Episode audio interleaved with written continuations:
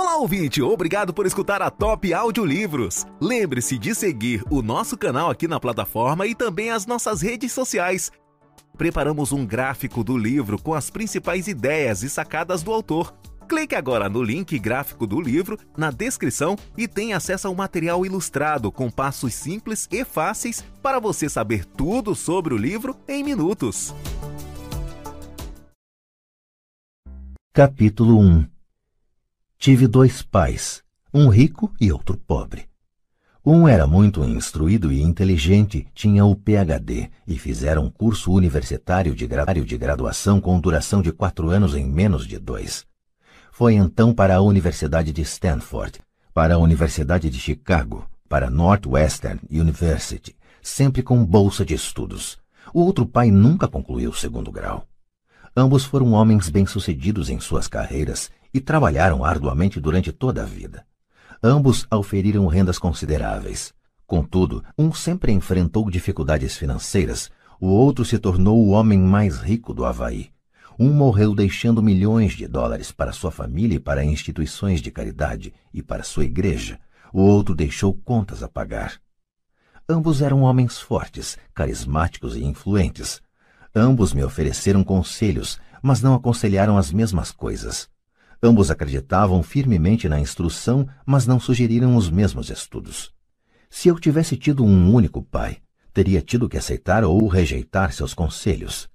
Tendo dois, tive a escolha entre pontos de vista contrastantes, a visão de um homem rico e a visão de um homem pobre. Em vez de aceitar ou rejeitar simplesmente um desses pontos de vista, me descobri pensando mais, comparando-os e escolhendo por mim mesmo. O problema é que o homem rico ainda não era rico e o homem pobre ainda não era pobre. Ambos estavam no início de suas carreiras e lutavam por dinheiro e pela família.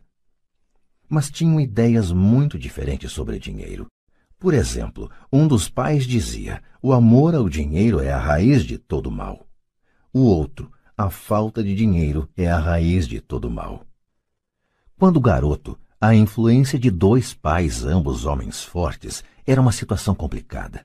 Eu queria ser um bom filho e ouvia, mas os dois pais não falavam a mesma língua.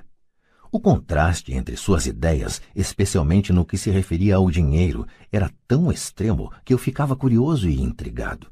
Comecei a pensar profundamente sobre o que cada um deles dizia. Muito do meu tempo era gasto refletindo, fazendo-me perguntas como por que ele fala isso, a respeito das afirmações dos pais, Teria sido muito mais simples falar: sim, ele está certo, concordo com isso. Ou simplesmente rejeitar o ponto de vista dizendo: o velho não sabe do que está falando. Porém, tendo dois pais que eu amava, fui forçado a pensar e escolher um dos caminhos por mim mesmo. Esse processo de escolher por mim mesmo se mostrou muito valioso no longo prazo. Não se tratou simplesmente da aceitação ou da rejeição de um único ponto de vista. Uma das razões pelas quais os ricos ficam mais ricos, os pobres mais pobres e a classe média luta com as dívidas é que o assunto dinheiro não é ensinado nem em casa nem na escola. Muitos de nós aprendemos sobre dinheiro com nossos pais. O que pode dizer um pai pobre a respeito do dinheiro para seu filho? Ele diz simplesmente: fique na escola e estude muito. O filho pode se formar com ótimas notas, mas com uma programação financeira e uma mentalidade de pessoa pobre. Isso foi aprendido pelo filho em sua tenra idade. O dinheiro não é ensinado nas escolas. As escolas se concentram nas habilidades acadêmicas e profissionais, mas não nas habilidades financeiras. Isso explica por que médicos, gerentes de banco e contadores inteligentes que tiveram ótimas notas quando estudantes terão problemas financeiros durante toda a sua vida. Nossa impressionante dívida nacional se deve, em boa medida, a políticos e funcionários públicos muito instruídos que tomam decisões financeiras com pouco ou nenhum treinamento na área do dinheiro. Muitas vezes penso no novo milênio e imagino o que acontecerá quando houver milhões de pessoas precisando de assistência financeira e médica. Eles se tornarão dependentes do apoio financeiro de suas famílias ou do governo, o que acontecerá quando o Medicare e a Seguridade Social ficarem sem dinheiro? Como uma nação sobreviverá se ensinar sobre dinheiro continuar sendo tarefa dos pais, cuja maioria será ou já é pobre? Como tive dois pais a me influenciar, aprendi com ambos. Tive que refletir sobre os conselhos de cada um deles e, ao fazê-lo, percebi o poder e o impacto dos nossos pensamentos sobre nossa própria vida. Por exemplo, um pai costumava falar: não dá para comprar isso. O outro proibia o uso dessas palavras, insistia em que eu falasse: o que posso fazer para comprar isso? Num caso temos uma afirmação, no outro uma pergunta. Um deixa você sem alternativa, o outro obriga você a refletir.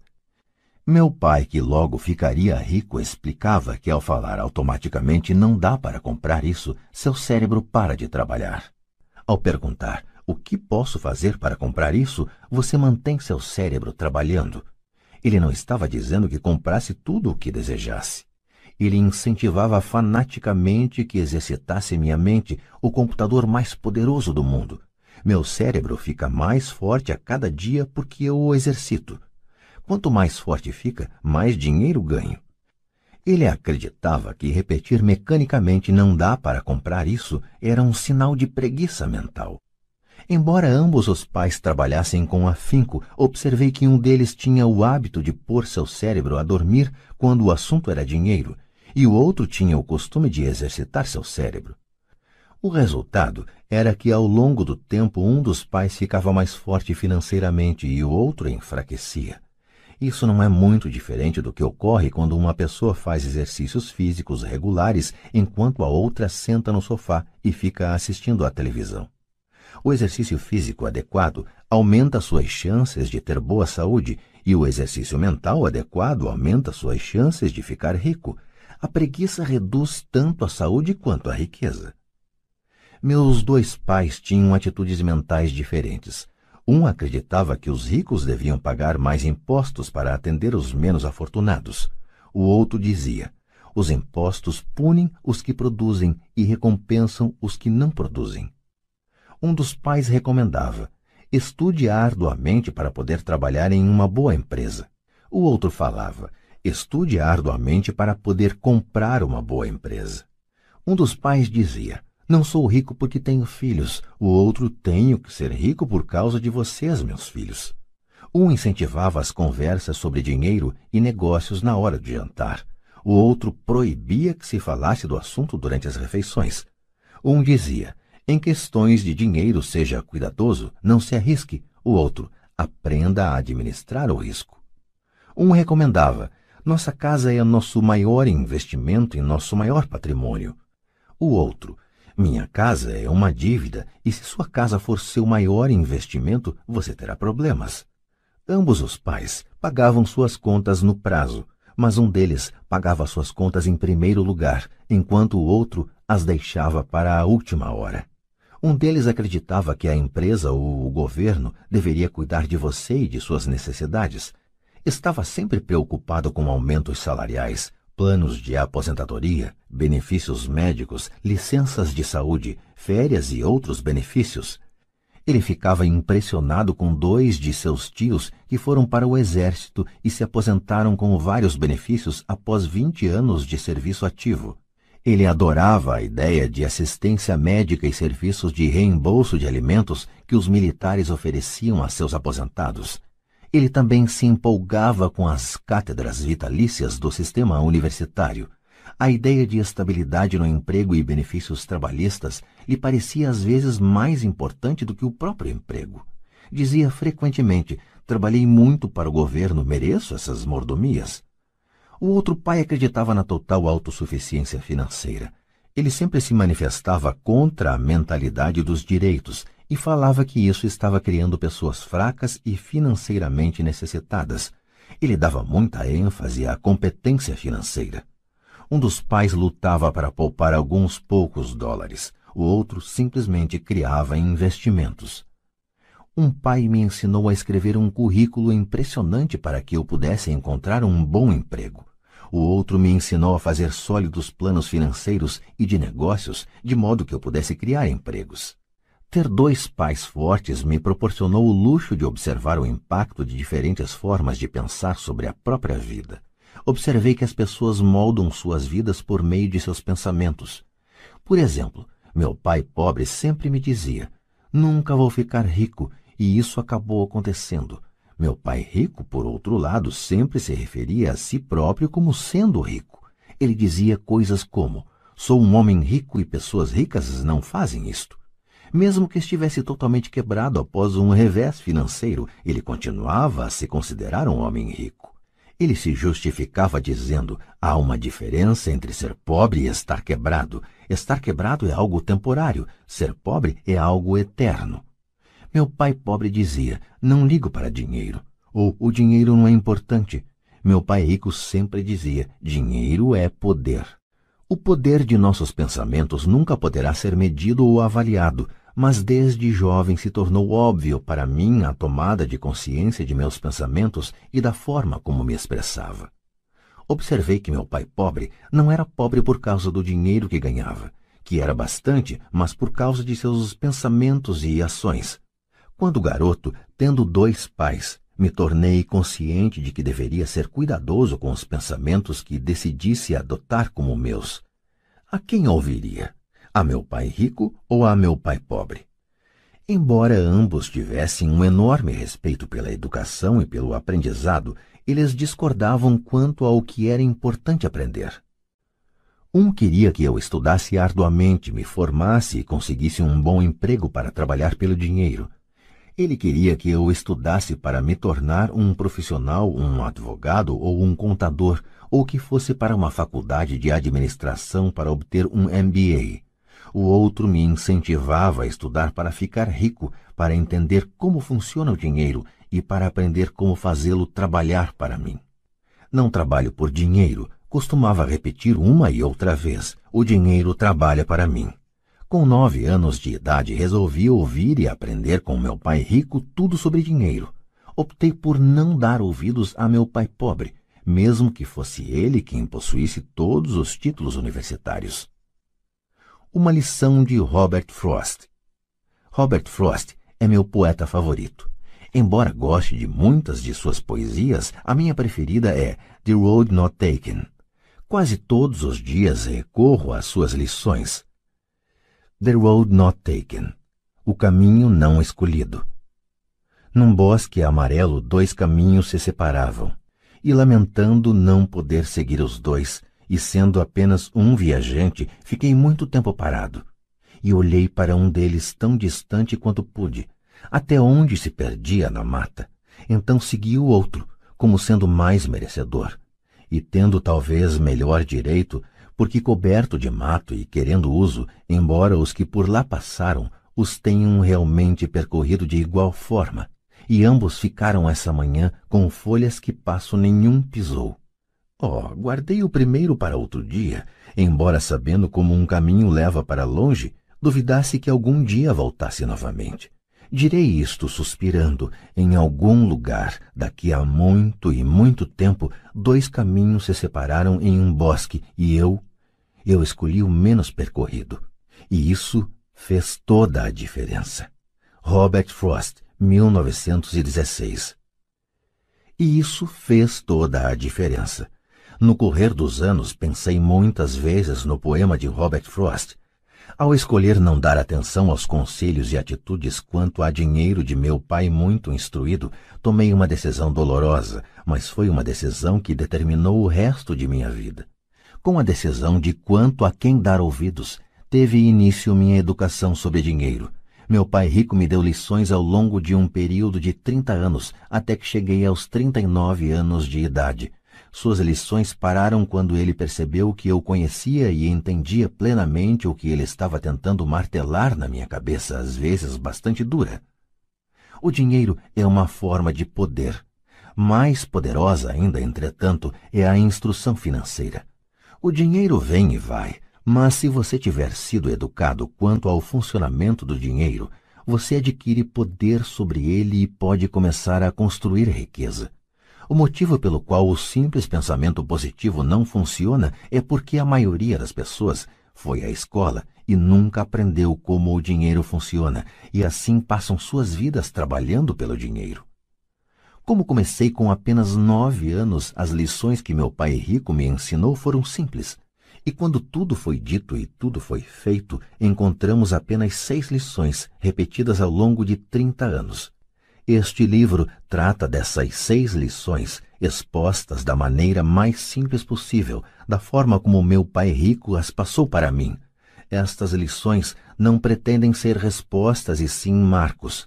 Marcos que ajudarão você e seus filhos a enriquecerem, não importa o que aconteça em um mundo de crescente mudança e incerteza. Lição 1. Os ricos não trabalham pelo dinheiro. Lição 2. Para que a alfabetização financeira? Lição 3. Cuide de seus negócios. Lição 4. A história dos impostos e o poder da sociedade anônima. Lição 5. Os ricos inventam dinheiro. Lição 6. Trabalhe para aprender, não trabalhe pelo dinheiro. Capítulo 2. Lição 1. Os ricos não trabalham pelo dinheiro. Pai, como é que a gente fica rico? Meu pai largou o jornal. Por que você quer ficar rico, filho? Porque a mãe do Jimmy chegou hoje num Cadillac novo e eles iam passar o fim de semana na praia. Ele chamou três amiguinhos, mas o Mike e eu não fomos convidados. Eles disseram que não chamavam a gente porque eram os garotos pobres. Falaram isso mesmo? Perguntou meu pai incrédulo. Falaram mesmo, respondi magoado. Meu pai balançou a cabeça em silêncio, ajeitou os óculos e voltou para a leitura do jornal. Fiquei esperando a resposta. Era o ano de 1956. Eu tinha nove anos. Por algum golpe de sorte, eu frequentava a mesma escola pública onde estudavam os filhos dos ricos. A cidade vivia especialmente em função das usinas de açúcar. Os gerentes das usinas e outras pessoas influentes da cidade, como médicos, proprietários de estabelecimentos comerciais e gerentes de bancos, matriculavam seus filhos nessa escola. Terminando o primeiro grau, estes iam em geral para colégios particulares. Eu fazia parte desta escola porque minha família morava num lado da rua. Se morasse do outro lado, eu teria ido para uma escola diferente e meus colegas seriam de famílias mais parecidas com a minha. Concluído o primeiro grau, estes garotos e eu faríamos o segundo grau também em escolas públicas. Não havia colégios particulares para eles ou para mim. Meu pai finalmente largou o jornal. Senti que estava pensando. Filho, começou lentamente, se você quiser ficar rico, você tem que aprender a ganhar dinheiro. E como ganho dinheiro? perguntei. Use sua cabeça, filho, respondeu sorrindo. O que na verdade queria dizer isso é tudo o que vou lhe dizer, ou não sei a resposta, de modo que não me perturbe. Forma-se uma parceria. Na manhã seguinte, contei para meu melhor amigo Mike o que meu pai tinha falado. Tenho a impressão de que Mike e eu éramos os únicos garotos pobres da escola. Também Mike estava nesta escola por um golpe de sorte, Alguém tinha traçado aleatoriamente a linha divisória dos distritos escolares e nós acabamos na escola dos garotos ricos. Não éramos pobres de verdade, mas sentíamos como se fôssemos porque os demais garotos tinham luvas de beisebol novas, bicicletas novas, tudo novo. Mãe e pai nos davam o básico, comida, teto e roupa, mas isso era tudo. Meu pai costumava falar: se você quiser alguma coisa, trabalhe para obtê-la. Queríamos muitas coisas, mas não havia muito trabalho disponível para garotos de nove anos. E então como ganhamos dinheiro? Perguntou Mike. Não sei, respondi. Mas você quer ser meu sócio? Ele concordou e, naquele sábado de manhã, Mike se tornou meu primeiro sócio nos negócios. Gastamos toda a manhã imaginando formas de ganhar dinheiro. De vez em quando falávamos dos caras legais que estavam se divertindo na casa de praia de Jimmy. Sentíamos uma certa mágoa, mas era uma mágoa boa, pois nos inspirou a ficar pensando em como ganhar dinheiro. Finalmente, nessa tarde, um lampejo surgiu em nossas mentes.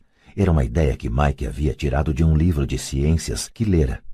Empolgados, demos um aperto de mão e a sociedade agora tinha um objetivo. Durante as semanas seguintes, Mike e eu percorremos a vizinhança pedindo aos vizinhos que guardassem para nós os tubos vazios de pasta de dentes. Intrigados, muitos adultos concordavam sorrindo. Alguns perguntavam o que estávamos fazendo. Respondíamos: não dá para contar, é um segredo de negócios. Conforme as semanas passavam, mamãe ficava nervosa Tínhamos escolhido um lugar perto da máquina de lavar roupas para estocar nossa matéria-prima. Numa caixa de papelão que contivera vidros de molho de tomate, acumulava-se nossa pilha de tubos de pasta de dentes usados. Finalmente, mamãe deu uma bronca. Não aguentava mais ver aquele monte de tubos espremidos na maior confusão. O que vocês estão fazendo, garotos? perguntou. E não me venham novamente com a desculpa de que é um segredo de negócios. Deem um jeito nessa bagunça ou jogo tudo fora. Mike e eu argumentamos, explicamos que em breve teríamos o suficiente para começar a produção. Dissemos que estávamos esperando que alguns vizinhos acabassem de usar suas pastas para que pudéssemos recolher os tubos. Mamãe nos deu uma semana de prazo. Antecipamos a data do início da produção. A pressão aumentava minha primeira sociedade já estava sendo ameaçada por uma notificação de despejo do nosso armazém, feita por minha própria mãe. Mike se encarregou de apressar o consumo das pastas, informando que os dentistas recomendavam a escovação mais frequente dos dentes. Comecei a instalar a linha de produção. Um dia meu pai chegou em casa com um amigo para mostrar como os garotos operavam a linha de produção a todo vapor perto da garagem. Por todo o lugar havia uma fina poeira branca. Numa mesa comprida se alinhavam embalagens de leite trazidas da escola e no forno japonês da família as brasas do carvão brilhavam gerando o máximo de calor. Papai caminhava com cuidado. O carro fora estacionado próximo ao portão da rua porque a linha de produção estava na frente da porta da garagem. Quando ele e seu amigo se aproximaram, viram uma vasilha de aço em cima das brasas e dentro dela os tubos de pasta de dentes derretiam. Naquela época não havia tubos de pasta de dentes de plástico, eles eram de chumbo. Por isso, depois que a pintura queimava, os tubos dentro da vasilha derretiam até ficarem líquidos. Com a ajuda do pegador de panela da mamãe, nós despejávamos o chumbo derretido através de um pequeno furo nas embalagens de leite, que estavam recheadas de gesso. O pó branco do gesso, que ainda não fora misturado à água, estava por toda parte. Com a pressa tínhamos derrubado o saco de gesso e parecia que toda a área fora atingida por uma nevasca. As embalagens de leite vazias serviam para fazer moldes de gesso. Meu pai e seu amigo nos observavam enquanto vertíamos o chumbo derretido num pequeno buraco no topo de um cubo de gesso. Cuidado, disse meu pai. Fiz que sim com a cabeça sem olhar para cima. Quando terminei de colocar o chumbo derretido, larguei a vasilha e sorri para meu pai. O que vocês estão fazendo? perguntou com um sorriso cauteloso. Estamos fazendo o que você me mandou fazer. Estamos nos tornando ricos, respondi. Somos sócios, disse Mike, sorrindo e balançando a cabeça. E o que há nesses moldes de gesso? perguntou papai. Veja, falei. Esta vai ser uma boa fornada. Com um pequeno martelo, bati no selo que dividia o cubo em dois. Com cuidado puxei a parte de cima do molde de gesso e uma moedinha de chumbo caiu. Minha nossa, falou papai. Vocês estão cunhando moedinhas de chumbo? Certo, falou Mike. Estamos fazendo o que o senhor disse. Estamos fazendo dinheiro. Em inglês, usa-se a mesma expressão para significar fazer e ganhar dinheiro, make money. O amigo de meu pai se virou e caiu na gargalhada. Meu pai sorriu e balançou a cabeça. À sua frente estavam, além do fogo e da caixa de tubos de pasta de dentes vazios, dois garotos cobertos por uma poeira branca rindo de orelha a orelha. Meu pai pediu que largássemos tudo e nos sentássemos com ele no degrau da frente de casa. Sorrindo, nos explicou carinhosamente o que significava a palavra falsificação. Nossos sonhos estavam desfeitos. Você quer dizer que isto é ilegal? perguntou Mike com um soluço na voz. Deixe eles, disse o amigo de meu pai. Eles podem estar desenvolvendo um talento natural. Meu pai olhou para ele furioso. Sim, é ilegal, falou o papai calmamente. Mas vocês demonstraram muita criatividade e ideias originais. Continuem, estou orgulhoso de vocês. Desapontados, Mike e eu ficamos sentados uns vinte minutos antes de começarmos a arrumar a bagunça. O negócio fora encerrado no próprio dia da inauguração.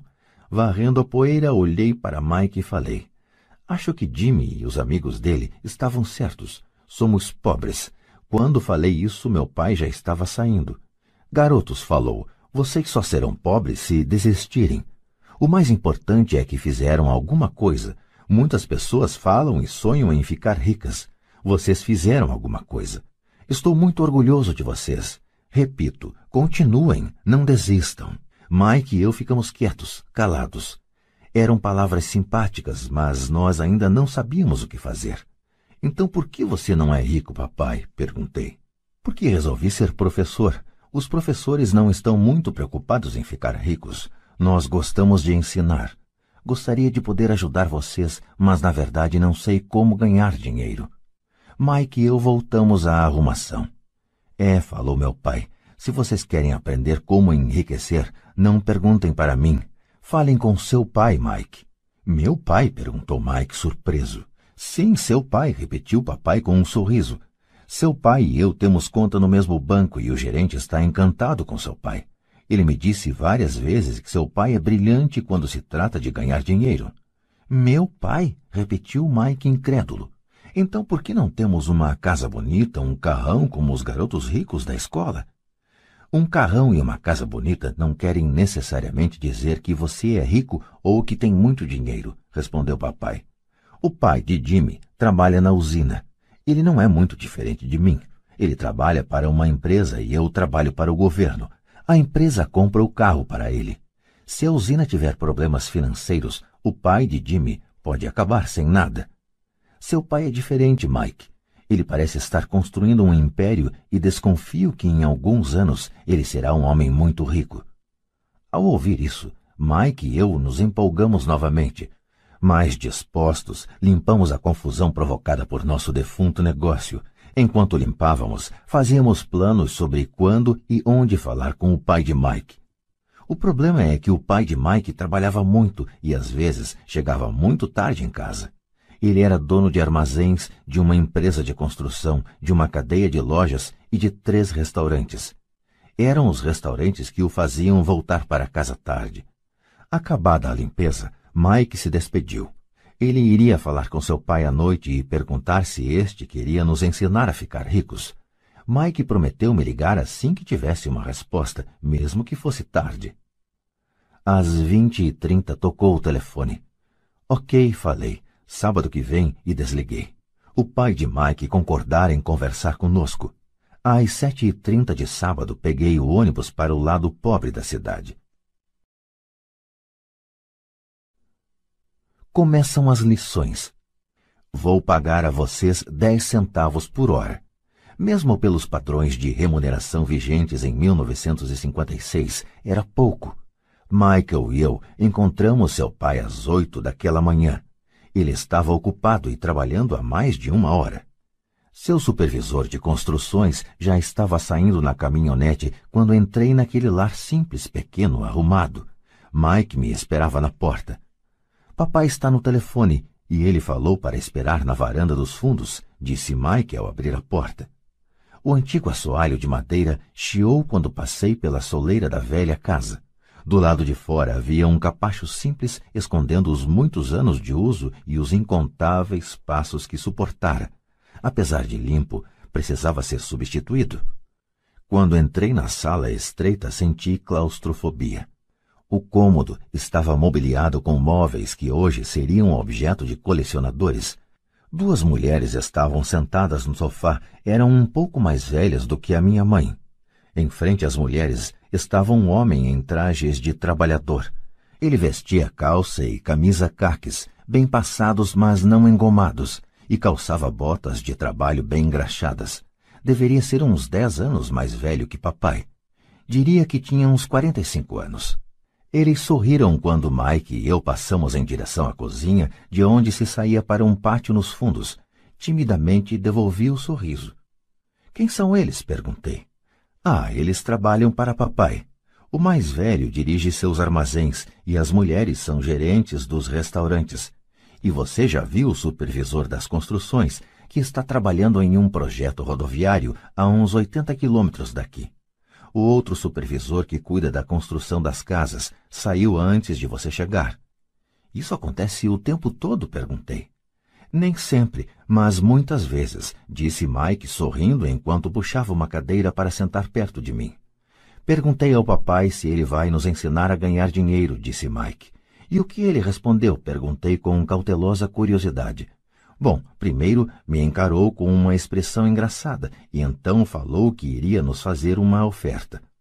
Oh, respondi, balançando a cadeira para trás em direção à parede.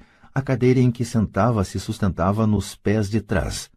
Mike fazia o mesmo. Você sabe o que ele vai nos oferecer? perguntei. Não, mas a gente já vai descobrir. De repente, o pai de Mike passou pela porta de tela e pisou no alpendre. Mike e eu pulamos, ficando em pé não por respeito, mas pelo susto que levamos. Prontos, garotos? perguntou o pai de Mike, puxando uma cadeira para sentar perto de nós. Olá, ouvinte. Obrigado por escutar o audiolivro. Lembre-se de nos seguir aqui na plataforma. Prepare-se para dominar o livro em questão de minutos. Apresentamos o gráfico do livro, um conteúdo com todas as principais sacadas do autor à sua disposição prontas para impulsionar seu conhecimento. Clique no link gráfico do livro na descrição e tenha acesso a um material ilustrado com passos simples e fáceis para você saber tudo sobre o livro em questão de minutos. Fizemos que sim com a cabeça e aproximamos as cadeiras. Ele era um homem grande com cerca de um metro e oitenta e cem quilos. Meu pai era mais alto, pesava mais ou menos o mesmo e era cinco anos mais velho que o pai de Mike. Eles eram de certo modo parecidos, embora de origens étnicas diferentes. Talvez tivessem energias semelhantes. Mike falou que você quer aprender a ganhar dinheiro. É isso mesmo, Robert? Rapidamente assenti com a cabeça, não sem uma pequena sensação de intimidação. Senti muito poder por trás de suas palavras e de seu sorriso. Muito bem, eis a minha oferta. Vou ensinar a vocês, mas não como em uma sala de aula. Vocês trabalham para mim, eu ensino a vocês. Vocês não trabalham para mim, eu não ensino a vocês. Posso ensinar mais rápido se trabalharem e não fico perdendo tempo se só ficarem sentados escutando, como fazem na escola. Esta é minha oferta, é pegar ou largar. Posso fazer uma pergunta antes, falei. Não, é pegar ou largar. Tenho trabalho demais para perder tempo. De qualquer modo, se você não puder se decidir logo, não vai aprender nunca a ganhar dinheiro. As oportunidades vêm e vão. Ser capaz de tomar decisões rápidas é uma habilidade importante. Você tem a oportunidade que pediu. As aulas começam em dez segundos, respondeu o pai de Mike com um sorriso incentivador. Topo, respondi. Topo, respondeu Mike. Bom, falou o pai de Mike. A senhora Martin vai chegar daqui a dez minutos. Depois que eu conversar com ela, vocês a acompanham até minha lojinha e já podem começar.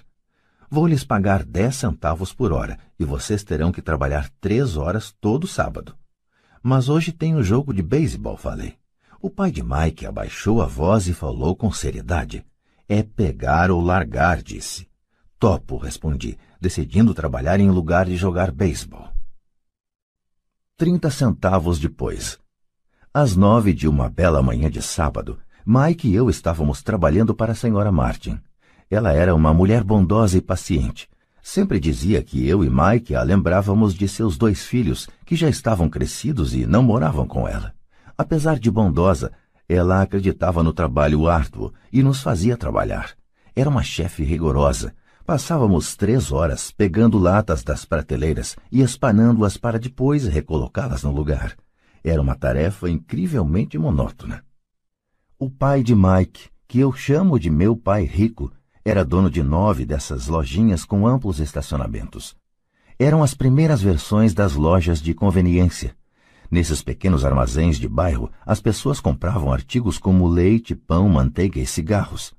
O problema é que no Havaí, e isto aconteceu antes do ar-condicionado, não se podia fechar a porta das lojas por causa de calor. Nestas havia duas amplas portas que davam para a rua e para o estacionamento. Cada vez que um carro passava ou estacionava, levantava poeira que se acumulava nas prateleiras. Portanto, tínhamos um emprego que duraria enquanto não houvesse ar-condicionado. Durante três semanas, Mike e eu comparecemos aos sábados à loja da senhora Martin e trabalhamos durante três horas. Ao meio-dia, terminava nosso trabalho e ela nos dava três pratinhas de dez centavos. Mas nem aos nove anos, em meados da década de 1950, trinta centavos eram algo muito empolgante.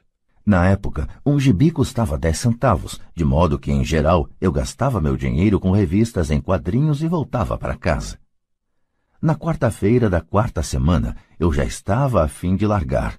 Tinha concordado em trabalhar só porque eu queria aprender a ganhar dinheiro com o pai do Mike, mas agora era um escravo por 10 centavos a hora.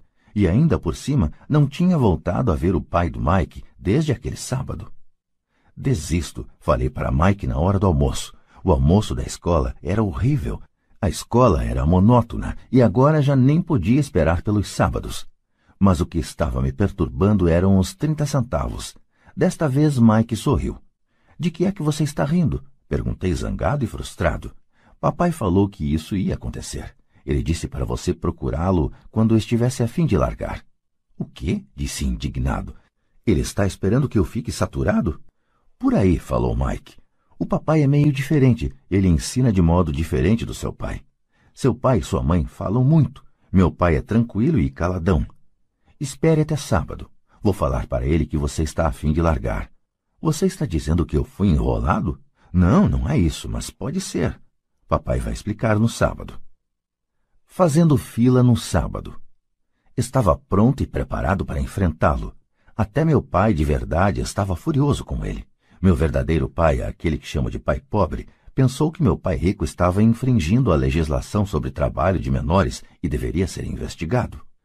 Meu instruído pai pobre me falou que eu deveria exigir o que merecia, pelo menos 25 centavos por hora. Falou ainda que se não conseguisse o aumento deveria me demitir imediatamente. De qualquer maneira, você não precisa dessa droga de emprego, falou meu pai pobre indignado. Às oito da manhã de sábado, eu estava entrando pela velha porta da casa de Mike. Sente e espere na fila, falou o pai de Mike quando entrei. Ele então se virou e foi para o pequeno escritório que ficava junto de um quarto de dormir. Olhei em volta e não vi Mike em lugar algum. Achando tudo meio esquisito, sentei perto daquelas duas mulheres, as mesmas que lá estavam três semanas antes. Elas sorriram e me deram um lugar no sofá. Passaram-se quarenta e cinco minutos e eu estava possesso. As duas mulheres já tinham falado com ele e saído há meia hora. Um senhor mais velho ficou lá vinte minutos e foi embora. A casa estava vazia e eu sentado na sala antiquada, escura, numa bela manhã do Havaí, esperando para falar com um avarento explorador de menores. Podia ouvi-lo se movimentando no escritório, falando ao telefone e me ignorando. Queria sair dali, mas por alguma razão fiquei. Finalmente, quinze minutos depois, exatamente às nove, o pai rico apareceu sem dizer palavra e me fez sinal com a mão para entrar no modesto escritório. Parece que você está querendo um aumento ou vai largar, falou o pai rico rodando a cadeira giratória. Bem, o senhor não está cumprindo sua parte do acordo. Falei quase em prantos.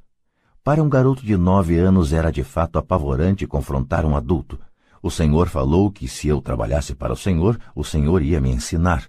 Eu trabalhei, dei duro, larguei meus jogos de beisebol para trabalhar, e o senhor não cumpriu sua palavra. Não me ensinou nada. O senhor é um desonesto, como todo mundo fala. O senhor é ganancioso. O senhor só quer todo o dinheiro e não se preocupa com seus empregados. O senhor me deixou esperando e não me respeita. Eu sou apenas um garoto e mereço ser tratado melhor. De sua cadeira giratória, as mãos no queixo, o pai rico me fitava. Parecia que estava me estudando. É, nada mal, falou. Em menos de um mês você já se parece com a maioria dos meus empregados. O quê? exclamei. Como não entendia o que ele estava falando, continuei reclamando. Pensei que o senhor ia cumprir sua parte do acordo e me ensinar. Em lugar disso, o senhor quer me torturar? Isso é cruel, muito cruel. Estou lhe ensinando, falou calmamente o pai rico. O que o senhor me ensinou? Nada, repliquei furioso. Nem falou comigo depois que eu aceitei trabalhar por uma merreca, dez centavos por hora. Eu devia denunciar o senhor ao governo. Existem leis sobre o trabalho infantil, o senhor sabe disso. Meu pai trabalha para o governo. Uau, disse pai rico. Agora você parece com a maioria das pessoas que trabalharam para mim, pessoas que eu mandei embora ou que se demitiram. O que o senhor tem a me dizer? questionei, sentindo-me muito corajoso para um moleque. O senhor mentiu para mim. Trabalhei e o Senhor não manteve sua palavra. Não me ensinou nada. E como você sabe que não lhe ensinei nada? perguntou calmamente Pai Rico. Bom, o senhor nunca falou comigo. Trabalhei três semanas e o senhor não me ensinou nada, disse com cara de zangado. Ensinar quer dizer falar ou dar uma aula? perguntou pai rico. Sim, lógico, respondi. É assim que a escola ensina, ele disse sorrindo. Mas não é assim que a vida ensina você, e eu diria que a vida é o melhor dos mestres. Na maioria das vezes a vida não fala com você. É mais como se ela lhe desse um empurrão. Cada empurrão é a vida dizendo: acorde, quero que aprenda alguma coisa. Do que este cara está falando? pensei com meus botões. A vida me empurrando era a vida falando comigo. Agora tinha certeza que deveria largar o emprego. Eu estava falando com alguém que não regulava bem. Se você aprender as lições da vida, você vai se dar bem. Senão, a vida vai continuar dando trancos em você. Alguns apenas deixam a vida continuar batendo neles. Outros ficam zangados e batem de volta. Mas eles batem no patrão ou no emprego, no marido ou na mulher. Eles não sabem que é a vida que está batendo. Eu não tinha a menor ideia do que ele estava falando. A vida bate em todos nós, alguns desistem, outros lutam, alguns aprendem a lição e seguem em frente. Eles recebem satisfeitos os trancos da vida. Para estes, isto quer dizer que precisam e querem aprender alguma coisa. Eles aprendem e prosseguem em frente. A maioria desiste e uns poucos, como você, lutam. Pai Rico ficou em pé e fechou a velha janela de madeira que precisava de conserto, Continuou: Se você aprender esta lição, você se tornará um jovem sábio, rico e feliz. Se você não aprender, passará a vida culpando um emprego, um baixo salário ou seu chefe pelos seus problemas. Passará sua vida esperando por um golpe de sorte que resolva seus problemas de dinheiro. Pai Rico olhou para mim a fim de verificar se eu ainda estava ouvindo. Seus olhos encontraram os meus. Estabeleceu-se uma comunicação entre nossos olhares. Finalmente me afastei ao perceber que tinha assimilado esta última mensagem. Sabia que ele estava certo. Eu o estava culpando e eu tinha pedido para aprender. Eu estava lutando. Pai Rico continuou. Se for o tipo de pessoa que não tem garra, desistirá toda vez que a vida bater em você. Se for uma pessoa assim, passará sua vida buscando segurança, fazendo as coisas certas, esperando por algo que nunca vai acontecer e então morrerá como um velho rabugento. Terá um monte de amigos que gostam de você, porque é um cara trabalhador. Você passa a vida na rotina fazendo as coisas certas, mas a verdade é que a vida o leva à submissão. No fundo, no fundo, você tem pavor de se arriscar. Queria, na verdade, vencer, mas o medo de perder é maior do que o entusiasmo da vitória. No íntimo, só você saberá que não foi atrás disso. Você escolheu a segurança. Nossos olhos voltaram a se encontrar. Por dez segundos, ficamos nos encarando e só depois que a mensagem foi recebida, nossos olhos se afastaram. O senhor estava me empurrando? perguntei. Algumas pessoas achariam isso. Sorriu o pai rico. Eu diria que apenas lhe mostrei o gostinho da vida. Que gostinho da vida? Respondi ainda zangado, mas agora curioso. Pronto até para aprender. Vocês dois garotos foram as primeiras pessoas na vida que me pediram para lhes ensinar a ganhar dinheiro. Tenho mais de 150 empregados e nenhum deles me perguntou o que eu sei sobre dinheiro. Eles me pedem um emprego e um salário, mas nunca que lhes ensine sobre dinheiro. De modo que a maioria deles passará os melhores anos de suas vidas trabalhando pelo dinheiro, sem entender realmente para que é que eles estão trabalhando. Eu estava ouvindo atentamente. Assim, quando Mike falou que você queria aprender como ganhar dinheiro, resolvi planejar um curso que se aproximasse da vida real. Eu poderia falar horas, mas você não escutaria nada. Portanto, resolvi deixar que a vida batesse um pouco em você para que pudesse me escutar. É por isso que só pago dez centavos. E qual é a lição que aprendi trabalhando por dez centavos a hora? perguntei. Que você é mesquinho e explora seus empregados? Pai Rico se inclinou para trás e soltou uma gargalhada. Finalmente, quando parou de rir, falou: É melhor que você mude seu ponto de vista. Pare de culpar-me pensando que eu sou o problema. Se você pensa que eu sou o problema, então terá que me modificar. Se perceber que você é o problema, então poderá modificar a si mesmo, aprender alguma coisa e tornar-se mais sábio. A maioria das pessoas quer que todos no mundo mudem, menos elas próprias. Mas eu lhe digo, é mais fácil mudar a si próprio que a todos os demais. Não entendo, falei. Não me culpe por seus problemas, falou o pai rico dando sinais de impaciência. Mas o senhor só me paga dez centavos. E então o que você está aprendendo? perguntou o pai rico com um sorriso. Que o senhor é mesquinho, respondi com uma risadinha. Está vendo, você acha que eu sou o problema, retrucou o pai rico. Mas o senhor é? Bem, continue assim e você não aprenderá nada. Pense que sou o problema, então quais são suas escolhas? Bem, se o senhor não me pagar mais ou não me respeitar mais e me ensinar, eu largo tudo. Muito bem, disse Pai Rico. E isso é exatamente o que faz a maioria das pessoas. Elas se demitem e começam a procurar outro emprego, uma oportunidade melhor e um salário mais alto, pensando que um novo emprego ou um salário mais alto resolverão o problema. Não é o que acontece na maioria dos casos. Então, o que resolve o problema? perguntei. Pegar esses miseráveis dez centavos por hora e sorrir? Pai Rico sorriu. Isso é o que fazem as outras pessoas. Apenas aceitam o pagamento sabendo que eles e suas famílias lutarão com dificuldades financeiras. Mas é tudo o que fazem, esperando um aumento na ilusão de que mais dinheiro resolverá o problema. A maioria se conforma e alguns procuram um segundo emprego, trabalhando mais, mas continuam aceitando um contra-cheque ínfimo. Fiquei olhando para o chão, começando a entender a lição que Pai Rico estava apresentando. Podia sentir que tinha um gosto de vida. Finalmente olhei para cima e repeti a pergunta. Então, o que é que resolve o problema? Isto, disse ele, dando-me um ligeiro tapinha na cabeça. Essa coisa que está entre suas orelhas. Foi nesse momento que Pai Rico me mostrou o ponto de vista central que o separava de seus empregados e de meu pai pobre, e que mais tarde o levou a tornar-se um dos homens mais ricos do Havaí, enquanto meu pai, muito instruído, mas pobre, lutou com problemas financeiros durante toda a sua vida. Era um ponto de vista singular que faz toda a diferença durante uma vida inteira. Pai Rico repetia de vez em quando esse ponto de vista que eu chamo a lição 1. Os pobres e a classe média trabalham pelo dinheiro, os ricos fazem o dinheiro trabalhar para eles. Naquela bela manhã de sábado, eu estava aprendendo um ponto de vista diferente daquele que meu pai pobre me ensinara.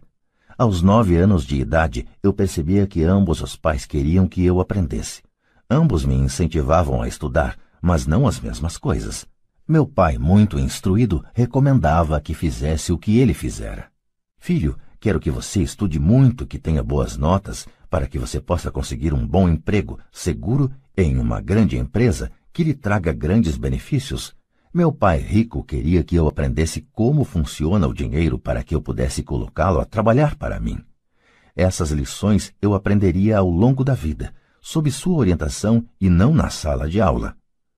Meu pai rico continuou a primeira lição. Fico contente em ver que você se enfureceu por trabalhar por dez centavos a hora. Se não tivesse se zangado e tivesse aceitado isso satisfeito, teria que lhe dizer que não poderia ensinar nada. Veja, aprender de verdade exige energia, paixão e um desejo ardente. A raiva é uma grande parte desta fórmula, pois a paixão é uma combinação de raiva e amor. No caso do dinheiro, a maioria das pessoas prefere não arriscar e se sentir seguras, ou seja, não são conduzidas pela paixão, são conduzidas pelo medo. É por isso que elas aceitam um emprego com salário baixo? perguntei. Sim, respondeu o pai rico. Algumas pessoas dizem que eu exploro os empregados porque não pago tanto quanto a usina de açúcar ou o governo. Eu digo que as pessoas se exploram a elas mesmas. O medo é delas, não meu. Mas o senhor não acha que deveria pagar mais para elas? indaguei. Não tenho que fazê-lo. E além disso, mais dinheiro não vai resolver o problema. Veja seu pai. Ele ganha bastante dinheiro e ainda assim não dá conta das despesas. A maioria das pessoas, se receber mais dinheiro, apenas passará a se endividar mais. Daí os dez centavos por hora, eu disse rindo. É parte da lição. Certo, sorriu o pai rico. Você vê, seu pai estudou muito de modo que conseguiu um salário alto, mas ele ainda tem problemas financeiros porque nunca aprendeu nada sobre dinheiro na escola. E ainda por cima, ele acredita em trabalhar pelo dinheiro. E o senhor não acredita? perguntei. Não, de verdade não, disse Pai Rico. Se você quiser aprender a trabalhar pelo dinheiro, então fique na escola. É um bom lugar para aprender isso. Mas se você quer aprender como fazer o dinheiro trabalhar para você, então vou lhe ensinar como fazer. Mas só se você quiser aprender. E todo mundo não quer aprender isso, indaguei. Não, respondeu pai rico, simplesmente porque é mais fácil aprender a trabalhar pelo dinheiro, em especial se o medo é a principal emoção quando se trata de discutir dinheiro. Não estou entendendo, retruquei, franzindo as sobrancelhas. Não se preocupe com isso por enquanto. Saiba apenas que é o medo que faz a maioria das pessoas trabalhar num emprego. O medo de não pagar as contas, o medo de ser mandado embora, o medo de não ter dinheiro suficiente, o medo de começar de novo. Esse é o preço de aprender uma profissão ou habilidade e então trabalhar pelo dinheiro. A maioria das pessoas se torna escrava do dinheiro e fica zangada com o patrão. Aprender a pôr o dinheiro a trabalhar para a gente é um tipo de estudo totalmente diferente? perguntei. Sem dúvida, sem dúvida, respondeu o pai rico. Ficamos sentados em silêncio contemplando a bela manhã. Meus amigos deviam estar começando seu jogo de beisebol infantil, e por alguma razão, agora eu estava feliz de ter decidido trabalhar por dez centavos a hora. Sentia que estava a ponto de aprender alguma coisa que meus colegas não aprenderiam na escola. Pronto para aprender? perguntou o pai rico. Sem dúvida, respondi com um risinho. Estou cumprindo minha promessa. Estive ensinando a você de longe, falou o pai rico. Aos nove anos de idade, você teve um gostinho do que é trabalhar pelo dinheiro. Multiplique seu mês passado por quinze anos e você terá uma ideia do que muitas pessoas passam a vida fazendo. Não entendo, falei. Como você se sentiu esperando na fila para falar comigo?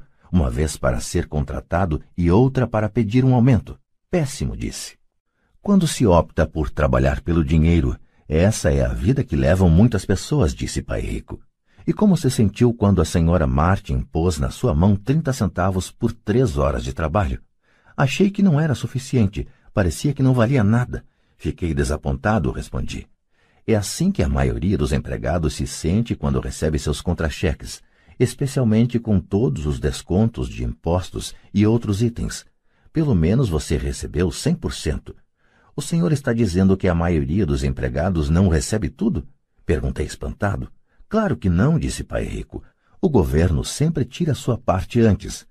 E como é que ele faz? perguntei. Impostos, disse pai rico. Você paga impostos quando ganha. Você paga impostos quando gasta. Você paga impostos quando poupa. Você paga impostos quando morre. Por que é que as pessoas deixam que o governo faça isso com elas? Os ricos não deixam, disse pai rico com um sorriso. Os pobres e a classe média deixam. Aposto que ganho mais que seu pai e, contudo, ele paga mais impostos. E como pode ser? perguntei. Aos nove anos de idade, isso não fazia sentido para mim. Por que alguém deixaria o governo fazer isso com ele? Pai Rico ficou sentado em silêncio. Acho que ele queria que eu ouvisse em lugar de ficar falando besteira. Finalmente me acalmei. Não tinha gostado do que ouvira.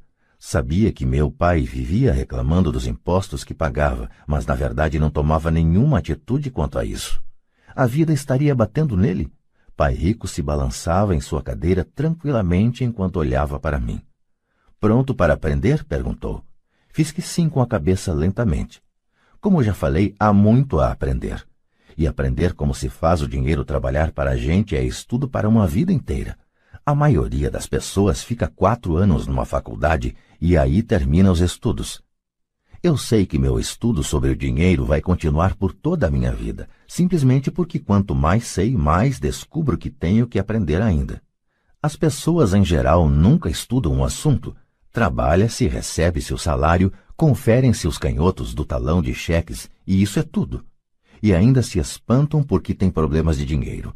Então pensam que mais dinheiro vai resolver a situação. Poucos percebem que lhes falta instrução financeira. Então papai tem dificuldade com os impostos porque ele não entende de dinheiro? Perguntei confuso. Olha, disse pai rico, os impostos são apenas uma pequena parte do aprendizado para fazer o dinheiro trabalhar para você. Hoje eu só queria descobrir se você ainda tem a paixão de aprender sobre dinheiro. A maioria das pessoas não tem. Elas querem ir para a escola, aprender uma profissão, divertir-se no trabalho e ganhar rios de dinheiro. Um dia acordam com sérios problemas financeiros e então não podem parar de trabalhar. Esse é o preço de só saber como trabalhar pelo dinheiro em lugar de estudar para saber como pôr o dinheiro a trabalhar para você. E então, você continua apaixonado por aprender? perguntou pai rico. Acenei afirmativamente com a cabeça. Bom, disse pai rico. Agora de volta ao trabalho. Desta vez não vou lhe pagar nada. O que? perguntei espantado. Você ouviu nada. Trabalhará as mesmas três horas no sábado, mas desta vez não receberá os dez centavos por hora. Você disse que queria aprender a não trabalhar pelo dinheiro. Sendo assim, não vou pagar nada. Eu não podia acreditar no que estava ouvindo. Já conversei sobre isso com Mike. Ele já está trabalhando, tirando a poeira e arrumando as latas para mim. Melhor você se apressar e correr para lá. Não é justo, gritei. O senhor tem que pagar alguma coisa. Você disse que queria aprender. Se não aprender isso agora, será como aquelas duas mulheres e o homem que estavam sentados na minha sala. Trabalham pelo dinheiro e esperam que eu não os mande embora. Ou como seu pai, ganhando rios de dinheiro apenas para ficar endividado até o pescoço e esperando que mais dinheiro resolva o problema. Se for isso o que você quer, então volte para aqueles dez centavos a hora. Ou você pode ainda fazer aquilo que muitas pessoas acabam fazendo, reclamar que o salário não é suficiente, demitir-se e procurar outro emprego. Que é que eu faço? perguntei. Pai Rico deu um tapinha em minha cabeça. Use isto, falou. Se você usar bem, logo estará me agradecendo por ter lhe dado uma oportunidade de se tornar um homem rico. Fiquei parado, sem acreditar que eu estivesse embarcando nessa canoa. Queria conseguir um aumento e acabei sendo convencido a trabalhar de graça. Pai Rico voltou a dar um tapinha na minha cabeça e disse: Use isto. Agora fora daqui, de volta ao trabalho. Lição 1. Os ricos não trabalham pelo dinheiro. Não contei para meu pai pobre que não estava mais sendo pago. Ele não teria entendido e eu não queria tentar explicar algo que eu próprio ainda não estava entendendo. Durante três semanas, Mike e eu trabalhamos três horas todo sábado sem ganhar nada. O trabalho não me preocupava e a rotina se tornou mais fácil. O que me deixava danado era perder os jogos de beisebol e não poder comprar os gibis. Na terceira semana, por volta do meio-dia, apareceu o pai rico. Ouvimos seu caminhão chegar ao estacionamento e fazer um barulhão quando o motor foi desligado. Ele entrou na loja e cumprimentou a senhora Martin com um abraço. Depois de verificar como a loja estava indo, ele abriu o freezer dos sorvetes, pegou dois picolés, pagou e chamou a mim e a Mike. Vamos dar uma voltinha, moçada. Atravessamos a rua e fomos para um amplo gramado onde alguns adultos estavam jogando beisebol. Sentado em uma mesa de piquenique afastada, ele deu os picolés para mim e para o Mike. Como as coisas estão indo, garotos? Ok, respondeu Mike. Concordei com ele. Aprenderam alguma coisa? perguntou o pai rico. Mike e eu olhamos um para o outro, levantamos os ombros e balançamos a cabeça em uníssono, evitando uma das maiores armadilhas da vida. Bom, garotos, precisam começar a pensar. Vocês estão observando uma das maiores lições de vida. Se aprenderem a lição, terão uma vida de grande liberdade e segurança. Se não aprenderem, acabarão como a senhora Martin e a maioria das pessoas que jogam beisebol aqui no parque. Elas trabalham muito por um salário baixo, agarrando-se à ilusão da segurança no emprego, esperando pelas três semanas de férias anuais e pela reduzida aposentadoria depois de 45 anos de trabalho. Se isso os empolga, vou dar-lhes um aumento para 25 centavos a hora. Mas estas pessoas são boas e trabalhadoras. Por que o senhor está debochando delas? indaguei. Pai Rico abriu um sorriso. A senhora Martin é como uma mãe para mim. Nunca seria tão cruel. Pode parecer que estou sendo desalmado porque estou tentando chamar a atenção de vocês dois para um fato que a maioria das pessoas não consegue ter a felicidade de enxergar. Graças a uma visão muito estreita, as pessoas não percebem em que armadilha caíram. Mike e eu ficamos sentados sem captar totalmente a mensagem. Ele parecia cruel, contudo sentíamos que ele desejava desesperadamente que percebêssemos algo. Sorrindo, o pai rico continuou. Não estão gostando desses 25 centavos a hora? O coração de vocês não bate um pouquinho mais rápido? Fiz um não com a cabeça, mas na realidade meu coração batia mais rápido. Para mim, 25 centavos a hora representava uma fortuna. Ok, vou pagar um dólar a hora. Prosseguiu o pai rico com um sorriso malicioso. Agora meu coração acelerou de verdade. Meu cérebro gritava: topa, topa. Eu não podia acreditar no que estava ouvindo. Ainda assim fiquei calado. Ok, dois dólares a hora. Meu pequeno cérebro e meu pequeno coração de nove anos quase explodiram.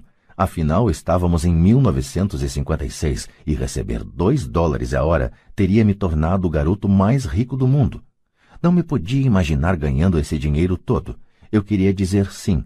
Eu queria fechar o um negócio. E podia ver a bicicleta nova, a luva de beisebol nova e a adoração de meus colegas quando eu mostrasse algum dinheiro.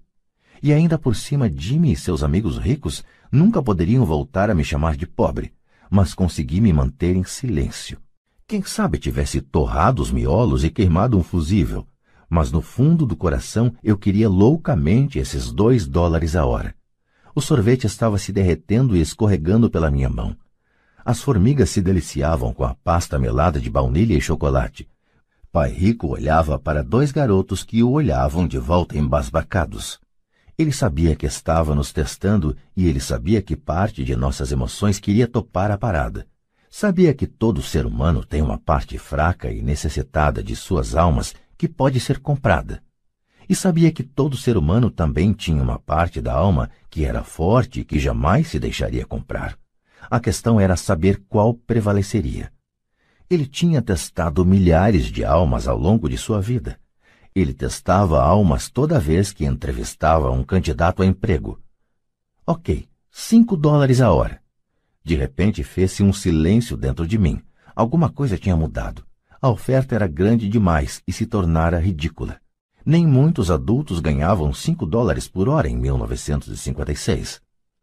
A tentação se esvaiu e a calma se instalou. Lentamente me virei para a esquerda para olhar Mike. Ele devolveu meu olhar. A parte de minha alma que era fraca e necessitada estava silenciada. A parte que não se vendia estava à frente. Então uma calma e uma certeza sobre o dinheiro invadiram meu cérebro e minha alma. Sabia que Mike também chegara a esse ponto. Muito bem, disse Pai Rico suavemente.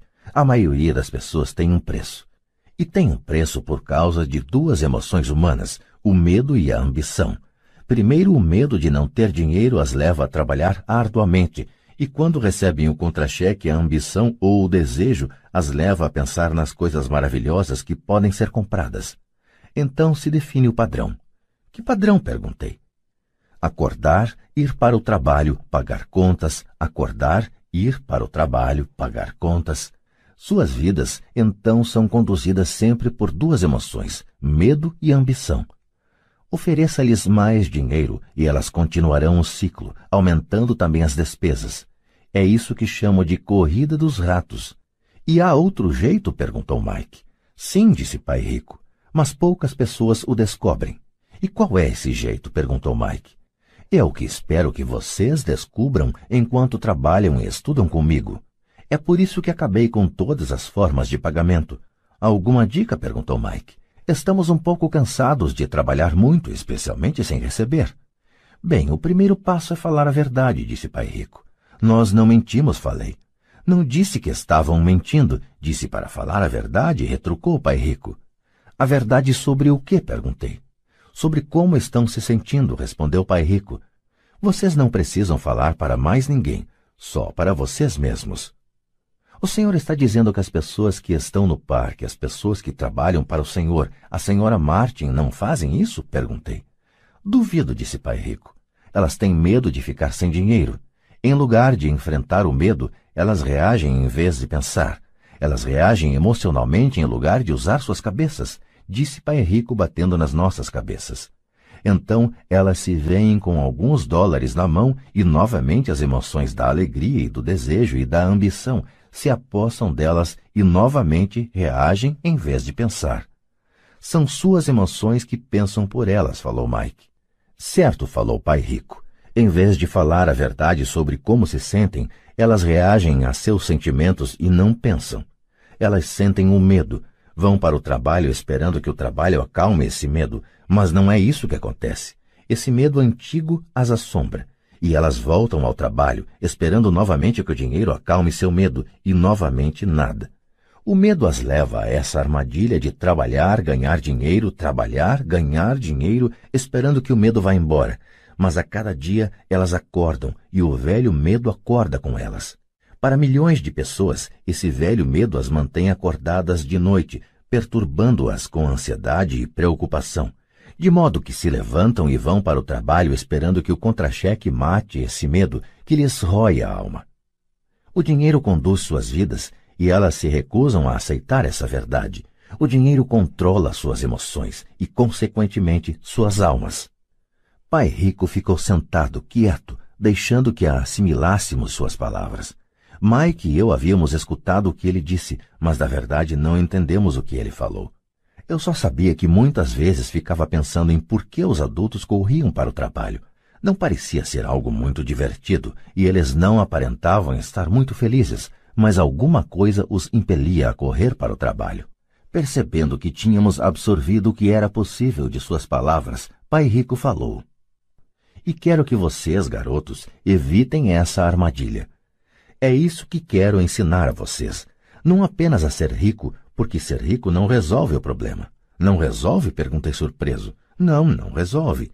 Deixem-me falar desta outra emoção, que é o desejo. Alguns a chamam de ganância, mas eu prefiro desejo. É perfeitamente normal querer coisas melhores, mais bonitas, mais divertidas ou empolgantes. Portanto, as pessoas também trabalham por dinheiro por causa do desejo. Elas desejam o dinheiro pela alegria que acreditam o dinheiro pode comprar. Mas a alegria que o dinheiro traz muitas vezes tem curta duração, e é preciso mais dinheiro para adquirir mais alegria, mais satisfação, mais conforto, mais segurança. Assim continua-se trabalhando, pensando que o dinheiro um dia acalmará suas almas perturbadas pelo medo e pelo desejo. Mas o dinheiro não pode fazer isso. Mesmo para as pessoas ricas? perguntou Mike. Incluindo os ricos, respondeu o pai rico. De fato, a razão pela qual muitas pessoas são ricas não é o desejo, mas o medo. Elas pensam que o dinheiro pode acabar com seu medo de ficar sem dinheiro, de serem pobres, de modo que acumulam fortunas para descobrir que o medo fica pior. Agora elas receiam perdê-lo. Tenho amigos que continuam trabalhando mesmo quando já têm muito. Sei de pessoas que têm milhões e estão mais apavoradas do que quando eram pobres. Estão aterrorizadas com a possibilidade de perder todo o seu dinheiro. Os medos que as levaram a se tornarem ricas ficam maiores. Essa parte fraca e necessitada de suas almas, na verdade, grita ainda mais forte. Não querem perder suas mansões, seus carros, a vida de luxo que o dinheiro pode comprar. Preocupam-se com o que seus amigos dirão se perderem todo o seu dinheiro. Muitos estão emocionalmente desesperados e neuróticos, embora pareçam ricos e tenham grandes fortunas. Então a pessoa pobre é mais feliz? perguntei. Não, não acho, replicou o pai rico. Evitar o dinheiro é tão neurótico quanto ser apegado ao dinheiro. Como se isso tivesse sido uma deixa, o mendigo da cidade passou perto de nossa mesa, parou junto ao cesto de lixo e começou a vasculhar. Nós três observamos com grande interesse, talvez antes o tivéssemos ignorado. Pai Rico tirou da carteira uma nota de um dólar e fez um gesto para o velho. Este, ao ver o dinheiro, se aproximou imediatamente, pegou a nota, agradeceu profusamente e saiu encantado com sua boa sorte. Ele não é muito diferente da maioria dos meus empregados, disse Pai Rico. Já encontrei tanta gente que fala: Ah, não estou interessado no dinheiro. Contudo, eles trabalham oito horas por dia nos seus empregos. Isso é uma negação da verdade. Se não estão interessados no dinheiro, então por que é que trabalham? Esse tipo de pensamento é possivelmente mais neurótico do que o de uma pessoa que junta dinheiro. Enquanto eu estava ali sentado, ouvindo meu pai rico, minha mente recordava as inúmeras vezes em que meu próprio pai dizia: Não estou interessado no dinheiro. Ele falava isso frequentemente. Também se justificava dizendo sempre: Trabalho porque gosto do que faço. Então o que temos que fazer? perguntei não trabalhar pelo dinheiro até perder todos os resquícios de medo e ganância? Não, isso seria uma perda de tempo, falou o pai rico. As emoções são o que nos torna humanos. Elas nos tornam reais. A palavra emoção representa energia em movimento.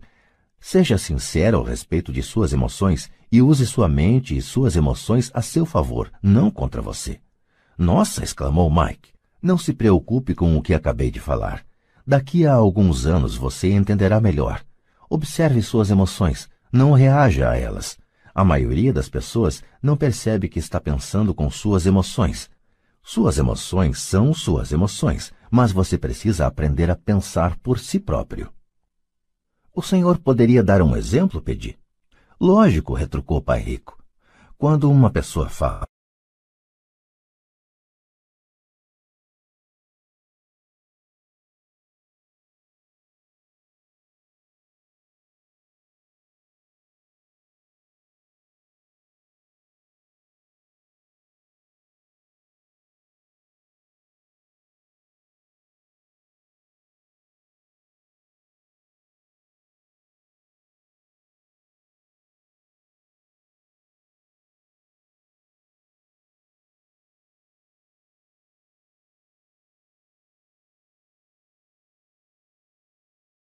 de medo? Na minha opinião, a resposta é não, especialmente se levarmos em conta a duração da vida da pessoa. Um emprego é, na verdade, uma solução de curto prazo para um problema de longo prazo. Mas meu pai sempre fala: vá para a escola, tire notas boas para que possa conseguir um emprego bom e seguro, disse eu, um pouco confuso. Sim, entendo o que ele diz, afirmou o pai rico sorrindo.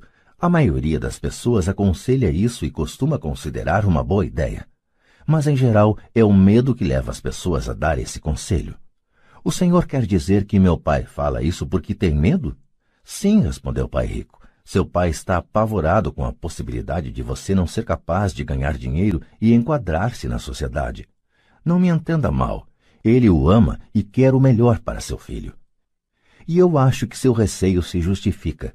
Instrução e emprego são coisas importantes, mas elas não resolvem a questão do medo, Veja, é esse mesmo medo que o faz levantar todas as manhãs para ganhar alguns dólares e o que o leva a preocupar-se tanto com que você vá para a escola. E o senhor aconselha o que? perguntei. Quero ensinar a vocês o domínio sobre o poder do dinheiro, a não ter medo dele. E isso não é ensinado na escola. Se não aprenderem isso, se tornarão escravos do dinheiro. Começava finalmente a fazer sentido. Ele queria abrir nossos horizontes, mostrar-nos o que a senhora Martin não via, o que seus empregados não viam, ou, por falar nisso, o que meu pai não via. Naquele dia minha visão se ampliou e comecei a vislumbrar a armadilha que aguardava tanta gente. Vejam, em última análise, somos todos empregados. Só que trabalhamos em níveis diferentes, disse Pai Rico. Eu só quero que vocês tenham a chance de escapar da armadilha, a armadilha criada por essas duas emoções, o medo e o desejo. Usem-nas a seu favor, não contra. Isso é o que quero ensinar a vocês. Não estou interessado em ensinar apenas a ganhar rios de dinheiro. Isso não vai cuidar do medo e do desejo. Se primeiramente vocês não cuidarem do medo e do desejo e ficarem ricos, vocês serão apenas escravos bem pagos. E como escapar da armadilha? perguntei. A causa principal da pobreza ou das dificuldades financeiras está no medo e na ignorância, não na economia, ou no governo, ou nos ricos. É o medo que instalamos em nós mesmos e a ignorância que mantém as pessoas presas na armadilha. Então vocês, garotos, vão para a escola e se formem. Eu lhes ensinarei como não cair na armadilha. As peças do quebra-cabeça começavam a se encaixar. Meu pai instruído tinha ótima formação e uma ótima carreira, mas a escola nunca lhe tinha dito como lidar com o dinheiro ou com seus medos. Tornava-se claro que eu poderia aprender coisas diferentes e importantes com dois pais. O senhor está falando do medo de não ter dinheiro. Como o desejo por dinheiro afeta nosso pensamento? perguntou Mike. Como você se sentiu quando eu tentei com um aumento no pagamento? Você notou que seu desejo crescia? Balançamos a cabeça afirmativamente. Ao não ceder às suas emoções, vocês foram capazes de adiar suas reações e pensar. Isso é o mais importante. Sempre sentiremos emoções de medo e ambição. Daqui para frente, o mais importante será que vocês usem essas emoções a seu favor e a longo prazo e não apenas deixem que elas os conduzam e controlem seus pensamentos. A maioria das pessoas usam medo e ambição contra si mesmas. Isso é o começo da ignorância. Grande parte das pessoas passa a vida atrás de contra-cheques, aumentos salariais e segurança no emprego por causa dessas emoções de desejo e medo, sem se questionar realmente para onde esses pensamentos conduzidos pela emoção as estão levando. É como a história do burro que movimenta o carro enquanto seu dono fica balançando uma cenoura à frente de seu nariz. O dono do burro pode estar indo aonde deseja ir, mas o burro está correndo atrás de uma ilusão. Amanhã só haverá outra cenoura para o burro. O Senhor quer dizer que no momento em que eu imaginei a nova luva de beisebol, os doces e os brinquedos, isso era como a cenoura para o burro? perguntou Mike. Isso mesmo. E quando você crescer, os brinquedos serão mais caros. Um carro novo, uma lancha e uma casa grande para impressionar seus amigos, disse Pai Rico com um sorriso. O medo empurra para fora da porta e o desejo o atrai fazendo com que vocês vão de encontro ao rochedo. Esta é a armadilha. E qual é a resposta? perguntou Mike. O que aumenta o medo e o desejo é a ignorância. É por isso que as pessoas ricas com muito dinheiro muitas vezes têm mais medo à medida que ficam mais ricas. O dinheiro é a cenoura, a ilusão. Se o burro pudesse entender todo o contexto, ele poderia pensar duas vezes antes de sair correndo atrás da cenoura. Pai Rico passou a explicar que a vida humana é uma luta entre a ignorância e o esclarecimento. Explicou que ao deixarmos de buscar informação e conhecimento sobre nós mesmos, instala-se a ignorância. A luta é uma decisão feita momento a momento, de aprender a abrir ou fechar a própria mente. Veja, a escola é muito, muito importante. Vocês vão à escola para aprender uma habilidade ou uma profissão e poder se tornar um membro útil da sociedade. Cada cultura necessita de professores, médicos, artistas, cozinheiros, homens de negócios, policiais, bombeiros, soldados. A escola os treina de modo que nossa cultura possa florescer, disse Pai Rico. Infelizmente, para muita gente, a escola é o fim e não o início. Fez-se um longo silêncio. Pai Rico sorria. Não entendi tudo o que ele disse naquele dia, mas como ocorre com a maioria dos grandes mestres cujas palavras continuam repercutindo por muitos anos, muitas vezes até depois que se foram, suas palavras estão comigo até hoje. Hoje me mostrei um pouco cruel, disse Pai Rico. Cruel por um motivo. Queria que vocês sempre se lembrassem desta conversa. Quero que pensem sempre na senhora Martin. Quero que pensem sempre no burro. Não esqueçam nunca porque as duas emoções, medo e desejo, podem levá-los à maior armadilha da vida, se não tiverem consciência de que elas estão controlando seu pensamento. Passar a vida com medo, não explorando jamais seus sonhos, é cruel. Trabalhar arduamente por dinheiro, pensando que este comprará aquilo que lhes trará felicidade, é também cruel. Acordar no meio da noite apavorado com as contas a pagar é uma forma de vida horrível. Viver uma vida determinada pelo montante de seu contra-cheque não é realmente viver. Pensar que um emprego os fará sentir-se seguros é mentir para vocês mesmos. É cruel e é a armadilha que quero que evitem, se possível. Vi como o dinheiro conduz a vida das pessoas. Não deixem que isso aconteça com vocês. Por favor, não deixem o dinheiro dominar suas vidas. Uma bola de beisebol rolou para nossa mesa. Pai Rico a pegou e a lançou de volta. O que a ignorância tem a ver com a ambição e o medo? perguntei. É a ignorância sobre o dinheiro que causa tanta ambição e tanto medo, disse Pai Rico. Vou dar alguns exemplos.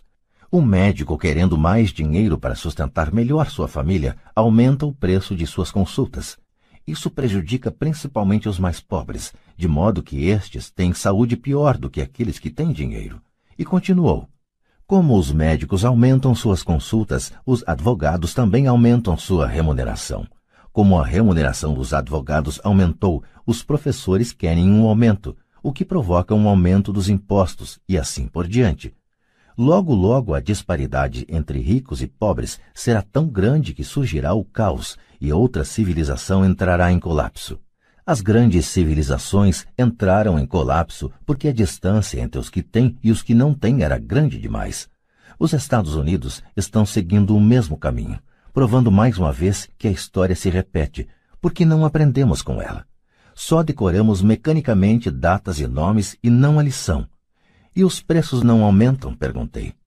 Não numa sociedade instruída, com um bom governo. Os preços, na verdade, deveriam cair. Naturalmente, isso às vezes só é verdadeiro na teoria. Os preços sobem devido ao medo e à ambição gerados pela ignorância. Se as escolas ensinassem as pessoas sobre o dinheiro, haveria mais dinheiro e preços mais baixos, mas as escolas estão preocupadas em ensinar as pessoas a trabalhar pelo dinheiro e não a controlar o poder do dinheiro. Mas não existem faculdades de administração? perguntou Mike. O senhor não está incentivando que eu vá fazer meu mestrado em uma faculdade de administração? Sim, falou Pai Rico. Mas na maioria das vezes as faculdades de administração treinam empregados que são profissionais sofisticados. Que os céus não permitam que um contador domine uma empresa. Tudo o que eles fazem é olhar para os números, demitir gente e aniquilar o negócio. Sei disso porque contrato contadores. Tudo o que eles pensam é cortar custos e aumentar preços, o que causa mais problemas. A contabilidade é importante. Gostaria que mais gente a conhecesse, mas ao mesmo tempo ela não mostra tudo, acrescentou o pai rico furioso. Há uma solução? perguntou Mike. Sim, disse pai rico. Aprenda a usar suas emoções para pensar e não pensar com suas emoções. Quando vocês, garotos, dominaram suas emoções, concordando em trabalhar de graça para mim, eu sabia que havia esperança.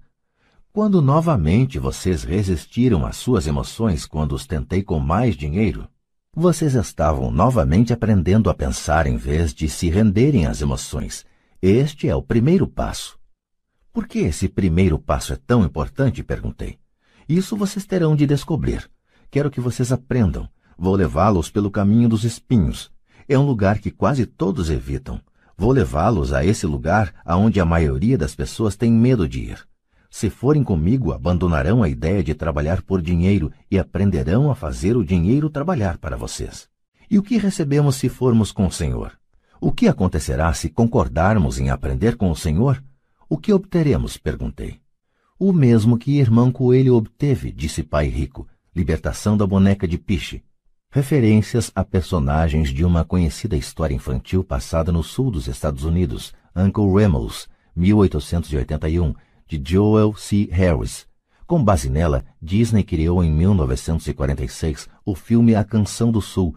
A boneca de piche é usada pela raposa como isca para pegar e livrar-se de seu inimigo, o coelho. Há um caminho de espinhos? perguntei. Sim, assentiu o pai rico. O caminho de espinhos é nosso medo e nossa ambição. A saída está em pôr de lado o medo e confrontar nossa ambição, nossas fraquezas, nossa carência. E a saída também está na mente, na escolha de nossos pensamentos. Escolher nossos pensamentos? perguntou Mike intrigado. Sim, escolher o que pensamos em lugar de reagir a nossas emoções, em lugar de levantar da cama e ir para o trabalho para resolver os problemas, porque estamos assombrados pelo medo de não ter dinheiro para pagar nossas contas. O pensamento o levaria a dedicar tempo a colocar-se a si mesmo a pergunta: Trabalhar com mais afinco seria a melhor solução para este problema? A maioria das pessoas está tão apavorada por não encarar a verdade, o medo está controlando-as, que não pode pensar e assim corre para sair de casa. A boneca de piche está no controle. Isto é o que quero dizer quando falo em escolher os pensamentos. E como fazemos isso? perguntou Mike. Isso é o que vou ensinar a vocês. Vou lhes ensinar como escolher seus pensamentos, em lugar de reagir apavorados tomando café da manhã afobadamente e disparando porta fora. Lembrem-se do que disse antes: um emprego é apenas uma solução de curto prazo para um problema de longo prazo. A maioria das pessoas só tem um problema em mente e é de curto prazo. São as contas do fim do mês, a boneca de piche. O dinheiro passa a conduzir suas vidas, ou melhor dizendo, o medo e a ignorância em relação ao dinheiro. Da mesma forma que faziam seus pais, elas acordam toda manhã e vão trabalhar por dinheiro. Não tem tempo de se perguntar se há outra maneira. Suas emoções estão no controle do seu pensamento, não a razão. O senhor pode distinguir o pensar com as emoções do pensar com a cabeça? perguntou Mike. Sim, eu ouço isso o tempo todo, respondeu o pai rico. Ouço coisas como bem todo mundo tem que trabalhar, ou os ricos são desonestos, ou vou procurar outro emprego, mereço esse aumento, eles não vão me passar para trás. Ou gosto deste emprego porque ele é seguro. em lugar de perguntas como o que é que eu estou perdendo aqui, o que interromperia o pensamento emocional e daria tempo de pensar com clareza. Devo admitir que estava recebendo uma grande lição. Saber quando alguém estava falando a partir de suas emoções ou de um pensamento claro. Era uma lição que me prestou bons serviços a vida toda, especialmente quando era eu que estava falando a partir de uma reação e não de um pensamento claro. Enquanto caminhávamos de volta à loja, Pai Rico explicou que os ricos realmente faziam dinheiro. Eles não trabalhavam por ele. Ele continuou explicando que quando Mike e eu estávamos cunhando pratinhas de cinco centavos com o chumbo, pensando que estávamos fazendo dinheiro, nós estávamos pensando quase como os ricos. O problema é que nós estávamos praticando um ato ilegal. Era legal quando o governo e os bancos faziam isso, mas não quando nós o fazíamos. Ele explicou que havia formas legais de fazer dinheiro e formas ilegais. Pai Rico continuou explicando que os ricos sabiam que o dinheiro era uma ilusão, como a cenoura para o burro. É em virtude do medo e da ambição que milhões de pessoas aceitam a ilusão de que o dinheiro é real. O dinheiro é uma ficção. Somente a ilusão de confiança e a ignorância das massas permitem que o castelo de cartas fique em pé. De fato, disse ele, de várias maneiras, a cenoura do burro é mais valiosa do que o dinheiro. Ele falou do padrão ouro que vigorava nos Estados Unidos e que, na verdade, cada nota de dólar era um certificado de prata. O que o preocupava é que algum dia o país pudesse abandonar o padrão ouro e os dólares deixassem de ser certificado de prata. O que aconteceria, garotos, seria uma grande confusão os pobres, a classe média e os ignorantes teriam suas vidas arruinadas simplesmente porque continuariam acreditando que o dinheiro é real e que a empresa para a qual trabalham ou o governo cuidaria deles. Naquele dia não entendemos do que ele estava falando, mas com o correr dos anos isso passou a fazer cada vez mais sentido. Vendo o que os outros não veem. Ao entrar em sua caminhonete, no estacionamento da pequena loja de conveniência, ele disse: Continuem trabalhando, garotos, mas quanto mais cedo vocês se esquecerem de que precisam de um contra-cheque, mais fácil se tornará sua vida adulta. Continuem usando seu cérebro, trabalhem de graça e logo sua mente lhes mostrará formas de ganhar muito mais dinheiro do que eu poderia lhes pagar. Vocês verão o que outras pessoas nunca percebem oportunidades que estão à frente de seu nariz. A maioria jamais enxerga essas oportunidades porque estão atrás de dinheiro e segurança, e é isso que elas recebem. No momento em que vislumbrarem uma oportunidade, vocês a reconhecerão pelo resto de suas vidas. Quando conseguirem isso, vou lhes ensinar outra coisa. Aprendam essa lição e evitarão uma das maiores armadilhas da vida vocês não tocarão nunca, jamais, nessa boneca de peixe. A boneca de peixe da história é totalmente pegajosa, daí a dificuldade de se livrar dela e dos problemas que ela provoca. Mike e eu pegamos nossas coisas na loja e nos despedimos da senhora Martin. Voltamos ao parque, ao mesmo banco da área de piquenique, e passamos várias horas pensando e conversando. Passamos a semana seguinte na escola, pensando e conversando, Durante outras duas semanas, pensamos, conversamos e trabalhamos de graça. No fim do segundo sábado, estava eu outra vez me despedindo da senhora Martin e atirando um olhar sonhador para a estante das revistas em quadrinhos. O duro de não ganhar nem mesmo trinta centavos aos sábados era que eu não tinha dinheiro para comprar gibis. De repente, enquanto a senhora Martin se despedia de Mike e de mim, vi que ela estava fazendo algo que eu nunca a vira fazer antes. Ou melhor, vira, mas nunca prestara atenção. A senhora Martin estava arrancando a metade superior da capa do gibi. Ela guardava essa metade e jogava numa caixa de papelão o resto da revestinha. Quando perguntei o que estava fazendo com as revestinhas, ela falou: Estou jogando fora. Devolvo a parte de cima da capa para o distribuidor das revistas, que me dá um crédito quando traz os novos gibis. Ele vai chegar daqui a uma hora. Mike e eu esperamos uma hora. Quando ele chegou, perguntei se podíamos ficar com os gibis velhos. Ele respondeu: Vocês podem ficar se vocês trabalharem nesta loja e não os revenderem. Nossa parceria ressuscitou. A mãe de Mike tinha um quarto vazio no porão da casa. Nós o limpamos e começamos a empilhar ali centenas de gibis. Em pouco tempo, nossa biblioteca de gibis estava aberta ao público. Contratamos a irmã caçula de Mike, que adorava estudar para ser bibliotecária. Ela cobrava de cada criança um ingresso de 10 centavos e a biblioteca permanecia aberta depois das aulas, das 14h30 às 16h30 todos os dias. Os frequentadores, as crianças da vizinhança, podiam ler quantos gibis conseguissem nessas duas horas. Era uma pechincha, pois cada gibi custava 10 centavos e podiam-se ler cinco ou seis nessas duas horas. A irmã de Mike controlava a saída da garotada para assegurar-se de que ninguém estivesse levando uma revista emprestada. Ela também controlava os livros, registrava quantas crianças compareciam diariamente, quem eram elas e os comentários que faziam. Recebia um dólar por semana e deixávamos que lesse de graça quantos gibis desejasse, o que ela fazia raramente porque estava sempre estudando. Mike e eu mantivemos o acordo de trabalhar todo sábado na loja e arrecadávamos os gibis descartados. Mantivemos nosso acordo com o distribuidor, pois não revendíamos nenhum gibi. Quando eles ficavam muito rasgados, os queimávamos. Tentamos abrir uma filial, mas nunca encontramos alguém tão dedicado e confiável quanto a irmã do Mike para cuidar dela. Nessa idade precoce descobrimos como era difícil conseguir bons funcionários. Três meses depois da inauguração da biblioteca, houve uma briga na sala. Alguns garotos de outro bairro a invadiram e começaram a confusão. O pai de Mike sugeriu que fechássemos o negócio. Nossa biblioteca deixou de existir e paramos de trabalhar aos sábados na loja de conveniência. De qualquer forma, Pai Rico estava entusiasmado e queria nos ensinar mais. Ele estava feliz porque tivemos muito êxito na primeira lição aprendemos a fazer o dinheiro trabalhar para nós. Como não tínhamos recebido pagamento pelo trabalho na loja, forçamos nossa imaginação identificando uma oportunidade de ganhar dinheiro. Ao começar nosso próprio negócio, a biblioteca de gibis, estávamos controlando nossas próprias finanças e não dependendo de um empregador. A melhor parte é que nosso negócio rendia dinheiro para nós, mesmo que nós não estivéssemos fisicamente presentes nosso dinheiro trabalhava para nós.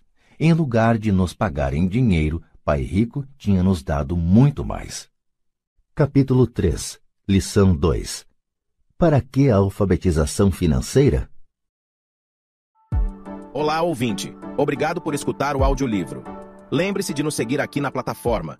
Prepare-se para dominar o livro em questão de minutos. Apresentamos o gráfico do livro, um conteúdo com todas as principais sacadas do autor à sua disposição prontas para impulsionar seu conhecimento. Clique no link, gráfico do livro, na descrição e tenha acesso a um material ilustrado com passos simples e fáceis, para você saber tudo sobre o livro em questão de minutos.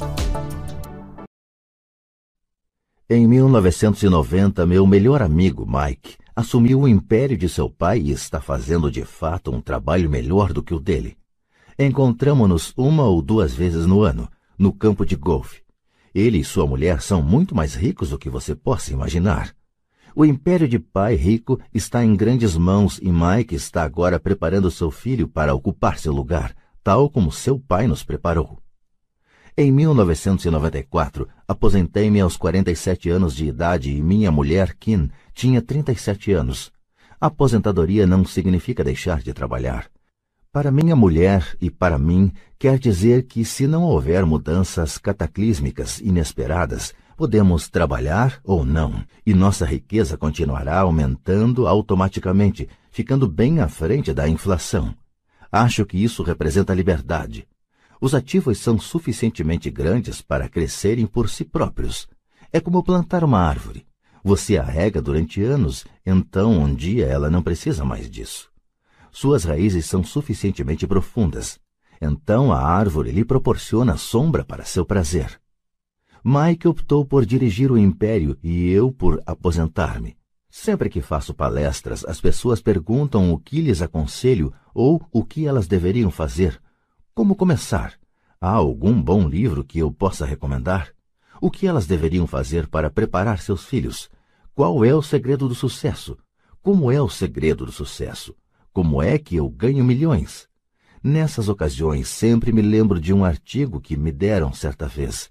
Diz mais ou menos o seguinte: Os homens de negócios mais ricos. Em 1923, um grupo de nossos maiores líderes e homens de negócios mais ricos participou de um encontro no hotel Edgewater Beach, em Chicago. Entre eles estava Charles Schwab, presidente da maior siderúrgica independente, Samuel Insul, presidente da maior empresa de energia elétrica, Howard Hobson, presidente da maior empresa fornecedora de gás, Ivar Krieger, presidente da International Match Company, uma das maiores empresas da época, Leon Fraser, presidente do Banco Internacional de Compensações Financeiras, Richard Whitney, presidente da Bolsa de Valores de Nova York, Arthur Cotton e Jesse Livermore, dois dos maiores especuladores de ações, e Albert Fall, um membro do gabinete do presidente Harding. 25 anos depois, nove deles, os listados anteriormente, terminaram como se segue. Schwab morreu sem um centavo depois de viver cinco anos de empréstimos. Insul morreu falido em um país estrangeiro. Krieger e Cotton também morreram falidos. Hobson ficou louco. Whitney e Albert Fall tinham acabado de sair da cadeia. Fraser e Livermore se suicidaram. Duvido que alguém possa dizer o que aconteceu realmente com aqueles homens. Se você olhar a data da reunião 1923, foi antes do crash da Bolsa de 1929 e da Grande Depressão, o que, desconfio, deve ter provocado grande impacto sobre esses homens e suas vidas. O interessante é isto. Hoje vivemos em tempos de mudanças maiores e mais aceleradas do que esses homens vivenciaram.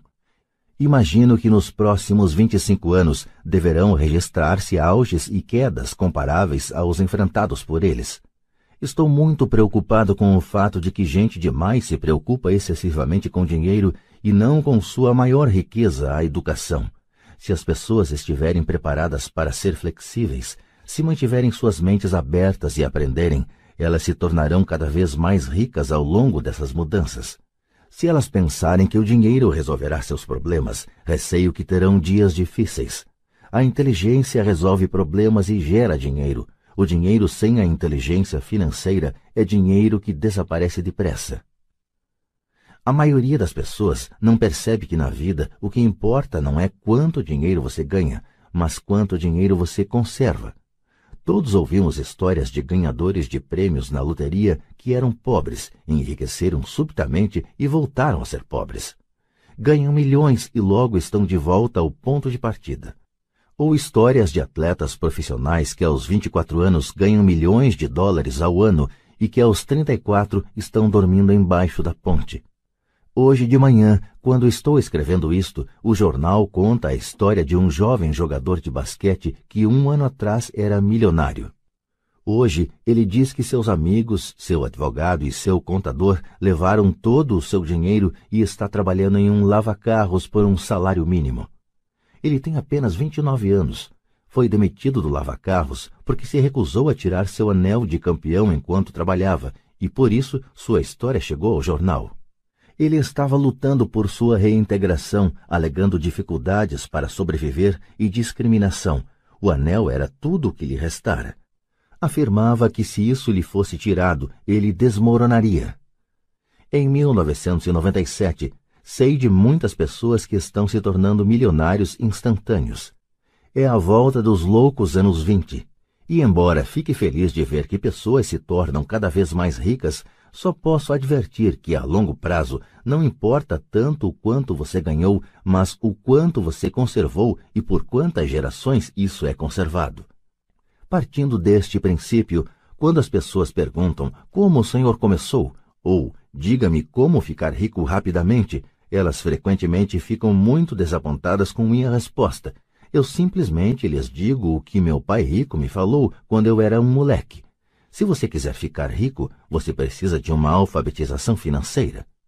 A ideia era martelada na minha cabeça toda vez que nos encontrávamos.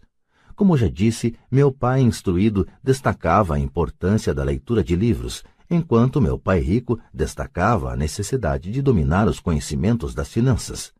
Se você quer construir um Empire State Building, a primeira coisa a fazer é cavar profundamente o terreno e construir sólidos alicerces. Se você vai construir uma casa no subúrbio, É bom recordar que, diferentemente do Brasil, nos Estados Unidos, os subúrbios são os locais de moradia das classes mais abastadas. Tudo o que tem a fazer é assentá-la numa laje de concreto de 15 centímetros. A maioria das pessoas, em sua ânsia de enriquecer, tenta construir um Empire State Building sobre uma laje de 15 centímetros. Nosso sistema escolar, por ter sido criado na época agrária, ainda acredita em casas sem alicerces chão de terra batida ainda está na moda. Assim a garotada sai da escola sem qualquer fundamento financeiro. Um dia, insones e endividados no subúrbio, vivendo o sonho americano, elas decidem que a resposta para seus problemas financeiros está em achar um meio de enriquecer rapidamente. Começam a construção do arranha-céu. Sobe rapidamente e logo em lugar de um Empire State Building temos a torre inclinada dos subúrbios, de volta às noites insones. No meu caso e no de Mike, quando adultos as nossas escolhas foram possíveis porque fomos ensinados a construir sólidos alicerces quando éramos apenas crianças. Agora vejamos, a contabilidade é possivelmente um dos assuntos mais áridos do mundo e pode também ser o mais confuso. Mas se você quiser ser rico, pode ser o assunto mais importante. A questão é como pegar um tema entediante e confuso e ensiná-lo a crianças? A resposta é: simplifique. Comece por ensiná-lo por meio de figuras. Meu pai rico construiu um sólido alicerce financeiro para Mike e para mim. Já que éramos apenas crianças, ele criou uma forma muito simples de ensinar. Durante anos, ele apenas fazia desenhos e usava palavras. Mike e eu entendíamos os desenhos simples, o jargão, o movimento do dinheiro e então, anos mais tarde, Pai Rico começou a incluir números.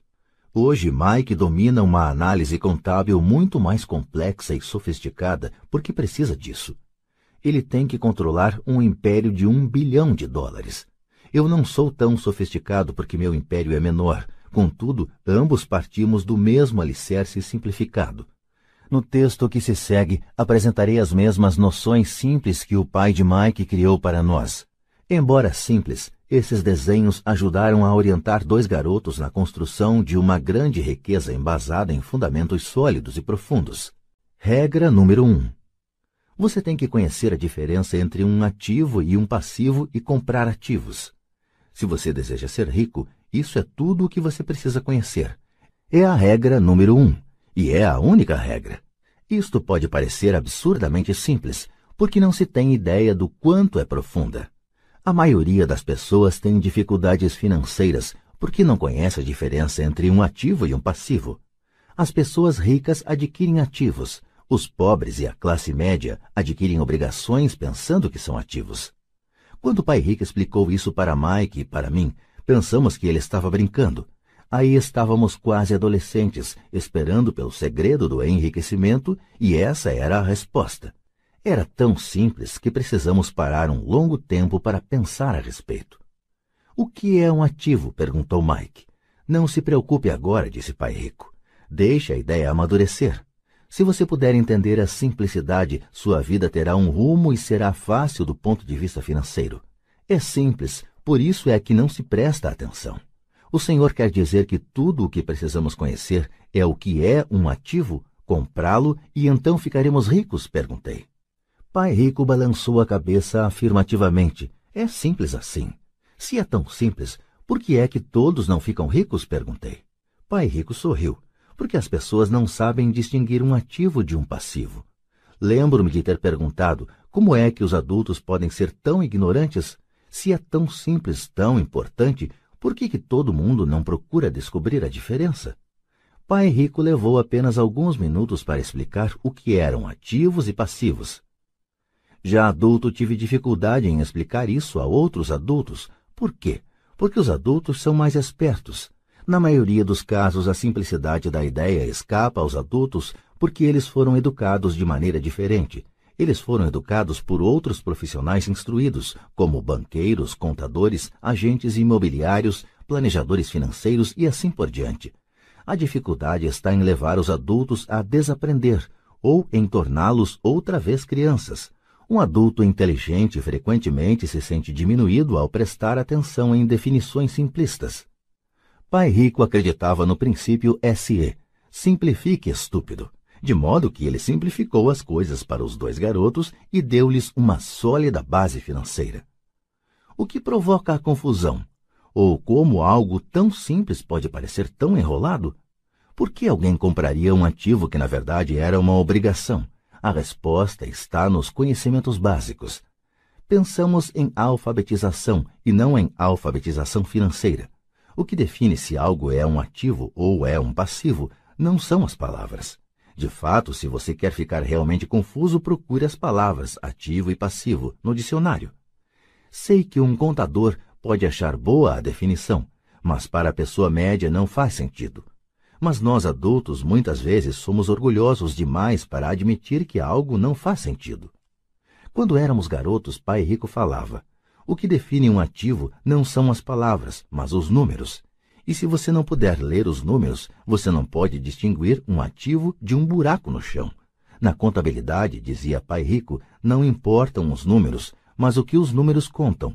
É como as palavras. Não são as palavras, mas as histórias que elas nos contam.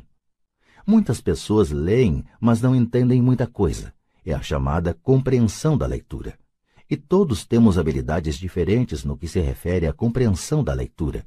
Por exemplo, recentemente comprei um novo aparelho de vídeo. Junto vinha o um manual que explicava como fazer gravações. Tudo o que eu queria era gravar meu programa preferido numa sexta-feira à noite. Quase fiquei maluco tentando ler o manual. Nada no meu mundo é tão complexo quanto programar a gravação do vídeo. Eu li as palavras, mas não entendi nada. Eu tiro 10 no reconhecimento das palavras, mas tiro zero na compreensão.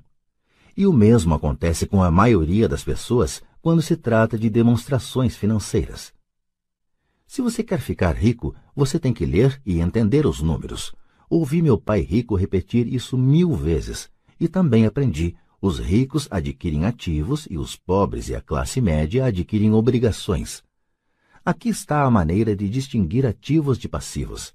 A maioria dos contadores e profissionais das finanças não concorda com as definições, mas estas noções simples foram o início de uma base financeira sólida para dois garotos.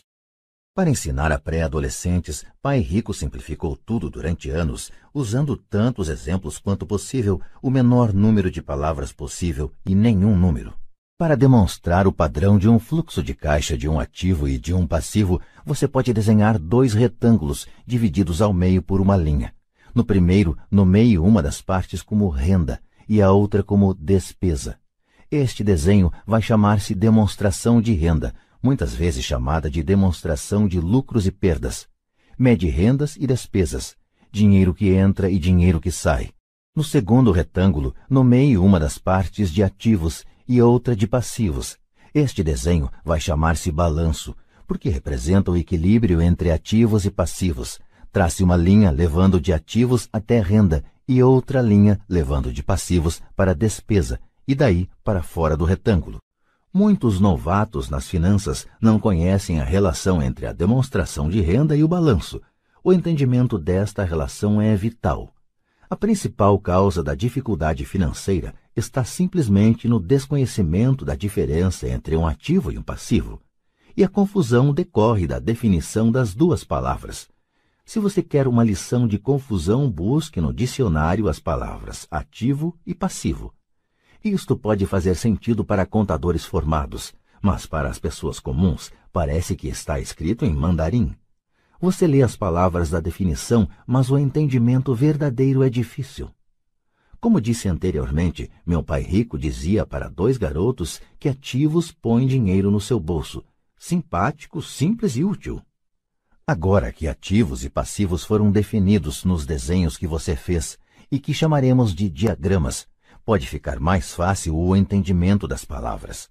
Um ativo é algo que põe dinheiro no meu bolso. Um passivo é algo que tira dinheiro do meu bolso. Isso é o que você realmente precisa saber. Se quer ser rico, simplesmente passe sua vida comprando ativos. Se quer ser pobre ou pertencer à classe média, passe a vida comprando passivos. É o desconhecimento dessa diferença que provoca a maior parte das dificuldades financeiras na vida real. Analfabetismo, tanto de palavras quanto de números, é a base das dificuldades financeiras. Se as pessoas têm problemas com as finanças, existem dados que elas não podem ler, sejam palavras, sejam números. Alguma coisa não está sendo compreendida.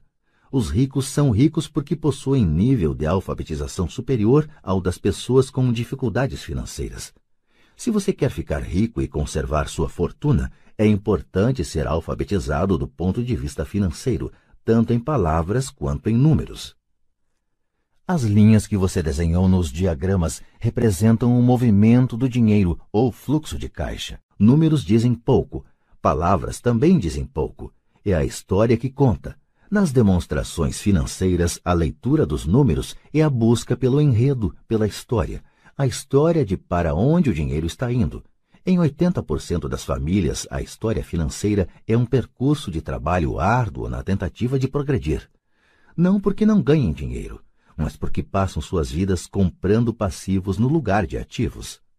No exemplo de fluxo de caixa de uma pessoa pobre ou de um jovem que ainda mora com os pais, teríamos uma renda proveniente de um emprego e nas despesas teríamos impostos, alimentação, aluguel, vestimentas, diversão e transporte. Nada em ativos, nada em passivos. No exemplo de uma pessoa de classe média, teríamos igualmente uma renda gerada por emprego, mas nas despesas, além das citadas, estaria incluída uma hipoteca imobiliária. Também não teríamos nada em ativos, mas em passivos estariam hipoteca imobiliária, empréstimos, cartões de crédito. No fluxo de caixa de uma pessoa rica, as rendas seriam geradas por dividendos, juros, renda imobiliária, royalties, Nada nas despesas, nada em passivos. Em ativos teríamos ações, títulos, promissórias, imóveis, propriedade intelectual. Todos esses exemplos estão obviamente bastante simplificados. Todos têm despesas de subsistência, necessidade de alimentação, moradia e vestimentas.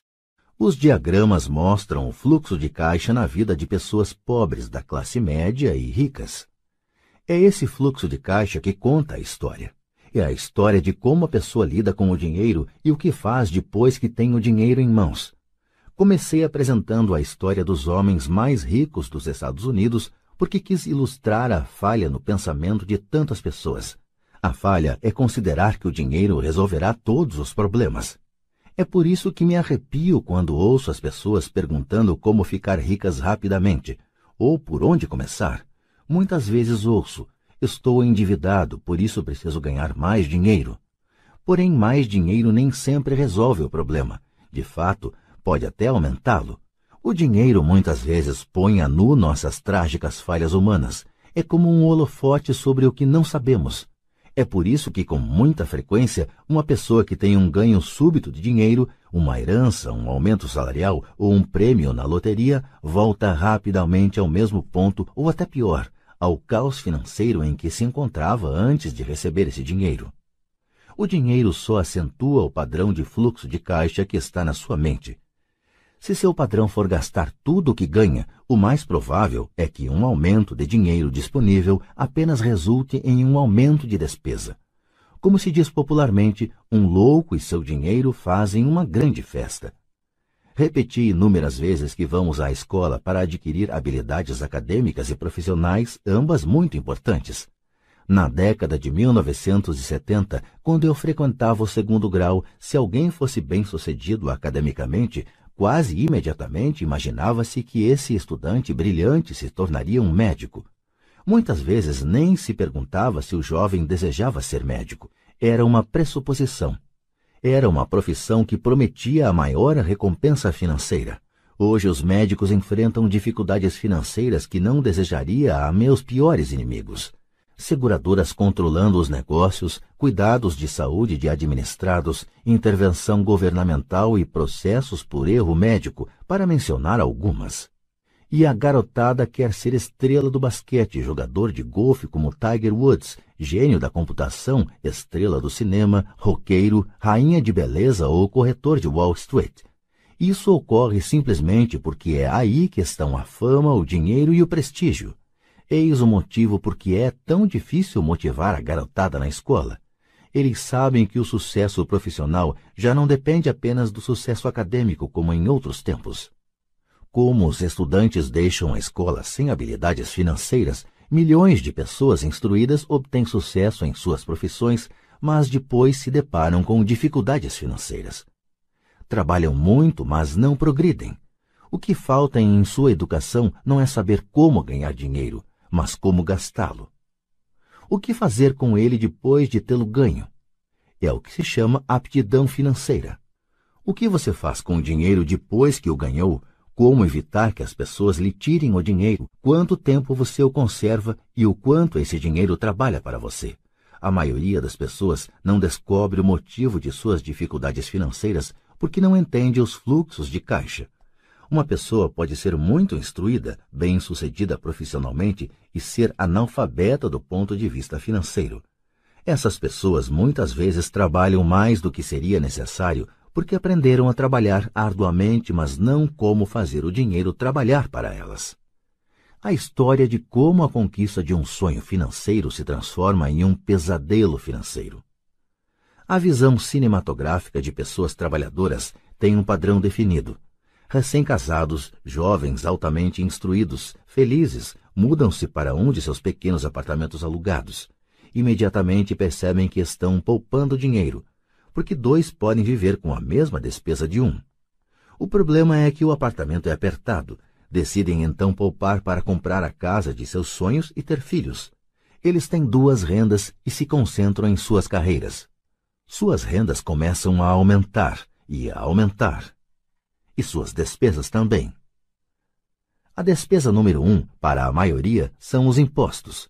Muitas pessoas pensam que se trata do imposto de renda, mas para grande parte dos americanos, o que pesa mais é a Seguridade Social. Para o empregado, parece que a contribuição para a Seguridade Social, combinada com a do Medicare, é de cerca de 7,5%, mas na verdade é de 15%, porque o empregador deve dar uma contrapartida do mesmo montante. Essencialmente, esse é um dinheiro que o empregador não pode pagar a você. Além disso, você ainda paga imposto de renda sobre a quantia deduzida de seus salários para a Seguridade Social. Renda essa que você nunca recebeu porque foi transferida na fonte para a Seguridade Social. E seu passivo também aumenta. Isso é visto mais claramente se voltarmos ao caso do jovem casal. Em consequência do aumento de suas rendas, eles resolvem comprar a casa de seus sonhos. Uma vez adquirida, eles pagam um novo imposto, o chamado imposto de propriedade. Então, eles compram um carro novo, novos móveis e novos eletrodomésticos para montar um novo lar. E de repente acordam e a coluna do passivo está atulhada de dívidas hipotecárias e do cartão de crédito. Agora eles estão aprisionados na corrida dos ratos. Chega o primeiro filho. Eles trabalham ainda mais. Mais dinheiro e mais impostos. A chamada escalada da alíquota. Um cartão de crédito chega pelo correio. Eles o usam. Mais despesa. Uma financeira telefona e diz que seu maior ativo, sua casa, teve seu valor aumentado. A empresa oferece um empréstimo de consolidação porque sua ficha é tão boa e lhes diz que o mais inteligente a fazer é zerar os altos juros ao consumidor, liquidando seu débito junto ao cartão de crédito. E, além de tudo, os juros pagos sobre a hipoteca imobiliária podem ser deduzidos do imposto de renda. Eles aceitam e zeram os débitos de seus cartões de crédito onerados pelos elevados juros ao consumidor. Eles suspiram aliviados. A dívida com o cartão de crédito está encerrada. Agora suas dívidas de consumo estão somadas à hipoteca imobiliária de sua casa própria. As prestações mensais são reduzidas porque ampliaram o financiamento para 30 anos. É atitude muito inteligente. O vizinho os convida para irem às compras. Afinal, está começando a liquidação do Memorial Day, uma chance de poupar algum dinheiro. Eles se dizem: não vamos comprar nada, só vamos olhar mas para a eventualidade de achar uma boa oferta, põe aquele novo cartão de crédito na carteira. Encontro este jovem casal a toda hora. Seus nomes mudam, mas seu dilema financeiro é o mesmo. Eles vêm a minhas palestras para ouvir o que eu tenho a dizer. Perguntam-me: o senhor pode nos dizer como ganhar mais dinheiro? Seus hábitos de compra os levam a buscar mais renda. Eles nem sabem que o problema está na forma que escolheram para gastar o dinheiro que têm. São provocados por seu analfabetismo financeiro e por não entenderem a diferença entre um ativo e um passivo.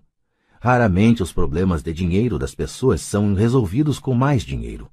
A inteligência resolve os problemas. Um amigo meu costuma repetir uma frase para as pessoas endividadas: Se você descobre que se enterrou num buraco, pare de cavar. Quando criança, meu pai dizia frequentemente que os japoneses conheciam três poderes: o poder da espada, o poder da joia e o poder do espelho. A espada simboliza o poder das armas. Os Estados Unidos têm gastado trilhões de dólares em armamento e, por isso, são a presença militar suprema do mundo. A joia representa o poder do dinheiro. Há uma certa verdade no dito: lembre-se da regra de ouro. Quem tem o ouro faz as regras. O espelho significa o poder do autoconhecimento. Esse autoconhecimento, de acordo com a lenda japonesa, era o mais apreciado dos três. Os pobres e a classe média muitas vezes permitem que o poder do dinheiro os controle.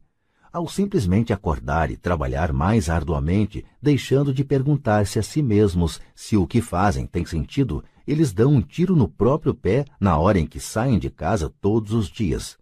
Por não entendê-lo plenamente, a vasta maioria das pessoas permite que o formidável poder do dinheiro exerça o controle sobre elas. Contudo, o poder do dinheiro é usado contra elas. Se usassem o poder do espelho, teriam se perguntado: isto tem sentido? Com muita frequência, em vez de confiar em sua sabedoria íntima, a maioria das pessoas acompanha a multidão. Fazem apenas o que todo mundo faz. Conformam-se em vez de questionar. Muitas vezes repetem sem pensar o que lhes foi dito. Ideias como diversifique ou sua casa é um ativo, sua casa é o maior investimento, você terá uma redução nos impostos endividando-se mais. Consiga um emprego seguro, não assuma riscos. Disse que para muitas pessoas o medo de falar em público é maior do que o medo da morte. De acordo com psiquiatras, o medo de falar em público é provocado pelo medo do ostracismo, o medo de aparecer, o medo das críticas, o medo do ridículo, o medo de se tornar um pária. O medo de ser diferente impede que muitas pessoas busquem novas formas de resolver seus problemas. É por isso que meu pai instruído dizia que os japoneses davam maior valor ao poder do espelho, porque somente quando nós, como seres humanos, nos olhamos no espelho, encontramos a verdade. E a principal razão pela qual as pessoas dizem procure segurança é o medo. Isso vale para tudo: esporte, relacionamento, carreira ou dinheiro. É esse mesmo medo, o medo do ostracismo, que leva as pessoas a se conformarem e a não questionarem opiniões aceitas ou tendências generalizadas. Sua casa é um ativo, faça um empréstimo consolidando suas dívidas e livre-se delas. Trabalhe com mais afinco, isto é uma promoção. Algum dia chego a vice-presidente, poupe, quando tiver um aumento vou comprar uma casa maior. Fundos mútuos são seguros, Bonecas Taiko e Elmo estão em falta, mas ainda tem uma reservada para um cliente que não apareceu.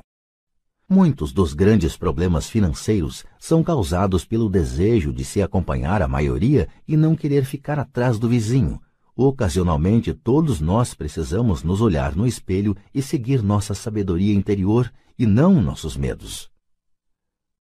Quando Mike e eu estávamos com uns 16 anos, começamos a ter problemas na escola. Não éramos maus garotos, apenas começamos a nos distanciar da maioria. Trabalhávamos para o pai do Mike depois das aulas e nos fins de semana.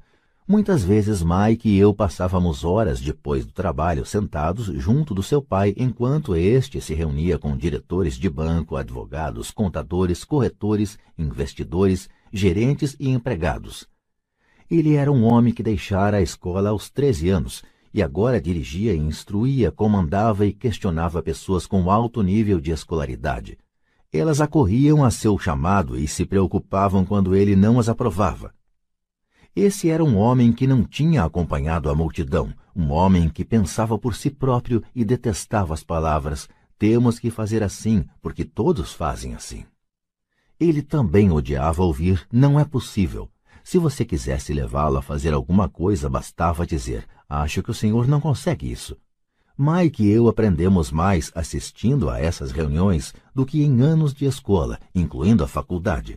O pai de Mike não tinha uma instrução formal, mas tinha conhecimentos financeiros e, em consequência, era bem-sucedido. Ele costumava repetir para nós: uma pessoa inteligente contrata pessoas mais inteligentes do que ela mesma. Portanto, Mike e eu tínhamos o privilégio de passar horas ouvindo e, no processo, aprendendo com pessoas inteligentes. Mas por causa disso, Mike e eu não podíamos acomodar-nos ao dogma padrão que nossos professores pregavam. E isso criava problemas. Sempre que um professor falava, se vocês não tirarem boas notas, vocês não se sairão bem no mundo real, Mike e eu franzíamos as sobrancelhas.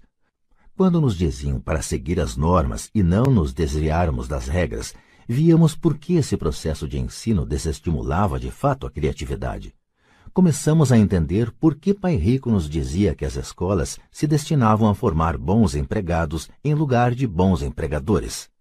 De vez em quando, Mike e eu perguntávamos a nossos professores como se aplicava na prática o que estávamos estudando, ou por que não estudávamos o dinheiro e como ele funcionava.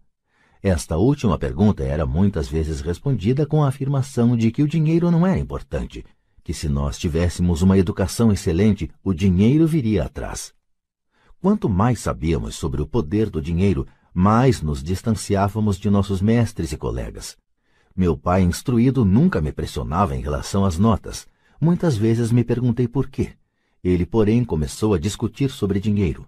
Com 16 anos, já tinha provavelmente uma base de conhecimentos sobre dinheiro melhor do que minha mãe e meu pai. Eu sabia escriturar livros contábeis, ouvia especialistas em tributação, advogados especializados em questões empresariais, gerentes de banco, corretores imobiliários e investidores. Meu pai falava com professores. Certo dia, meu pai falou que nossa casa era seu maior investimento. Uma discussão um tanto desagradável teve início quando eu lhe mostrei por que não achava que uma casa fosse um bom investimento. Havia uma diferença na percepção de meu pai rico e de meu pai pobre no que se referia a casas. Um pensava que sua casa era um ativo, o outro que era um passivo. Atualmente ainda ouço contestações à ideia de que uma casa não é um ativo. E sei que, para a maioria das pessoas, ela é não só o seu maior investimento, como também seu sonho. E sermos donos de nossa moradia é melhor do que nada eu ofereço simplesmente uma maneira alternativa de encarar esse dogma popular. Se minha mulher e eu fôssemos comprar uma casa maior, mais vistosa, nós a encararíamos não como um ativo, mas como um passivo, já que iria tirar dinheiro de nossos bolsos. Aqui vai o argumento que desenvolvo. Na verdade, não espero que a maioria das pessoas concorde com ele, uma vez que um lar agradável é um fator emocional, e no que se refere a dinheiro, grandes emoções tendem a reduzir a inteligência financeira.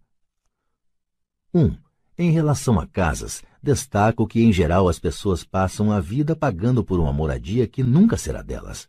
Em outras palavras, compra-se uma casa nova a cada tantos anos, incorrendo cada vez em um novo empréstimo de 30 anos sobre a casa anterior. 2.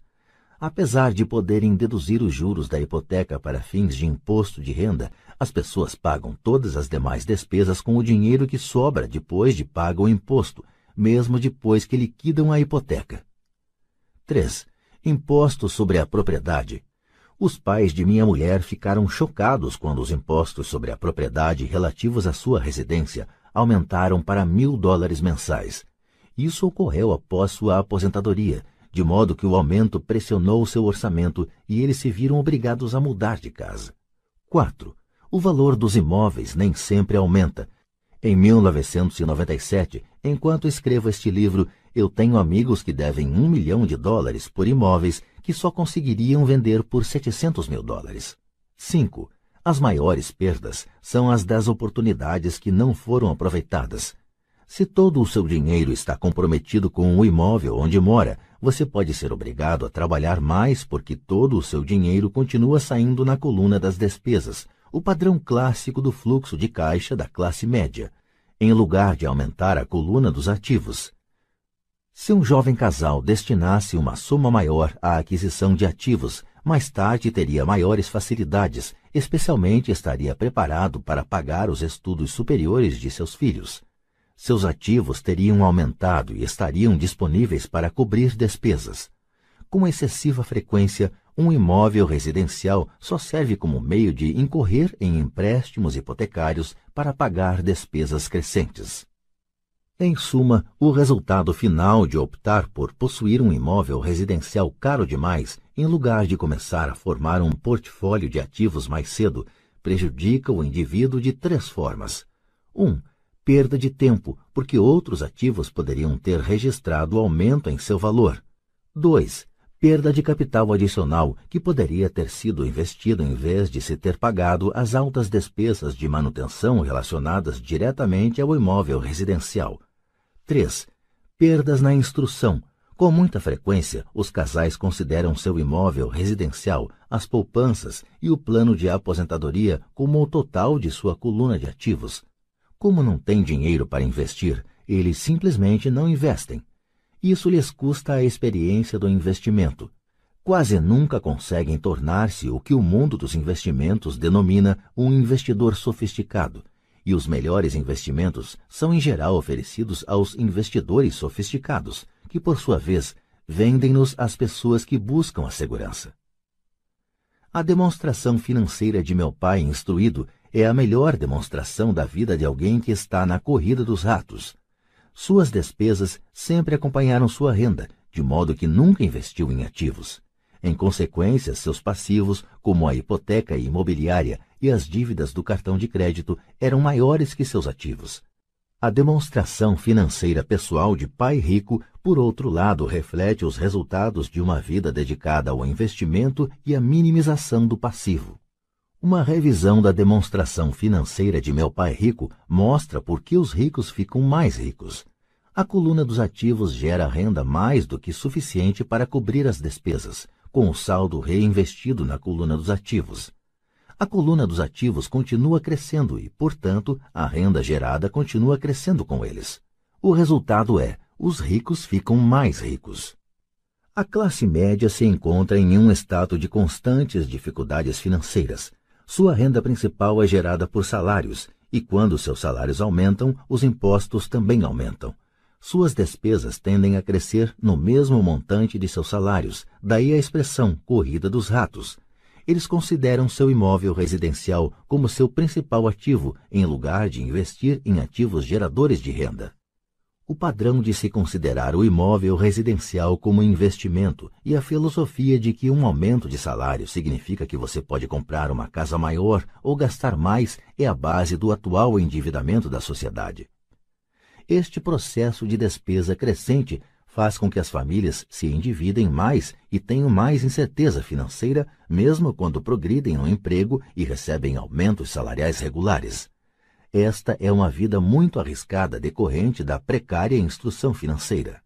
A maciça perda de empregos da década de 1990, o downsizing das empresas, trouxe à luz a instabilidade financeira da classe média.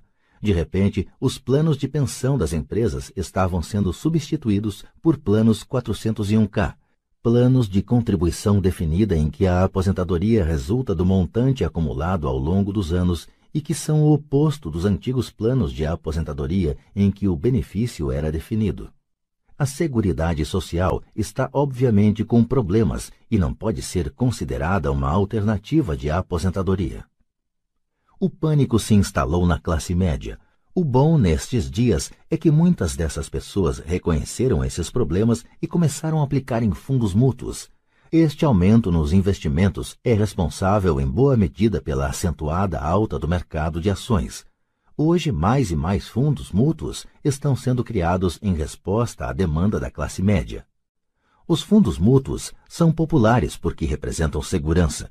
Os aplicadores médios dos fundos de pensão estão demasiadamente ocupados trabalhando para pagar impostos e hipotecas imobiliárias e tem dificuldade em poupar de modo a poder pôr seus filhos na faculdade e liquidar as dívidas do cartão de crédito.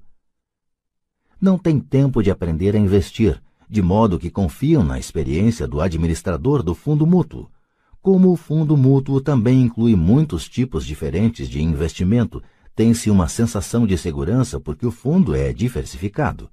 Este grupo da classe média instruída aceita o dogma da diversificação defendido por corretores de fundos mútuos e consultores financeiros. Procure a segurança Evite o risco. A verdadeira tragédia, contudo, é a falta de instrução financeira precoce, responsável pelo risco enfrentado pela pessoa comum da classe média. A razão é que precisam procurar a segurança porque uma situação financeira é, na melhor das hipóteses, precária. Seus balanços não fecham, estão atulhados de passivos, sem verdadeiros ativos para gerar renda. Em geral, sua única fonte de renda é o contra-cheque. Seu modo de vida depende totalmente do empregador. Sendo assim, quando os verdadeiros negócios de sua vida aparecem, essas mesmas pessoas não podem aproveitar a oportunidade. Elas devem procurar a segurança porque estão trabalhando muito, pagando impostos máximos e assoberbadas de dívidas. Como disse no início da sessão, a regra mais importante é conhecer a diferença entre um ativo e um passivo. Uma vez que você consiga entender a diferença, concentre seus esforços na compra exclusiva de ativos geradores de renda. Essa é a melhor maneira de dar o primeiro passo para se tornar rico. Continue fazendo isso e sua coluna dos ativos crescerá. Concentre-se em reduzir passivos e despesas. Isso aumentará o dinheiro disponível para continuar aumentando a coluna dos ativos. Logo, a base de ativos será tão profunda que você poderá permitir-se olhar para investimentos mais especulativos. Investimentos que podem ter retornos que variam de 100% ao infinito investimentos em que 5 mil dólares podem se transformar rapidamente em um milhão de dólares ou mais, investimentos que a classe média considera demasiado arriscados. O investimento não é arriscado, é a falta de simples inteligência financeira, a começar pela alfabetização financeira, que leva o indivíduo a ser muito arriscado. Se você fizer o que as massas fazem, você estará na seguinte situação. Como empregado possuidor da casa própria, seus esforços no trabalho em geral resultam no seguinte: 1. Um, você trabalha para alguém. Os esforços e o sucesso da maioria das pessoas assalariadas ajudarão a garantir o sucesso, o enriquecimento e a aposentadoria do dono da empresa e de seus acionistas. 2. Você trabalha para o governo. O governo fica com uma parte de seu contra-cheque antes mesmo que você veja o dinheiro ao trabalhar mais, você simplesmente aumenta o montante de impostos que o governo arrecada. A maioria das pessoas trabalha de janeiro a maio apenas para o governo. 3. Você trabalha para o banco. Depois dos impostos, sua maior despesa é, em geral, a hipoteca imobiliária e a conta do cartão de crédito. O problema decorrente de simplesmente trabalhar mais é que cada uma dessas três parcelas leva consigo uma parte maior de seu esforço. Você precisa aprender a fazer com que seus maiores esforços beneficiem diretamente você e sua família. Uma vez que você decidiu cuidar de seus próprios problemas, como determinar seus objetivos, é necessário, em geral, dedicar-se à sua profissão e usar os salários recebidos para financiar a aquisição de ativos. À medida que os ativos crescem, como medir a extensão de seu sucesso quando alguém percebe que está rico, que tem fortuna? Da mesma maneira que tenho minhas definições de ativos e passivos, também tenho minha própria definição para riqueza. Na verdade, eu a tomei emprestada de alguém chamado Buckminster Fuller. Alguns o consideram um charlatão e outros um gênio vivo. Anos atrás, ele criou um auê entre os arquitetos ao solicitar a patente para algo chamado um domo geodésico. Mas ao fazer isso, ele também falou algo sobre a riqueza. Parecia à primeira vista muito confuso, mas depois de relê-lo algumas vezes começou a fazer sentido. A riqueza é a capacidade de uma pessoa sobreviver tantos dias a mais, ou, se eu parar de trabalhar hoje, por quanto tempo poderei sobreviver? Ao contrário do patrimônio líquido, a diferença entre ativos e passivos, que frequentemente está repleta com o lixo caro e as opiniões de pessoas sobre o valor das coisas, esta definição cria a possibilidade de desenvolver uma mensuração verdadeiramente acurada. Poderia assim medir e saber realmente em que pé estou em termos de meu objetivo de tornar-me financeiramente independente. Embora o patrimônio líquido frequentemente inclua ativos que não geram dinheiro, como objetos comprados e agora abandonados num canto da garagem, a riqueza mede quanto dinheiro seu dinheiro está gerando e, portanto, sua sobrevivência financeira. A riqueza é a medida do fluxo de caixa gerado pela coluna dos ativos em comparação com a coluna das despesas. Vejamos um exemplo.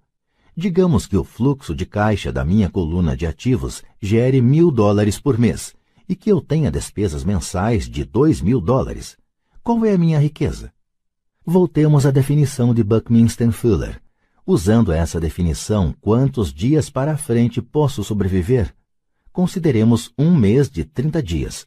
Por essa definição, eu tenho um fluxo de caixa suficiente para meio mês. Quando eu tiver alcançado um fluxo de caixa gerado por meus ativos de 2 mil dólares, então eu serei abastado. Ainda não estou rico, mas sou abastado. Agora eu tenho uma renda gerada por ativos a cada mês que cobre totalmente minhas despesas mensais. Se eu desejo aumentar essas despesas, preciso primeiro aumentar o fluxo de caixa gerado por meus ativos para manter esse nível de vida. Observe que nesse ponto eu não dependo mais de meu salário. Eu me concentro com sucesso em construir uma coluna de ativos que me tornou financeiramente independente, se eu largar meu emprego hoje, eu poderei cobrir minhas despesas mensais com o fluxo de caixa gerado por meus ativos. Meu próximo objetivo poderia ser empregar o excedente de meu fluxo de caixa no reinvestimento em mais ativos. Quanto mais dinheiro for destinado para a coluna dos ativos, mais esta crescerá. Quanto mais meus ativos crescerem, mais aumentará meu fluxo de caixa, e enquanto eu mantiver minhas despesas menores do que o fluxo de caixa gerado por esses ativos, eu me tornarei mais rico, com mais e mais fontes de renda, além de meu trabalho físico. Enquanto este processo de reinvestimento continuar, estarei no caminho do enriquecimento. A verdadeira definição de riqueza depende de quem a define. Você nunca poderá ser rico demais. Lembre desta observação simples. Os ricos compram ativos os pobres só têm despesas. A classe média compra passivos pensando que são ativos. E como eu cuido dos meus negócios? Qual é a resposta? Ou sou fundador do McDonald's. Capítulo 4 Lição 3 Cuide de seus negócios. Em 1974, Ray Kroc, fundador do McDonald's, foi convidado a fazer uma palestra para a turma de MBA da Universidade do Texas, em Austin. Um querido amigo meu, Kate Cunningham, era aluno dessa turma. Depois de uma exposição forte e inspiradora, os estudantes perguntaram a Ray se gostaria de juntar-se a eles num bar que frequentavam para tomar uma cerveja. Ray aceitou gentilmente. Qual é o meu negócio? perguntou Ray, quando todo mundo já estava com o seu copo de cerveja. Todos riram, conta Kate. A maioria da turma pensou que Ray estivesse brincando. Ninguém respondeu e Ray repetiu a pergunta. Em que negócio vocês pensam que eu atuo? Os estudantes soltaram uma gargalhada e finalmente uma alma corajosa gritou: Ray, não há ninguém no mundo que não saiba que você está no ramo de hambúrgueres. Ray deu uma risada. Achei que vocês fossem responder isso mesmo. Fez uma pausa, disse rapidamente: Senhoras e senhores, eu não atuo no ramo de hambúrgueres. Meu negócio são imóveis. Kate conta que Ray passou um bom tempo explicando seu ponto de vista. Em seu plano de negócios, Ray sabia que o principal foco era a venda de franquias de hambúrguer, mas nunca perdeu de vista a localização de cada franquia. Ele sabia que os imóveis e sua localização eram o mais importante fator de sucesso de cada franquia. Basicamente, a pessoa que comprava a franquia estava também pagando, comprando o terreno em que se situava a franquia da organização de Ray Kroc. O McDonald's é hoje o maior proprietário individual de terrenos no mundo, superando até a Igreja Católica. Atualmente, o McDonald's é proprietário de alguns dos cruzamentos e esquinas mais valiosos, não só dos Estados Unidos, como também de outras partes do mundo. Kate diz que essa foi uma das mais importantes lições que recebeu em sua vida. Atualmente, Kate é proprietário de lavacarros, mas seu negócio são os terrenos que estão por baixo desses lavacarros. O capítulo anterior terminou com exemplos ilustrando que a maioria das pessoas trabalha para todo mundo, menos para elas próprias.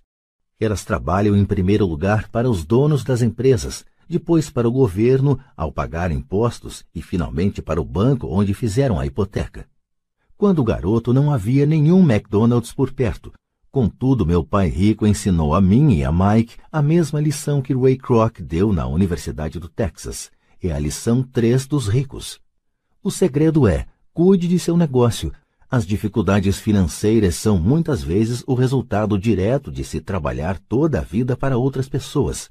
Muita gente chegará sem nada ao fim de sua vida de trabalho. Nosso atual sistema de ensino se concentra em preparar a juventude para os empregos por meio do desenvolvimento de habilidades acadêmicas. Suas vidas girarão em torno de seus salários, ou, como citado anteriormente, pela renda gerada por emprego. Depois de desenvolvidas as habilidades acadêmicas, os estudantes vão para níveis mais elevados de ensino a fim de desenvolver suas habilidades profissionais. Eles estudam para tornar-se engenheiros, cientistas, cozinheiros, policiais, artistas, escritores, etc. Suas habilidades profissionais lhe permitirão ingressar na força de trabalho e trabalhar por dinheiro. Há uma grande diferença entre sua profissão e seu negócio. Muitas vezes pergunto às pessoas: qual é o seu negócio? E elas respondem: sou banqueiro. No inglês, usa-se a mesma palavra banker para denominar o banqueiro e o gerente do banco. Então lhes pergunto se eles são donos do banco. Em geral, respondem: não, eu trabalho para o banco. Nesse caso, está se confundindo profissão com negócio. Sua profissão pode ser a de banqueiro, mas elas ainda não são donas do negócio. Ray Kroc sabia claramente a diferença entre sua profissão e seu negócio.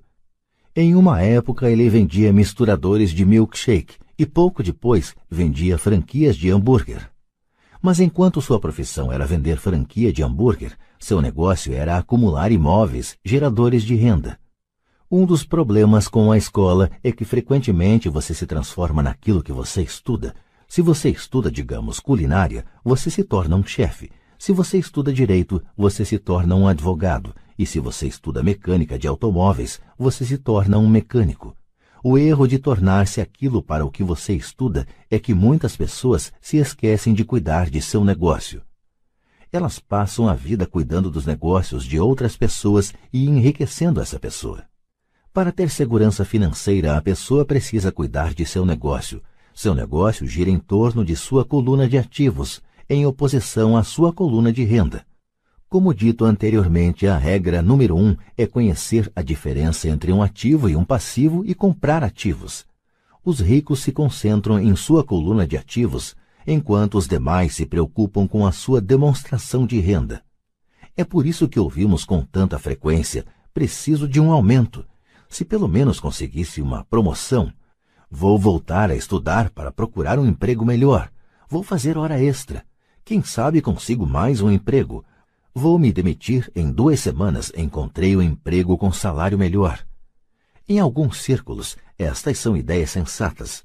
Contudo, se prestar atenção em Ray Kroc, verá que ainda não está cuidando de seu negócio. Essas ideias todas ainda focam a coluna da renda e só ajudarão a pessoa a ter mais segurança financeira se o dinheiro adicional for utilizado na aquisição de ativos geradores de renda. A principal razão pela qual pobres e classe média são conservadores, do ponto de vista financeiro, o que quer dizer não posso me arriscar, é que eles não têm um embasamento financeiro, apenas agarram-se a seus empregos, fazem o que é seguro. Quando o corte de pessoal se tornou a coisa in a ser feita, milhões de trabalhadores descobriram que seu chamado maior ativo, sua residência, os estava comendo vivos. Seu ativo chamado de casa ainda lhes custava dinheiro a cada mês. Seu carro, outro ativo, os devorava. Os tacos de golfe guardados na garagem e que tinham custado mil dólares já não valiam isso. Sem segurança no emprego, não tinham nada a que recorrer. O que eles pensavam que eram ativos não os podia ajudar a sobreviver em uma época de crise financeira. Imagino que todos nós já tenhamos preenchido uma ficha de cadastro para solicitar um financiamento bancário para comprar um imóvel ou um automóvel. É bem interessante olhar para o item patrimônio líquido. É interessante porque é isso que os bancos e as práticas contábeis aceitam como ativo de uma pessoa. Certo dia, minha posição financeira não parecia muito boa para obter um crédito de modo que incluí meus tacos de golfe, minha coleção de arte, livros, aparelho de som, televisão, ternos Armani, relógios de pulso, sapatos e outros objetos pessoais, a fim de aumentar o montante da coluna dos ativos.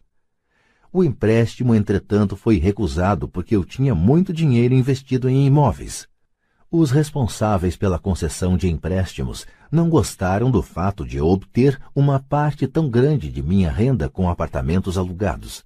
Eles queriam saber por que eu não tinha um emprego normal com um salário. Eles não questionaram os ternos Armani, os tacos de golfe ou a coleção de arte. A vida, às vezes, é dura para quem não se encaixa no perfil padrão.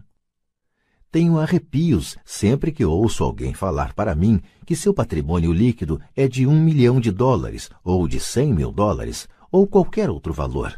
Um dos motivos por que o patrimônio líquido não é um indicador acurado é simplesmente porque no momento em que você começa a vender seus ativos, seus ganhos são tributados. Muitas pessoas se envolvem em dificuldades financeiras quando sua renda é reduzida. Elas tomam empréstimos, elas vendem seus ativos. Primeiro, seus ativos em geral só podem ser vendidos por uma fração do valor declarado em seu balanço pessoal. Ou se houver um ganho na venda desses ativos, esse ganho será tributado. De modo que, repito, o governo pega uma parte dos ganhos, reduzindo assim o montante disponível para auxiliá-las a sair da dívida. Por isso, costumo dizer que o patrimônio líquido de alguém frequentemente vale menos do que ele pensa. Comece a cuidar de seus negócios. Fique no seu emprego, mas comece a comprar ativos reais, não passivos ou objetos pessoais que não têm valor real, uma vez que você os leva para dentro de casa. Um carro novo perde cerca de 25% do preço que você paga no momento em que sai da concessionária não é um ativo verdadeiro, mesmo que seu banco permita que você o liste entre seus ativos. Meu novo taco de titânio, que custou 400 dólares, passou a valer 150 dólares no momento em que pisei no campo de golfe. Para adultos, a lição é manter reduzidas as despesas, reduzir os passivos e formar diligentemente uma sólida base de ativos. Para os jovens que ainda não saíram de casa, é importante que seus pais lhes ensinem a diferença entre ativos e passivos. Faça com que seus filhos comecem a construir uma firme base de ativos antes que saiam de casa, casem, comprem casa, tenham filhos e se encontrem em uma situação financeira difícil, agarrando-se a um emprego e comprando tudo a crédito. Vejo muitos jovens casarem e se verem aprisionados em um estilo de vida que não lhes permite sair do atoleiro das dívidas durante a maior parte dos anos de trabalho. Frequentemente, quando o último filho sai de casa, os pais constatam que não se prepararam adequadamente para a aposentadoria e começam a tentar poupar algum dinheiro. Então, seus próprios pais adoecem e eles se deparam com novas dificuldades. Qual o tipo de ativo que sugiro a você ou a seus filhos adquirirem? No meu mundo, ativos reais se agrupam em várias categorias diferentes. 1. Um, negócios que não exigem minha presença. Sou o dono deles, mas eles são administrados por outras pessoas. Se eu tiver que trabalhar neles, não é um negócio, torna-se uma profissão. 2. Ações. 3. Títulos. 4. Fundos mútuos. 5. Imóveis que geram renda. 6. Promissórias. 7. Royalties de propriedade intelectual como música, escritos, patentes. 8. Tudo o que tenha valor, gere renda ou se valorize e tenha um mercado líquido. Quando garoto, meu pai instruído me incentivava a procurar um emprego seguro. Meu pai rico, por outro lado, me incentivava a começar a adquirir ativos que me agradassem. Se você não gostar deles, você não cuidará deles. Comecei a adquirir imóveis simplesmente porque adoro prédios e terrenos. Gosto de comprá-los. Poderia buscá-los o dia todo. Quando surgem problemas, não são tão graves que mudem meu apreço pelos imóveis. Pessoas que detestam imóveis não deveriam comprá-los. Adoro ações de pequenas empresas, especialmente aquelas que estão iniciando suas atividades. Olá, ouvinte. Obrigado por escutar o audiolivro. Lembre-se de nos seguir aqui na plataforma. Prepare-se para dominar o livro em questão de minutos. Apresentamos o gráfico do livro, um conteúdo com todas as principais sacadas do autor à sua disposição, prontas para impulsionar seu conhecimento. Clique no link Gráfico do livro na descrição e tenha acesso a um material ilustrado com passos simples e fáceis para você saber tudo sobre o livro em questão de minutos. A razão é que eu sou um empreendedor, não um homem da grande empresa. Quando jovem, trabalhei em grandes organizações como a Standard Oil da Califórnia, a Marinha dos Estados Unidos e a Xerox Corp. Apreciei o tempo que lá passei e tenho boas lembranças, mas eu sabia lá no fundo que não era um homem de organização. Gosto de iniciar empresas, não de dirigi-las. Então compro, em geral, ações de pequenas empresas e às vezes até inicio a empresa e depois a levo ao mercado podem-se fazer fortunas com a emissão de novas ações e eu gosto desse jogo. Muitas pessoas têm medo de pequenas empresas e as consideram arriscadas, e de fato o são. Mas o risco sempre é diminuído se você gostar daquilo em que está investindo, entendê-lo e conhecer o jogo. Com pequenas empresas, minha estratégia é de investimento, é desfazer-me das ações no prazo de um ano. Por outro lado, minha estratégia para os imóveis é começar com pouco, depois trocá-los por imóveis maiores e, portanto, adiar o pagamento dos impostos sobre os ganhos. Isto permite que seu valor aumente acentuadamente. Costumo ficar com os imóveis menos do que sete anos. Durante anos, mesmo quando estava na Marinha ou na Xerox, fiz o que aconselhava meu pai rico. Fiquei no meu emprego, mas ainda assim cuidava dos meus negócios. Estava atento à minha coluna de ativos, negociava com imóveis e ações. Pai Rico sempre destacava a importância da alfabetização financeira. Quanto melhor eu entendesse a contabilidade e a gestão do dinheiro, melhor eu poderia analisar investimentos e, por fim, construir minha própria empresa. Eu não incentivaria ninguém a iniciar uma nova empresa a menos que realmente o desejasse. Conhecendo o que conheço quanto à direção de uma empresa, não recomendaria a tarefa a ninguém. Em certos casos, quando a pessoa não consegue um emprego, iniciar uma empresa pode ser uma solução. As chances, entretanto, são adversas. Nove entre dez empresas quebram em cinco anos. Das que sobrevivem aos primeiros cinco anos, nove entre cada dez também quebram. Se você realmente tem o desejo de ter sua própria empresa, vá em frente. Se não for esse o caso, fique no seu emprego e cuide de seus negócios. Quando digo cuide de seus negócios, refiro-me à formação e à manutenção de uma sólida coluna de ativos. Se um dólar entrar nela, nunca o deixe sair de lá. Pense deste modo: uma vez que um dólar entra na coluna dos ativos, ele se transforma em seu empregado. O melhor do dinheiro é que ele trabalha 24 horas por dia e pode fazê-lo durante gerações. Fique no seu emprego, seja um ótimo empregado, mas construa essa coluna de ativos. À medida que seu fluxo de caixa cresce, você pode comprar alguns artigos de luxo.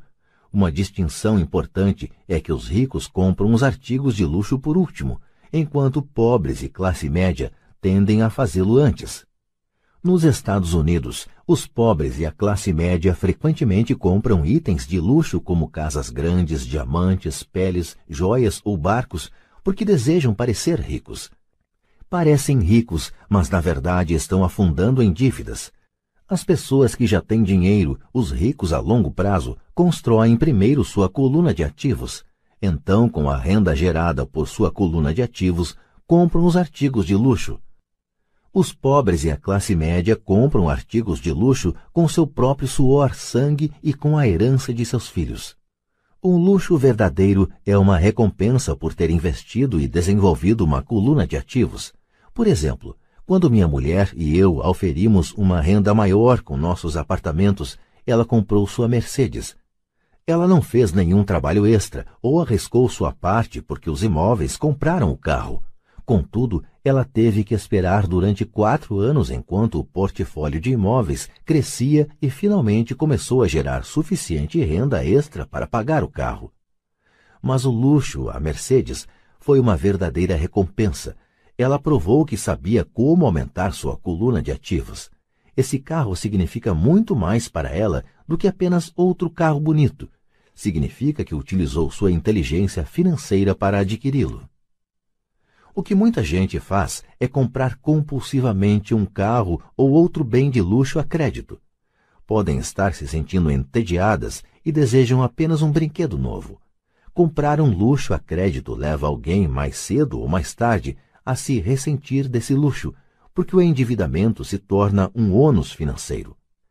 Depois que você dedicou seu tempo e investiu em seus negócios, está pronto para acrescentar o toque mágico, o maior segredo dos ricos, o segredo que põe os ricos muito à frente da multidão, a recompensa no fim da estrada por ter dedicado diligentemente seu tempo para cuidar de seus negócios.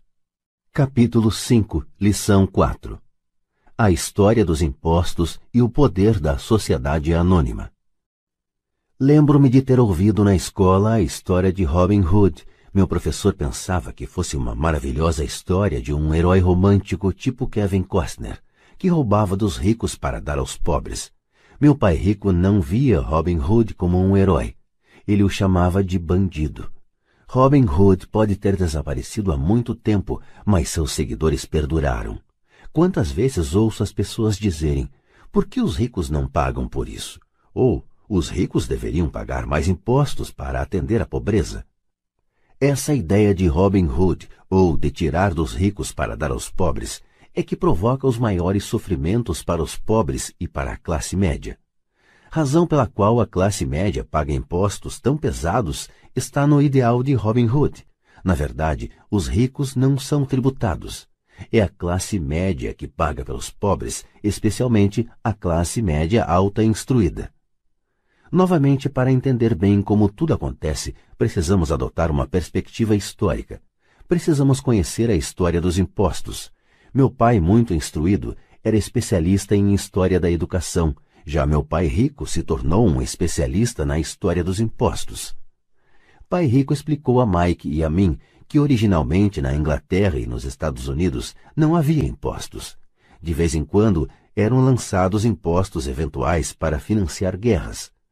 O rei ou o presidente anunciava o acontecido e convocava todos para rachar a despesa.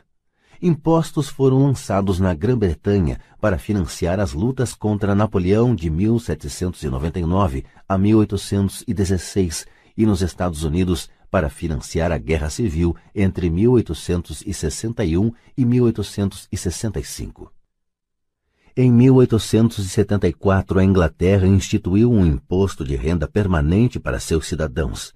Em 1913, o imposto de renda se tornou permanente nos Estados Unidos, com a adoção da 16ª emenda à Constituição. Durante certo tempo, os americanos eram contrários aos impostos. Foi o excessivo imposto sobre o chá que levou ao famoso Tea Party no porto de Boston, um incidente que ajudou a desencadear a Guerra Revolucionária. Foram necessários cerca de 50 anos, tanto na Inglaterra quanto nos Estados Unidos, para se consolidar a ideia de um imposto de renda rotineiro. O que esses dados históricos não revelam é que, em ambos os casos, os impostos foram inicialmente lançados sobre os ricos. Era isso o que o pai rico queria que Mike e eu entendêssemos. Ele explicou que a ideia de impostos se tornou popular e foi aceita pela maioria, divulgando-se aos pobres e à classe média que os impostos estavam sendo criados para punir os ricos. Foi assim que as massas votaram a favor da lei e ela se tornou constitucionalmente legal, embora fosse imaginada para punir os ricos, na realidade acabou punindo aquelas pessoas que votaram a seu favor, isto é, os pobres e a classe média.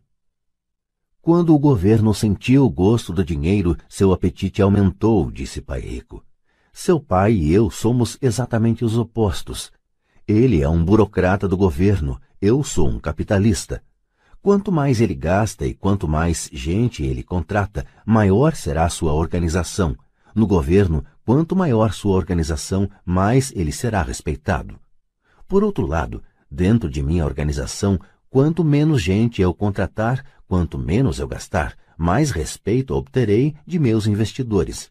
É por isso que não gosto de gente do governo. Eles têm objetivos diferentes daqueles da maioria dos homens de negócios. À medida que o governo cresce, mais e mais dólares saídos dos impostos serão necessários para sustentá-lo. Meu pai instruído acreditava sinceramente que o governo deveria ajudar as pessoas. Gostava de John F. Kennedy e especialmente da ideia do Corpo da Paz. Gostava tanto dessa ideia que ele e mamãe trabalharam para o Corpo da Paz, treinando voluntários para a Malásia, Tailândia e Filipinas. Ele sempre lutava por doações adicionais e aumentos no orçamento de modo que pudesse contratar mais gente, tanto no seu cargo no Departamento de Educação quanto no Corpo da Paz. Essa era sua função. Desde meus dez anos de idade, ouvia meu pai rico dizer que os funcionários do governo eram um bando de ladrões preguiçosos, e meu pai pobre falava que os ricos eram bandidos gananciosos, que deveriam ser obrigados a pagar mais impostos. Ambos os lados tinham argumentos válidos. Era difícil trabalhar para um dos maiores capitalistas da cidade e chegar à casa onde o pai era um destacado líder do governo. Não era fácil saber em quem acreditar. Contudo, quando você estuda a história dos impostos, aparece uma perspectiva interessante. Como já disse, a aprovação dos impostos só foi possível porque as massas acreditavam na teoria Robin Hood da economia, que era tirar dos ricos para distribuir aos demais. O problema é que o apetite do governo por dinheiro era tão grande que logo os impostos precisaram ser lançados sobre a classe média e daí ir descendo. Os ricos, por outro lado, viram nisso uma oportunidade. Eles não jogam pelas mesmas regras. Como já disse, os ricos já sabiam sobre as sociedades anônimas que se tornaram populares na época das navegações os ricos criaram a sociedade anônima como veículo para limitar o risco dos ativos a cada viagem. Os ricos colocavam seu dinheiro em uma sociedade anônima para financiar a viagem. A sociedade anônima então contratava uma tripulação para ir ao novo mundo em busca de tesouros. Se a embarcação se perdesse, a tripulação perdia a vida, mas a perda para os ricos se limitava apenas ao dinheiro investido em cada viagem é o reconhecimento do poder da estrutura legal da sociedade anônima que dá aos ricos uma grande vantagem sobre os pobres e a classe média. Tendo dois pais a me ensinar, um socialista e outro capitalista, rapidamente percebi que a filosofia dos capitalistas tinha mais sentido financeiro para mim. Tinha a impressão de que os socialistas, em última análise, puniam a si próprios em decorrência de sua falta de instrução financeira não importa o que inventasse a turma do tire dos ricos, os ricos sempre encontravam uma forma de passá-la para trás. E desta forma, os impostos acabaram onerando a classe média. Os ricos passaram para trás os intelectuais somente porque aqueles entendiam o poder do dinheiro, um tema não abordado pela escola. Como os ricos passaram para trás os intelectuais? Quando o imposto, tire dos ricos, foi implementado, o dinheiro começou a fluir para os cofres do governo. Inicialmente as pessoas ficaram felizes. O dinheiro foi repassado para os funcionários do governo e para os ricos. Foi para os funcionários na forma de empregos e aposentadorias. Foi para os ricos quando as empresas receberam contratos do governo. O governo se tornou uma grande fonte de dinheiro, mas o problema era a administração fiscal desses recursos. Na verdade, não havia recirculação. Em outras palavras, a política do governo, se você fosse um burocrata estatal, era evitar ter excesso de dinheiro. Se não conseguisse gastar a verba recebida, você se arriscava a perdê-la no próximo orçamento. Certamente não haveria reconhecimento para você se fosse eficiente. Os homens de negócios, por outro lado, são recompensados pelo dinheiro que sobra e são reconhecidos por sua eficiência. À medida que este ciclo de despesas públicas crescentes continuava, a demanda por dinheiro aumentava e a ideia de tire dos ricos se ajustava agora para incluir níveis de renda mais baixos, chegando aos que tinham votado em favor dos impostos, os pobres e a classe média. Os verdadeiros capitalistas aplicavam seus conhecimentos financeiros para simplesmente encontrar uma maneira de escapar eles se voltaram para a proteção de uma sociedade anônima. Uma sociedade anônima protege os ricos.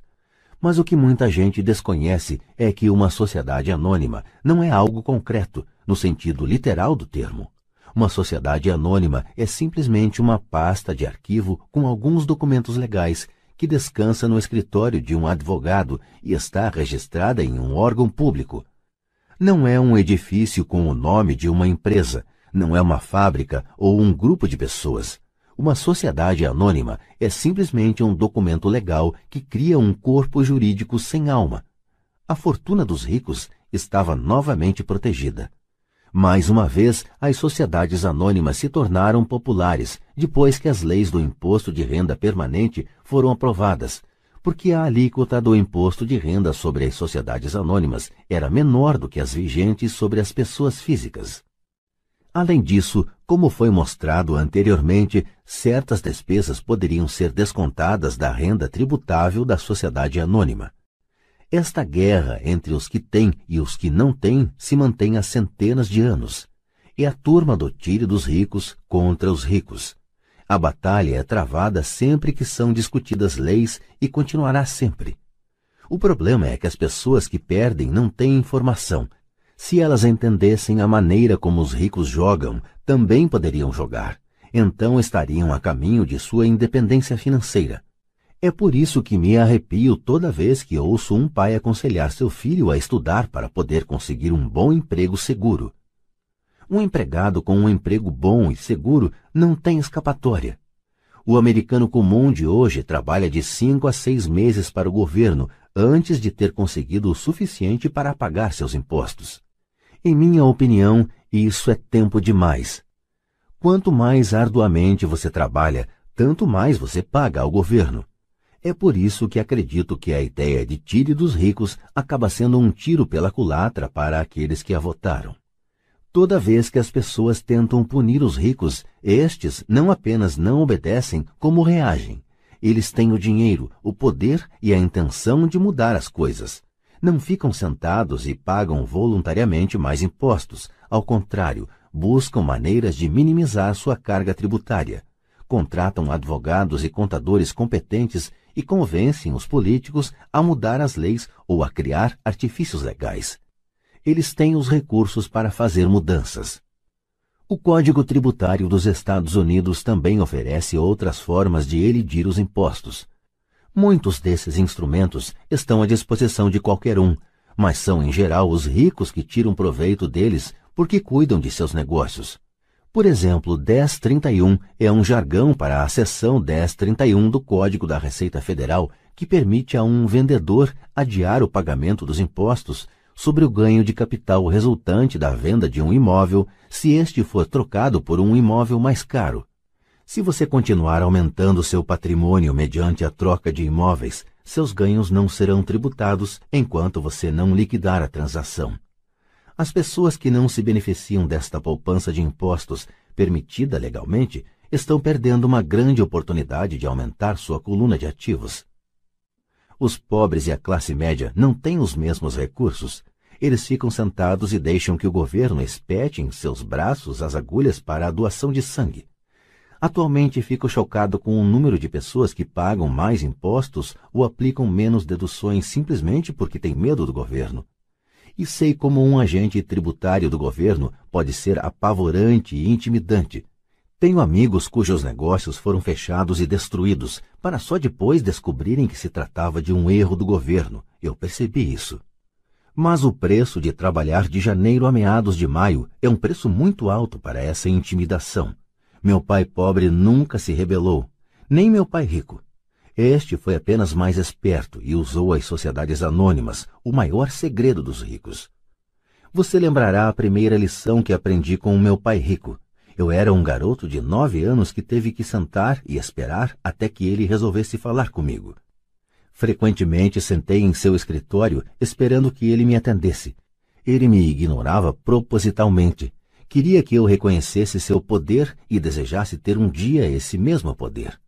Durante todos os anos que estudei e trabalhei com ele, sempre me lembrou que conhecimento é poder. E com o dinheiro vem mais poder, o que exige o conhecimento certo para mantê-lo e fazê-lo se multiplicar. Sem esse conhecimento, o mundo arrasta você. Pai Rico sempre recordava a mim e a Mike que o maior tirano não era o patrão ou o supervisor, mas o homem dos impostos. Se você deixar, o homem dos impostos sempre tirará mais de você. A primeira lição relativa a fazer o dinheiro trabalhar para mim, em vez de trabalhar pelo dinheiro, tem, na verdade, tudo a ver com poder. Se você trabalha pelo dinheiro, está cedendo o poder a seu empregador. Se seu dinheiro trabalha para você, você mantém e controla o poder. No momento em que adquirimos esse conhecimento do poder do dinheiro trabalhando para nós, Pai Rico quis que nos tornássemos financeiramente espertos e não deixássemos os tiranos nos intimidarem. Você precisa conhecer as leis, a forma como funciona o sistema. Se for ignorante, é fácil ser intimidado. Se você sabe do que está falando, tem uma chance de vencer. É por isso que ele pagava tanto a advogados e contadores especialistas em tributação. Era menos dispendioso pagar-lhes do que pagar ao governo. A melhor lição que me deu e que apliquei a maior parte de minha vida é: seja esperto e você não será oprimido. Ele conhecia a lei porque era um cidadão respeitador das leis. Se você sabe que está certo, você não terá receio de se defender, mesmo se você estiver indo contra Robin Hood e seu bando. Meu pai instruído sempre me incentivou a conseguir um bom emprego em uma grande empresa. Ele falava das vantagens de subir na hierarquia empresarial. Ele não entendia que, dependendo apenas do contra-cheque de um patrão, eu seria uma vaca dócil pronta a ser ordenhada. Quando contei a meu pai rico o conselho de pai pobre, ele deu uma risadinha. Por que não ser dono da hierarquia? Foi tudo o que disse. Eu era garoto e não entendia o que meu pai rico queria dizer com tornar-me dono de minha empresa. Era uma ideia que parecia impossível e assustadora. Embora a ideia me empolgasse, minha juventude não me permitia vislumbrar a possibilidade de que adultos trabalhassem algum dia para uma empresa da qual eu era o dono. O importante é que, se não fosse por meu pai rico, eu teria provavelmente seguido o conselho de meu pai instruído, foi apenas a lembrança ocasional de meu pai rico que manteve viva a ideia de eu vir a ter minha própria empresa e me fez seguir um caminho diferente. Quando eu já estava com 15 ou 16 anos, sabia que não podia continuar a trajetória que meu pai instruído recomendava. Não tinha ideia de como fazer, mas estava disposto a não seguir na direção em que a maioria de meus colegas se encaminhava. Essa decisão mudou minha vida. Não foi antes de eu chegar aos vinte e poucos anos que o conselho de meu pai rico começou a fazer sentido. Tinha saído da marinha e estava trabalhando na Xerox. Ganhava muito bem, mas cada vez que olhava para o contra-cheque me sentia desapontado. As deduções eram tão grandes e quanto mais eu trabalhava, maiores elas eram. Na medida em que eu era bem sucedido, meus chefes falavam de promoções e aumentos. Era lisonjeador, mas podia ouvir Pai Rico sussurrando em meu ouvido: Para quem você está trabalhando? Quem você está enriquecendo? Em 1974, ainda estava na Xerox, criei minha primeira sociedade anônima e comecei a cuidar de meu negócio. Já havia alguns ativos em minha coluna de ativos, mas agora estava determinado a focar um mercado maior. Esses contra-cheques cheios de deduções justificavam todos os conselhos que Pai Rico me dera ao longo dos anos. Via o futuro que me aguardava se seguisse o conselho de meu pai instruído. Muitos empregadores temem aconselhar seus empregados a cuidar de seus próprios negócios. Estou certo de que isso pode valer para certas pessoas. Mas em meu caso, a atenção dada aos meus negócios, ao aumento de ativos, tornou-me um empregado melhor. Agora eu tinha um objetivo, Chegava cedo e trabalhava diligentemente, juntando todo o dinheiro possível para poder começar a adquirir imóveis. O Havaí estava começando a crescer e havia fortunas a serem feitas. Quanto mais eu percebia os estágios iniciais da expansão, mais máquinas Xerox eu vendia. Quantas mais vendia, mais dinheiro ganhava e, naturalmente, mais deduções apareciam em meu contra-cheque. Era inspirador. Estava tão ansioso para fugir da armadilha que eu trabalhava mais e não menos. Por volta de 1978, costumava ocupar um dos primeiros cinco lugares entre os vendedores, às vezes o primeiro. Estava louco para sair da corrida dos ratos. Em menos de três anos, eu estava faturando mais em minha pequena empresa, uma companhia imobiliária, do que na Xerox. E o dinheiro que ganhava na minha coluna de ativos, minha companhia imobiliária, era dinheiro que trabalhava para mim. Não era eu batendo em portas para vender copiadoras. O conselho de meu pai rico fazia mais sentido. Logo, o fluxo de caixa de minhas propriedades permitiu que minha empresa comprasse meu primeiro Porsche. Meus colegas vendedores da Xerox pensavam que eu estava gastando minhas comissões. Não estava. Estava gastando minhas comissões em ativos. Meu dinheiro estava trabalhando arduamente para ganhar mais dinheiro. Cada dólar de minha coluna de ativos era um grande empregado dando duro para fazer mais empregados e comprando para o chefe um novo Porsche, a ser deduzido da renda tributável. Comecei a trabalhar mais para a Xerox. O plano estava funcionando e meu Porsche era a prova. Ao aplicar as lições de meu pai rico, eu, tão jovem, podia sair da proverbial corrida dos ratos, de ser empregado. E isso foi possível dados os sólidos conhecimentos financeiros adquiridos com estas lições. Sem esses conhecimentos que chamo de QI financeiro, meu caminho para a independência financeira teria sido muito mais difícil. Agora divido com outros por meio de seminários tudo o que aprendi. Sempre que faço minhas palestras, lembro aos ouvintes que o QI financeiro se compõe de quatro grandes áreas. Contabilidade é o que chamo de alfabetização financeira, uma habilidade vital se você quer construir um império. Quanto mais dinheiro estiver sob sua responsabilidade, mais acuidade é exigida ou a casa desmorona. É o lado esquerdo do cérebro, ou os detalhes. A alfabetização financeira é a capacidade de ler e entender demonstrações financeiras. Isso lhe permite identificar os pontos fortes e fracos de qualquer negócio. Investimento. O que eu chamo de ciência do dinheiro que faz dinheiro, isso envolve estratégias e fórmulas é o lado direito do cérebro, ou o lado criativo. Entendimento dos mercados. A ciência da oferta e da demanda. Há necessidade de conhecer os aspectos técnicos do mercado, o que está relacionado à emoção. O boneco Taiko Mielmo, no Natal de 1996, é um caso de mercado técnico ou conduzido pelas emoções, o outro fator de mercado é o dos fundamentos ou do sentido econômico de um investimento. O investimento faz sentido ou não de acordo com as condições correntes do mercado. Muitas pessoas pensam que os conceitos de investimento e a compreensão do mercado são muito complexos para as crianças. Elas não conseguem ver que as crianças conhecem esses assuntos intuitivamente. Para aqueles que não estão familiarizados com o boneco Elmo, esse era o personagem de Vila Sésamo que estava povoando o sonho das crianças antes do Natal. A maioria das crianças queria um e o colocava em primeiro lugar em sua lista de presentes. Muitos pais se perguntavam se a empresa estava retendo intencionalmente o produto fora do mercado, enquanto o continuava anunciando nas vésperas do Natal. Desencadeou-se um pânico em função da grande demanda e da oferta escassa. Sem encontrar bonecos à venda nas lojas, especuladores viram uma oportunidade de fazer pequenas fortunas à custa de pais desesperados. Os infelizes pais que não acharam o boneco foram forçados a comprar outros brinquedos. A incrível popularidade do boneco Elmo não fazia sentido para mim, mas serve como um excelente exemplo econômico de oferta e demanda. O mesmo pode ser dito dos mercados de ações, títulos, imóveis e cartões de beisebol. Lei. Por exemplo, utilizando uma sociedade anônima com os artifícios técnicos contábeis, o investimento e os mercados podem permitir um crescimento explosivo. Uma pessoa com o conhecimento das vantagens tributárias e a proteção oferecida por uma sociedade anônima pode enriquecer muito mais rapidamente do que alguém que é simples empregado ou proprietário único de uma empresa.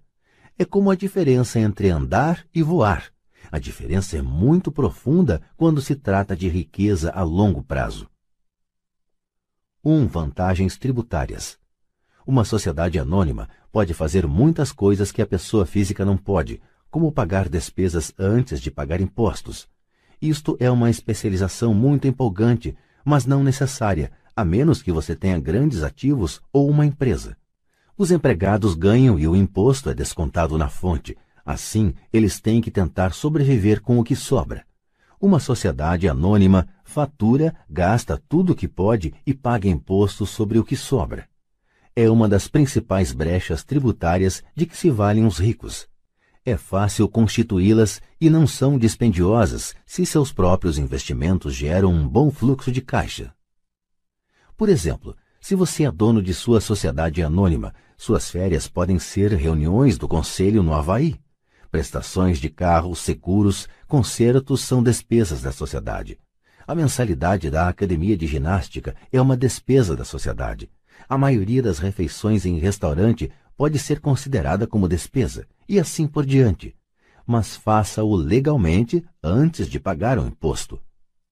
2. Proteção contra processos judiciais. Vivemos em uma sociedade litigiosa. Todos querem uma parte de seu dinheiro. Os ricos escondem boa parte de sua fortuna por meio de sociedades anônimas e fundos fiduciários para proteger seus ativos dos credores. Quando alguém processa uma pessoa rica, depara-se frequentemente com camadas de proteção legal e descobre, finalmente, que a pessoa rica não possui, de fato, nada. Os ricos controlam tudo, mas não possuem nada. Os pobres e a classe média tentam ser donos de tudo e o perdem para o governo ou para outros cidadãos que gostam de processar os ricos. Eles aprenderam com a história de Robin Hood. Tire dos ricos, dê aos pobres. Não é o objetivo deste livro entrar nos detalhes da propriedade de uma sociedade anônima. Mas se você possui qualquer tipo de ativo legítimo eu sugeriria que você pensasse o mais rápido possível em saber mais a respeito dos benefícios e da proteção oferecidos por uma sociedade anônima. Há muitos livros sobre o assunto que lhe mostrarão até os passos necessários para formar uma sociedade anônima. Um livro em especial, Ink and Grow Rich, oferece conhecimentos importantes sobre o assunto. O QI financeiro é, na verdade, a sinergia de várias habilidades e talentos, mas eu diria que é uma combinação das quatro habilidades técnicas mencionadas anteriormente, o que constitui a inteligência financeira básica. Se você aspira a uma grande fortuna, é a combinação dessas habilidades que amplificará a sua inteligência financeira. Em resumo, os ricos com sociedades anônimas 1. Um, ganham 2. Gastam 3. Pagam impostos. As pessoas que trabalham para empresas um, ganham, dois, pagam impostos, três, gastam. Como parte de sua estratégia financeira geral, recomendamos firmemente que você agrupe seus ativos sob o manto de uma sociedade anônima. Capítulo 6, Lição 5 Os ricos inventam dinheiro. Ontem de noite interrompi a redação e fui assistir a um programa de televisão sobre a história de um jovem chamado Alexander Graham Bell. Bell acabara de patentear o telefone e estava tendo dificuldades crescentes em função da grande demanda por seu novo invento. Precisando ampliar suas atividades, ele procurou o gigante da época, a Western Union, para perguntar se havia interesse na compra de sua patente e de sua pequena empresa. Ele desejava 100 mil dólares por todo o pacote. O presidente da Western Union zombou dele e recusou a oferta, afirmando que o preço era ridículo. O resto é história. Surgiu uma indústria multibilionária e nascia a AT&T. Quando terminou a história de Alexander Graham Bell, veio o noticiário noturno. Entre as notícias estava o downsizing de outra empresa local. Os trabalhadores estavam furiosos e reclamavam que os donos da empresa estavam sendo injustos. Um gerente demitido de cerca de 45 anos de idade estava na fábrica com sua mulher e duas crianças, pedindo aos guardas que o deixassem entrar para falar com os proprietários a fim de solicitar que reconsiderassem sua demissão. Ele acabara de comprar uma casa e estava com medo de perdê-la. A câmera focalizava suas queixas para que todo mundo pudesse ver. Não preciso dizer que isso prendeu minha atenção. Ensino profissionalmente desde 1984. Tem sido uma experiência muito gratificante. E também uma atividade perturbadora, pois tenho ensinado para milhares de pessoas e vejo algo em comum em todos nós, incluindo eu próprio. Todos temos um potencial tremendo e fomos abençoados com dons. Contudo, a única coisa que nos detém é alguma insegurança. Não é tanto a falta de informação, mas sim a falta de autoconfiança. Alguns são mais afetados do que outros. Quando saímos da escola, a maioria de nós sabe que o que conta não é tanto o título que obtivemos ou as notas que tiramos. No mundo real, fora da academia, é necessário algo mais do que simplesmente notas. Já ouvi falar de garra, ousadia, audácia, coragem, cara de pau, esperteza, tenacidade, brilho. Este fator, qualquer que seja o nome que se lhe atribui, é mais decisivo em última instância para nosso futuro do que as notas obtidas ao longo dos estudos. Dentro de cada um de nós há alguma dessas características. Existe também o reverso das mesmas, pessoas que, se necessário, se ajoelhariam suplicantes. Depois de passar um ano no Vietnã como piloto da Marinha, passei a conhecer intimamente esses dois aspectos dentro de mim Nenhum deles é melhor do que o outro. Contudo, como professor, reconheço que são o medo excessivo e a falta de autoconfiança os grandes empecilhos à manifestação do gênio pessoal. Partia-me o coração ver estudantes que sabiam as respostas e que, no entanto, não tinham a coragem de agir em consequência. Muitas vezes no mundo real não são os talentosos que vão em frente, mas os ousados. Em minha experiência pessoal, o gênio financeiro exige tanto conhecimento técnico quanto ousadia. Se o medo for muito forte, o gênio se extingue. Nas aulas, incentivo os estudantes a aprenderem a assumir riscos, a serem ousados, a deixarem seu gênio converter seu medo em poder e brilhantismo. Funciona para alguns e apavora outros. Acabei percebendo que a maioria das pessoas, quando se trata de dinheiro, prefere a segurança tive que responder a perguntas como: por que arriscar? Por que me dar ao trabalho de desenvolver meu QI financeiro? Por que me alfabetizar financeiramente? E a resposta é: para ter mais opções. Há grandes mudanças à nossa frente. Comecei com a história do jovem inventor Alexander Graham Bell. Nos próximos anos haverá mais pessoas como ele haverá centenas de pessoas como Bill Gates e empresas extremamente bem-sucedidas como a Microsoft sendo criadas a cada ano em todo o mundo. E também haverá muito mais falências, demissões e downsizing. Então, por que se preocupar em desenvolver o QI financeiro? Ninguém pode responder isso a não ser você. Contudo, posso dizer por que eu o faço. Faço porque esta é a época mais empolgante para se viver. Prefiro saudar a mudança do que temê-la. Prefiro me entusiasmar com a possibilidade de ganhar milhões do que me preocupar com não conseguir um aumento de salário. O período em que nos encontramos é arrebatador, não tem precedentes na história mundial. As gerações futuras olharão para esta época e verão o quanto de vibração deve ter havido. Terá sido a morte do velho e o nascimento do novo. Terá sido tumultuada e empolgante. Então, por que se preocupar em desenvolver o QI financeiro? Porque se você o fizer, poderá prosperar muito. E se você não o fizer, este será um período apavorante. Será uma época em que as pessoas seguem ousadamente em frente enquanto outras se agarram a modos de vida decadentes. Há trezentos anos, a terra era riqueza, de modo que quem a possuísse possuía a riqueza. Então apareceram as fábricas, e a produção e os Estados Unidos ascenderam ao domínio. Os industriais eram os donos da riqueza. Hoje é a informação. E a pessoa que tiver a informação na hora certa terá a riqueza. O problema é que a informação voa em volta do mundo à velocidade da luz. A nova riqueza não fica restrita por limites e fronteiras, como ocorria com as fábricas. As mudanças serão mais aceleradas e dramáticas. Haverá um aumento impressionante de novos multimilionários e haverá também os que ficam para trás. Atualmente vejo tantas pessoas com dificuldades trabalhando mais arduamente simplesmente porque se agarram às velhas ideias. Querem que tudo seja como era antes, resistem à mudança. Conheço pessoas que estão perdendo seus empregos e suas casas e que culpam a tecnologia ou a economia ou o chefe. Infelizmente, elas não percebem que elas próprias podem ser o problema. Velhas ideias são seu maior passivo. É um passivo simplesmente porque não conseguem perceber que aquela ideia ou maneira de fazer alguma coisa que era um ativo ontem não mais existe. Uma tarde estava ensinando a investir utilizando um jogo de tabuleiro cash flow que inventei como uma ferramenta de ensino. Um amigo tinha trazido consigo uma conhecida para assistir à aula.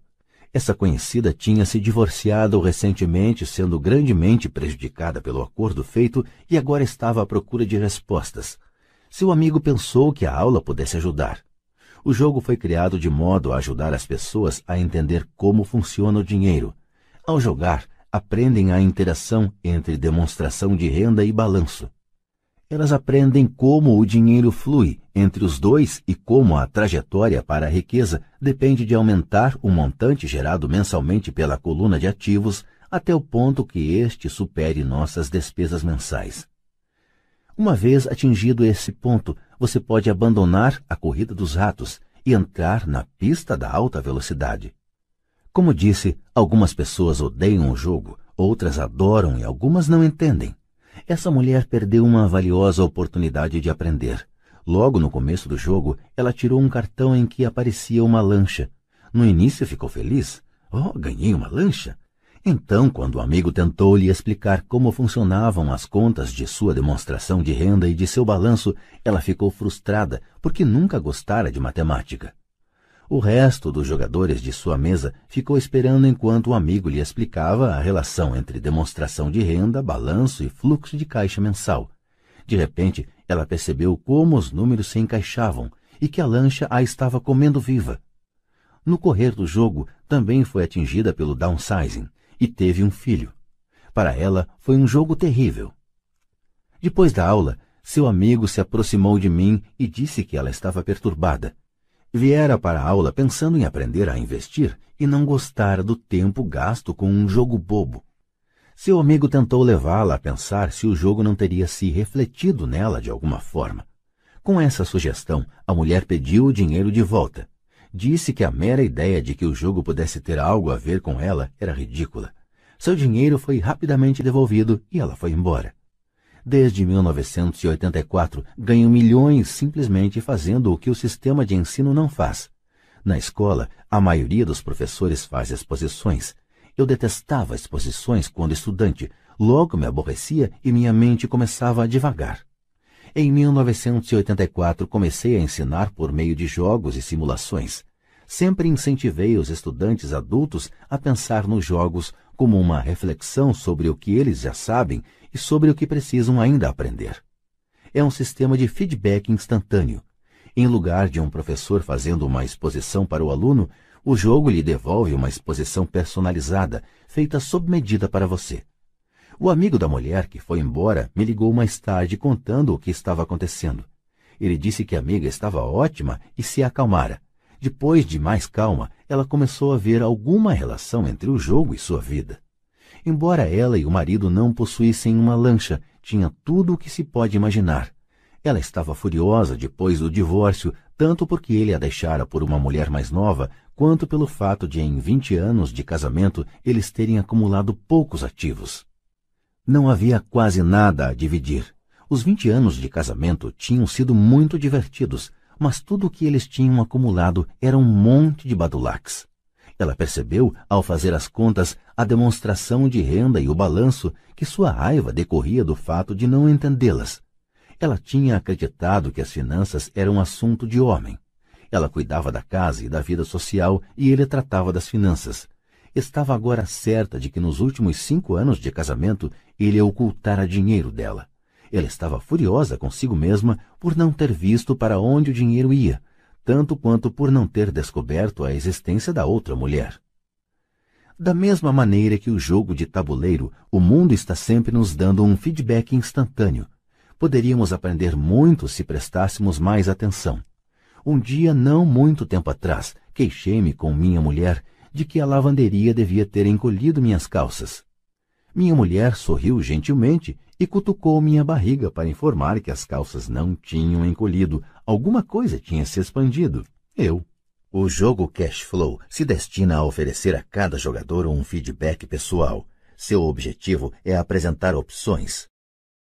Se você tirar um cartão que o endivida, a questão é: o que posso fazer agora? Quantas opções financeiras diferentes você pode imaginar? Este é o objetivo do jogo: ensinar os jogadores a pensar e criar várias e novas opções financeiras. Já observei, observei pessoas que jogam cash flow. Aquelas que saem da corrida dos ratos mais rapidamente são as que têm um bom conhecimento dos números e uma mente criativa do ponto de vista financeiro. Elas reconhecem as diferentes opções financeiras.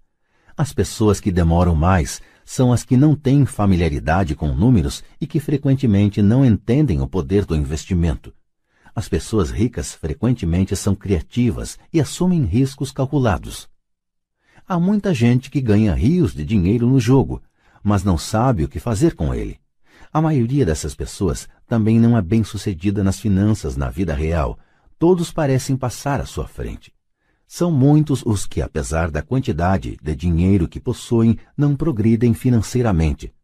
Limitar suas opções é o mesmo que agarrar-se a ideias antiquadas. Tenho um amigo do meu tempo no segundo grau que trabalha em três empregos. Vinte anos atrás era o mais rico da minha turma. Quando a usina de açúcar local fechou, a empresa em que trabalhava quebrou junto. Na sua cabeça, ele só tinha uma opção e essa era a opção antiga trabalhar arduamente. O problema é que não conseguia encontrar um emprego que reconhecesse sua antiguidade na empresa quebrada. Em consequência, ele tem uma qualificação superior ao necessário no emprego atual e seu salário é, portanto, inferior. Então ele está trabalhando em três empregos para conseguir sobreviver. Observei pessoas que jogam cash flow queixando-se de que as cartas não lhes oferecem as oportunidades certas e assim ficam paradas. Conheço quem faça isso na vida real. Esperam pela oportunidade certa. Observei pessoas que tiram a carta certa, mas não têm dinheiro suficiente. Então se queixam de que poderiam ter saído da corrida dos ratos se tivessem mais dinheiro e assim ficam paradas. Na vida real, há quem faça o mesmo. Vêem todos os grandes negócios, mas não têm dinheiro. E já vi pessoas tirarem uma carta com uma grande oportunidade, lê-la em voz alta e não terem a ideia do que se tratava. Tenho dinheiro, a época é oportuna, tem a carta, mas não veem a chance que está à sua frente. Não conseguem ver como isso se encaixa em seu plano financeiro para sair da corrida dos ratos. E ainda os que parecem todos esses tipos combinados. A maioria tem uma oportunidade única bem na sua frente e não consegue vê-la um ano depois descobre que todos os outros ficaram ricos. A inteligência financeira é simplesmente ter mais opções. Se as oportunidades não aparecem à sua frente, que outra coisa você pode fazer para melhorar sua posição financeira? Se uma oportunidade lhe cai do céu e você não tem dinheiro e o banco não lhe dá atenção, o que mais poderia fazer para essa oportunidade trabalhar a seu favor? Se seu palpite é errado e o que você esperava não acontece, como pode transformar um limão em milhões. Isso é inteligência financeira. Não é tanto o que acontece, mas quantas soluções financeiras diferentes você pode imaginar para transformar um limão em milhões. É a sua criatividade a serviço da solução de problemas financeiros.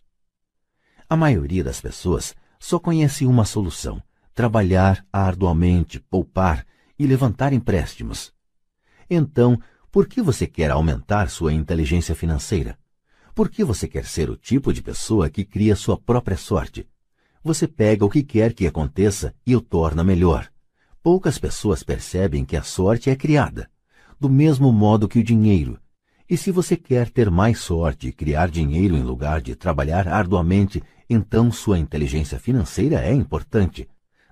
Quando éramos garotos, Mike e eu ouvíamos meu pai rico dizer que o dinheiro não é real. Pai rico de vez em quando nos lembrava como chegamos perto do segredo do dinheiro naquele primeiro dia em que começamos a fazer dinheiro com gesso. Os pobres e a classe média trabalham pelo dinheiro, dizia. Os ricos fazem dinheiro. Quanto mais real vocês pensarem que o dinheiro é, tanto mais arduamente trabalharão por ele. Se vocês perceberem que o dinheiro não é real, enriquecerão mais rápido. Então, o que é? Era a pergunta que Mike e eu repetíamos frequentemente. O que é a moeda se não é real? O que nós concordamos que seja, era tudo que Pai Rico respondia. O ativo mais poderoso que todos nós possuímos é nossa mente. Se for bem treinada, pode criar uma imensa riqueza no que parece ser um instante. Riqueza muito além dos sonhos de reis ou rainhas há 300 anos. Uma mente não treinada também pode criar pobreza externa que perdura por muito tempo quando é transmitida às famílias. Na era da informação, o dinheiro cresce exponencialmente. Algumas poucas pessoas estão se tornando fabulosamente ricas a partir do nada, apenas com ideias e acordos. Se você perguntar a muitas pessoas que negociam com ações ou outros investimentos como meio de vida, elas dirão que veem isso acontecer a toda hora. Milhões podem ser ganhos instantaneamente a partir do nada. E ao dizer nada, estão querendo dizer que não há dinheiro sendo trocado. Tudo é feito por um acordo, um sinal manual do pregão, um sinal na tela de um corretor em Lisboa, originado por um corretor em Toronto e de volta a Lisboa, um telefonema para meu corretor para comprar e outro, logo a seguir, para vender. O dinheiro não muda de mãos. Os acordos mudam. Então, por que desenvolver seu gênio financeiro? Só você pode responder a isso. Eu só posso dizer porque tenho estado desenvolvendo essa área de minha inteligência. Eu o faço porque quero ganhar dinheiro rapidamente, não porque eu precise, mas porque quero. É um processo de aprendizado fantástico. Desenvolvo meu QI financeiro porque quero participar do maior jogo do mundo. E de minha maneira pequena gostaria de ser parte dessa evolução sem precedentes da humanidade, a era em que os seres humanos não trabalham com seus corpos, mas apenas com suas mentes. Aliás, nestas é onde está a ação. É o que está acontecendo, é fantástico, é apavorante e é divertido. É por isso que invisto em minha inteligência financeira, desenvolvendo o ativo mais poderoso que possuo. Quero estar junto das pessoas que se dirigem ousadamente para a frente. Não quero estar entre os que ficam para trás. Vou lhe apresentar um exemplo simples de criação de dinheiro. No início da década de 1990, a economia de Fênix estava em situação deplorável. Assistia na televisão ao Bom Dia América, quando um consultor financeiro começou a prever dias de desgraça e sombra. Seu conselho era: poupe seu dinheiro, guarde 100 dólares a cada mês, dizia, e em 40 anos você será um multimilionário. Bem, fazer uma poupança mensal é uma orientação válida. É uma opção, a opção que a maioria das pessoas encamparia. O problema é o seguinte: torna-nos cegos ao que está acontecendo à nossa volta perdem-se grandes oportunidades de um ganho maior. O mundo passa ao largo daqueles que optam por esse caminho. Como disse, a economia estava em situação deplorável naquele momento. Para os investidores, essa é a condição perfeita do mercado. Parte de meu dinheiro estava aplicado em ações e apartamentos. Tinha pouco dinheiro em mãos. Como todos estavam se desfazendo de coisas, eu estava comprando. Eu não estava poupando, estava investindo. Minha mulher e eu tínhamos mais de um milhão de dólares trabalhando em um mercado que crescia rapidamente. Era a melhor oportunidade para investir. A economia encontrava-se em má situação. Eu não podia deixar aqueles pequenos negócios passarem ao largo. Casas que valiam 100 mil dólares estavam agora sendo oferecidas por 75 mil dólares. Mas em vez de comprar na imobiliária local, comecei a comprar no escritório do advogado especializado em falências ou nos degraus do tribunal, Nesses lugares, uma casa de 75 mil dólares podia ser adquirida por 20 mil dólares ou menos. Com 2 mil dólares que um amigo me emprestou por 90 dias e encargos de 200 dólares, dei ao advogado um cheque como entrada. Enquanto a aquisição estava sendo processada, coloquei um anúncio no jornal oferecendo uma casa que valia 75 mil dólares por 60 mil dólares, sem entrada. Choveram telefonemas depois de verificado o cadastro dos possíveis compradores e de que a casa fora passada para meu nome, os interessados puderam vê-la. Foi uma loucura. Em alguns minutos a casa estava vendida. Pedi ao comprador 2.500 dólares como taxa de processamento, o que foi logo pago imediatamente, e depois a transação passou às mãos da financeira. Devolvi a meu amigo os dois mil dólares com um adicional de duzentos dólares. Ele ficou feliz, o comprador da casa ficou feliz, o advogado ficou feliz e eu fiquei feliz. Vendi por 60 mil dólares uma casa que me custou 20 mil dólares. Os 40 mil dólares foram criados com o dinheiro que estava em minha coluna de ativos na forma de uma promissória do comprador. Tempo total de trabalho, 5 horas. Agora que você está alfabetizado financeiramente e lê os números, mostrarei por que isto é um exemplo de dinheiro sendo inventado. Nessa fase de mercado deprimido, minha mulher e eu fizemos seis de tais simples transações nas horas vagas. Enquanto o grosso de nosso dinheiro estava aplicado em imóveis maiores e em ações, conseguimos criar mais de 190 mil dólares em ativos, promissórias a juros de 10% a partir dessas seis transações de compra, cria e venda. Isso representa uma renda anual de aproximadamente 19 mil dólares, boa parte dos quais abrigados sob o manto de nossa sociedade anônima. Esses 19 mil dólares anuais se destinarão, sobretudo, a pagar os carros de nossa empresa, gasolina, viagens, seguros, jantares com clientes e outros. Quando o governo tributa essa renda, ela já foi gasta em despesas legalmente dedutíveis. Isso foi um exemplo simples de como o dinheiro é inventado, criado e protegido usando-se inteligência financeira. Pergunte-se quanto tempo levaria para poupar 190 mil dólares o banco lhe pagaria um juro de 10% sobre esse dinheiro? E a promissória é de 30 anos? Espero que eles nunca me paguem os 190 mil dólares. Eu teria que pagar impostos se eles me pagassem o principal, e além disso, 19 mil dólares pagos ao longo de 30 anos geram uma renda de pouco mais de 500 mil dólares. Já vi pessoas perguntarem o que aconteceria se o comprador não pagasse. Também seria bom, o mercado imobiliário de Phoenix foi entre 1994 e 1997 um dos mais quentes do país. Aquela casa de 60 mil dólares teria sido retomada e revendida por 70 mil dólares, mais outros 2.500 dólares a título de despesas de processamento, e ainda seria um bom negócio para o novo comprador. E o processo prosseguiria. Se você lembra, a primeira vez que vendi essa casa, devolvi os dois mil dólares. Tecnicamente não pus dinheiro na transação. Meu retorno sobre o investimento ROI é infinito. Mantivemos a sigla em inglês ROI, Return of Investment, por esta ser frequentemente encontrada em publicações financeiras. Esse é um exemplo de um monte de dinheiro sendo feito a partir do nada. Na segunda transação, quando revendi, eu teria posto dois mil dólares de meu bolso e renovado o empréstimo por 30 anos. Qual teria sido o ROI se eu recebi dinheiro para fazer dinheiro? Não sei, mas sem dúvida é muito mais do que seria obtido poupando 100 dólares todo mês, o que na verdade acaba sendo equivalente a 150 dólares, porque se trata de uma renda, já descontado o imposto durante 40 anos a 5%, e que novamente sofrerá tributação de 5%. Não é algo muito inteligente. Pode ser seguro, mas não é esperto.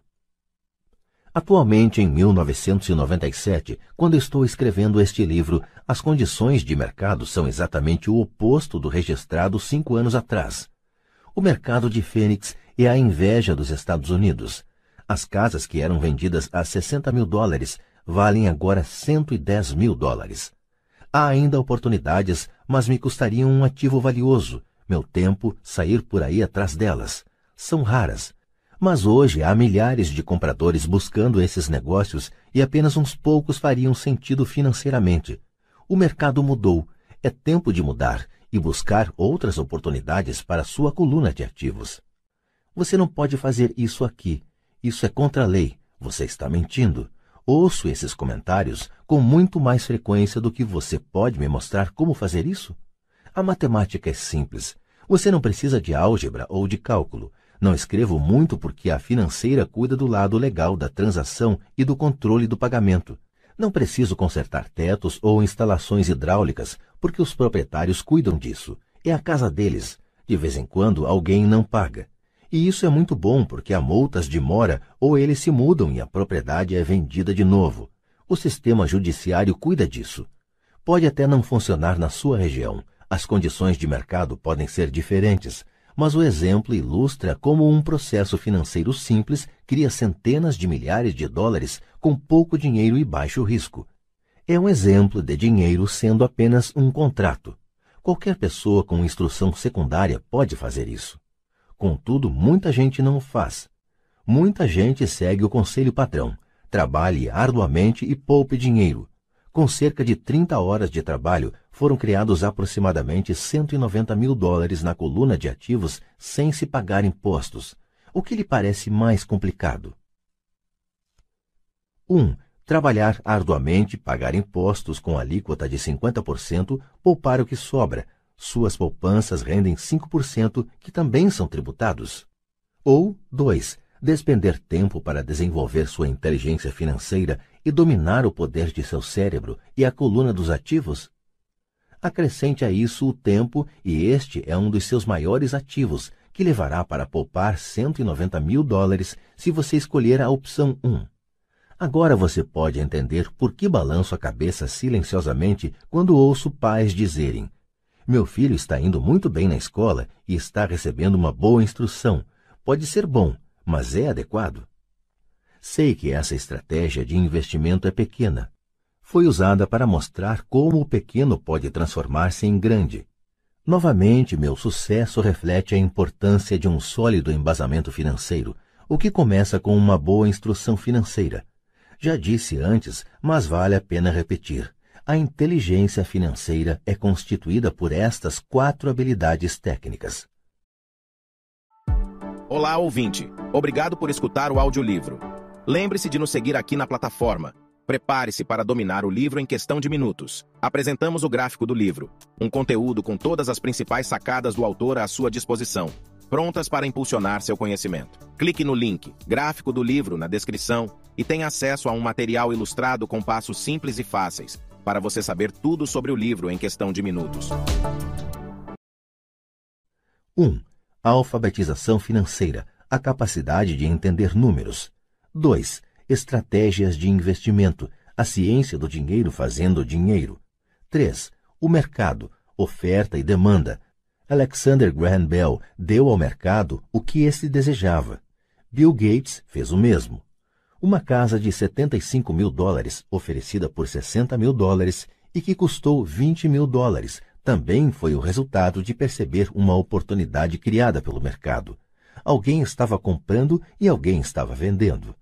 4. A lei. O conhecimento de lei e regulamentos estaduais e nacionais sobre contabilidade e empresas. Recomendo que se jogue dentro das regras.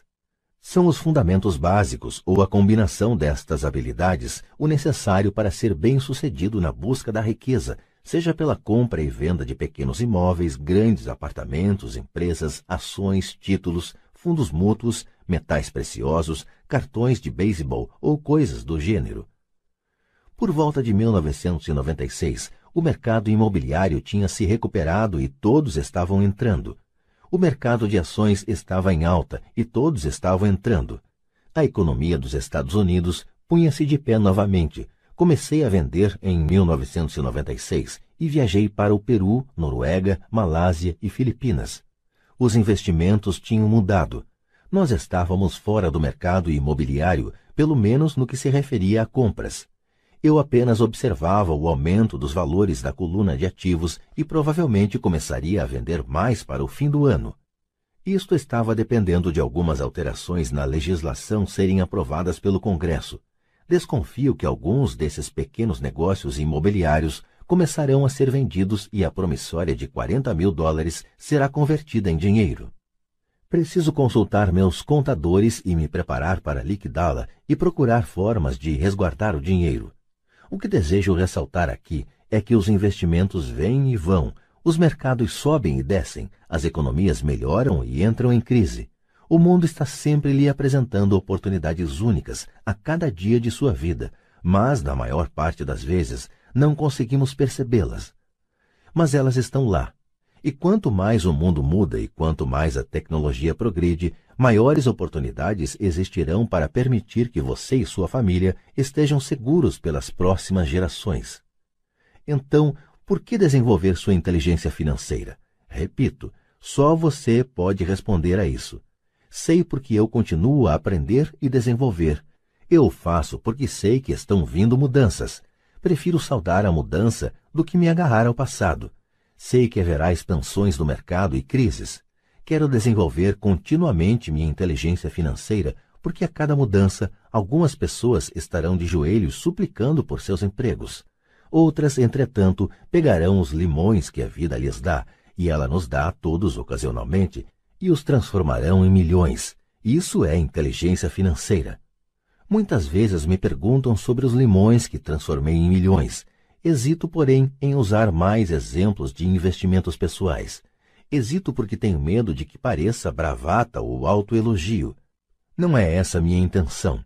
Uso os exemplos apenas como ilustração numérica e cronológica de casos concretos e simples. Uso os meus exemplos porque quero que você saiba que é fácil.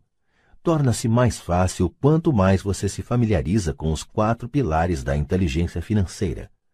Pessoalmente, emprego dois veículos principais para obter crescimento financeiro: imóveis e ações de pequenas empresas. Os imóveis são a base, Todo dia meus imóveis geram um fluxo de caixa e de tanto em tanto seu valor aumenta. As ações são usadas para obter um crescimento rápido. Não recomendo nada do que faço. Os exemplos são apenas isso, exemplos. Se a oportunidade é muito complexa e eu não entendo o investimento, não faço. Matemática simples e bom senso são tudo o de que se necessita para alcançar sucesso financeiro. Há cinco razões para usar os exemplos. 1. Um, inspirar as pessoas para que aprendam mais. 2. Mostrar às pessoas que tudo é fácil se o embasamento é sólido. 3. Mostrar que qualquer um pode obter uma grande fortuna. 4. Mostrar que há milhões de maneiras de atingir nossos objetivos. 5. Mostrar que isto não é ciência espacial. Em 1989, eu costumava correr numa bela região de Portland, Oregon. Era um subúrbio com lindas casas que pareciam de boneca. Eram pequenas e lindas. Eu quase que esperava encontrar na calçada Chapeuzinho Vermelho a caminho da casa da vovó. Por todo lugar havia cartazes de vende-se. O mercado de toras de madeira estava em crise e o mercado de ações acabara de entrar em colapso e a economia estava deprimida. Numa rua notei um cartaz que parecia pregado lá há mais tempo que os outros, anunciando a venda de uma casa. Correndo por lá, um dia encontrei o dono da casa que tinha um ar preocupado. Quanto o senhor quer pela casa? perguntei. O dono se virou e deu um sorriso desanimado.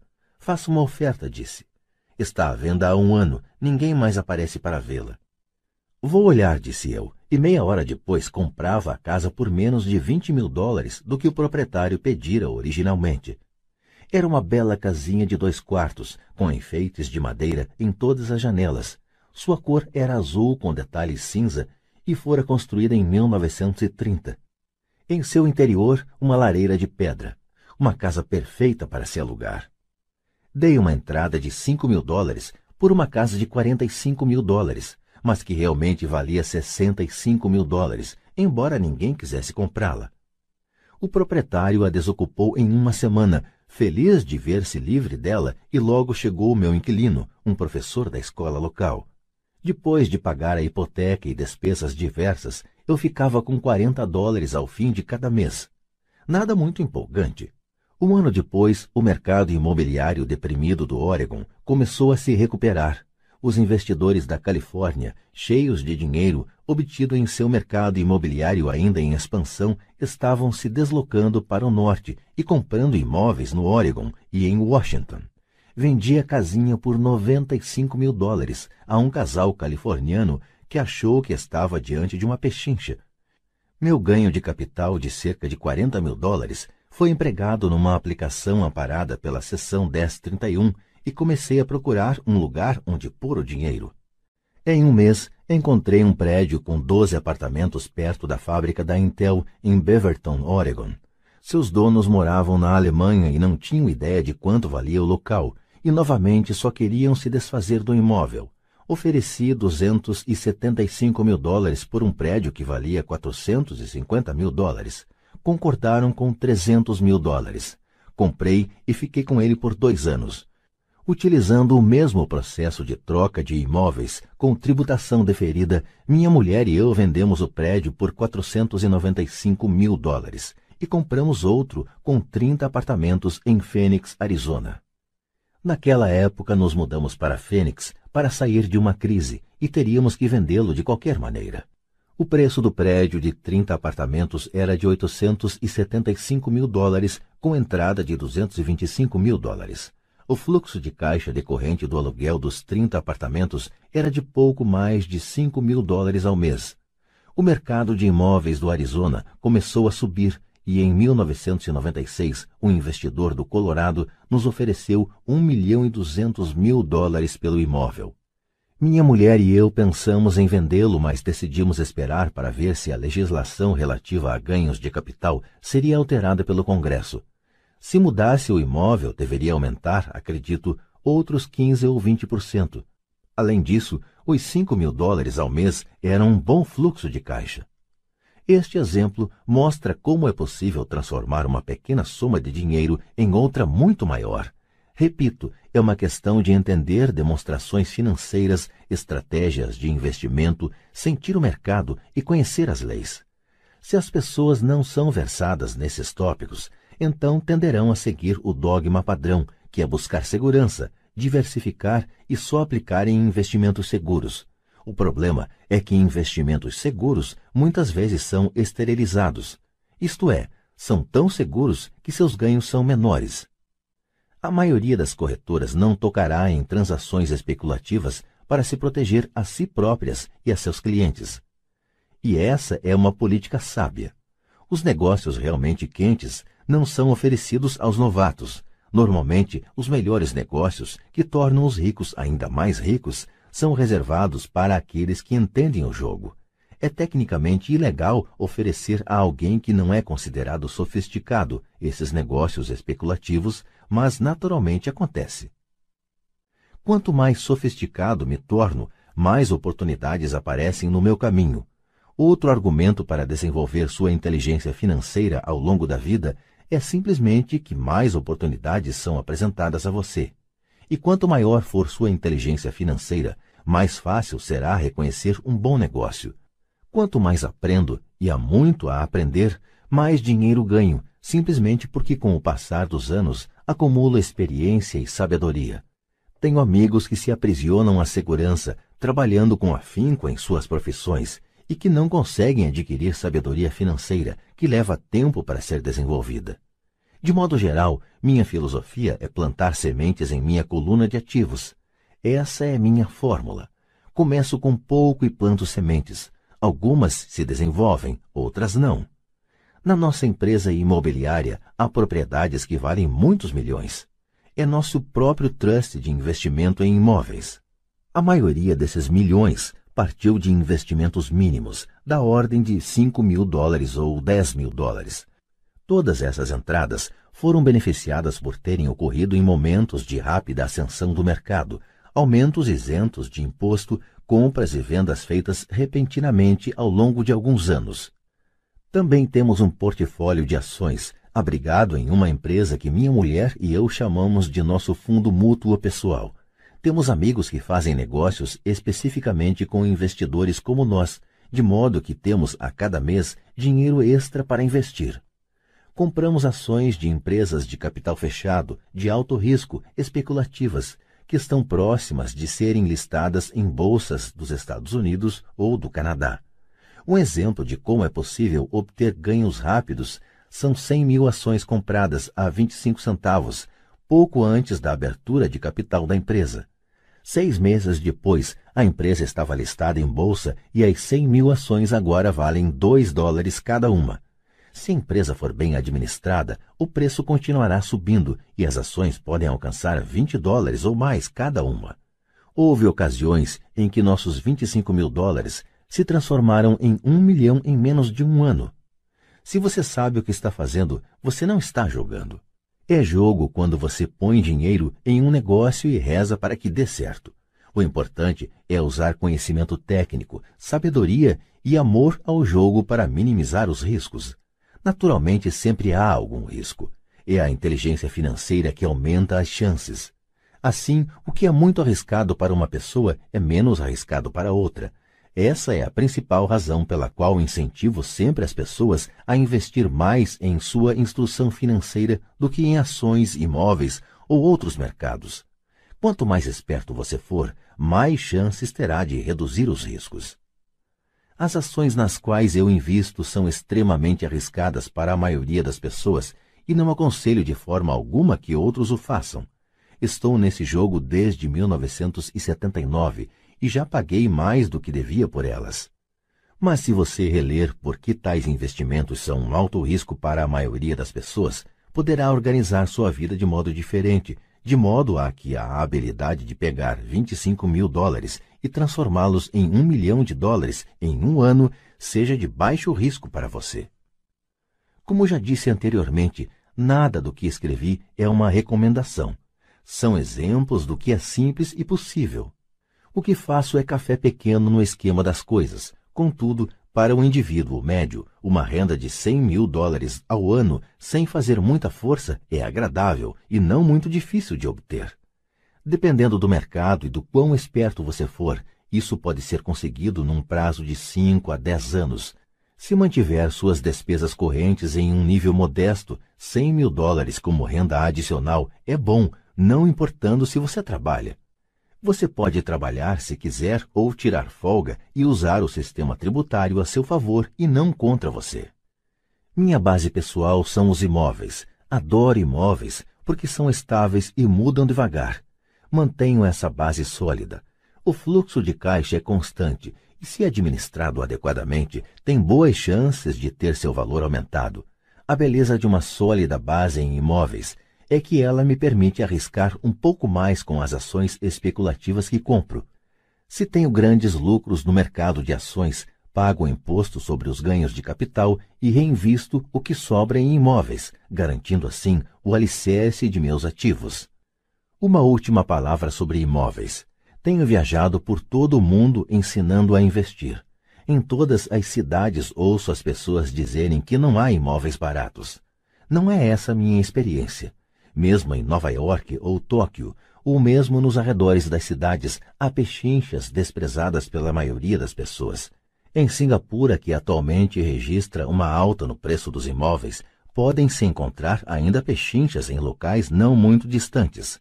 Logo, sempre que ouço alguém me dizer, você não pode fazer isso aqui, respondo que talvez a afirmação adequada seja, não sei como fazer isso aqui ainda.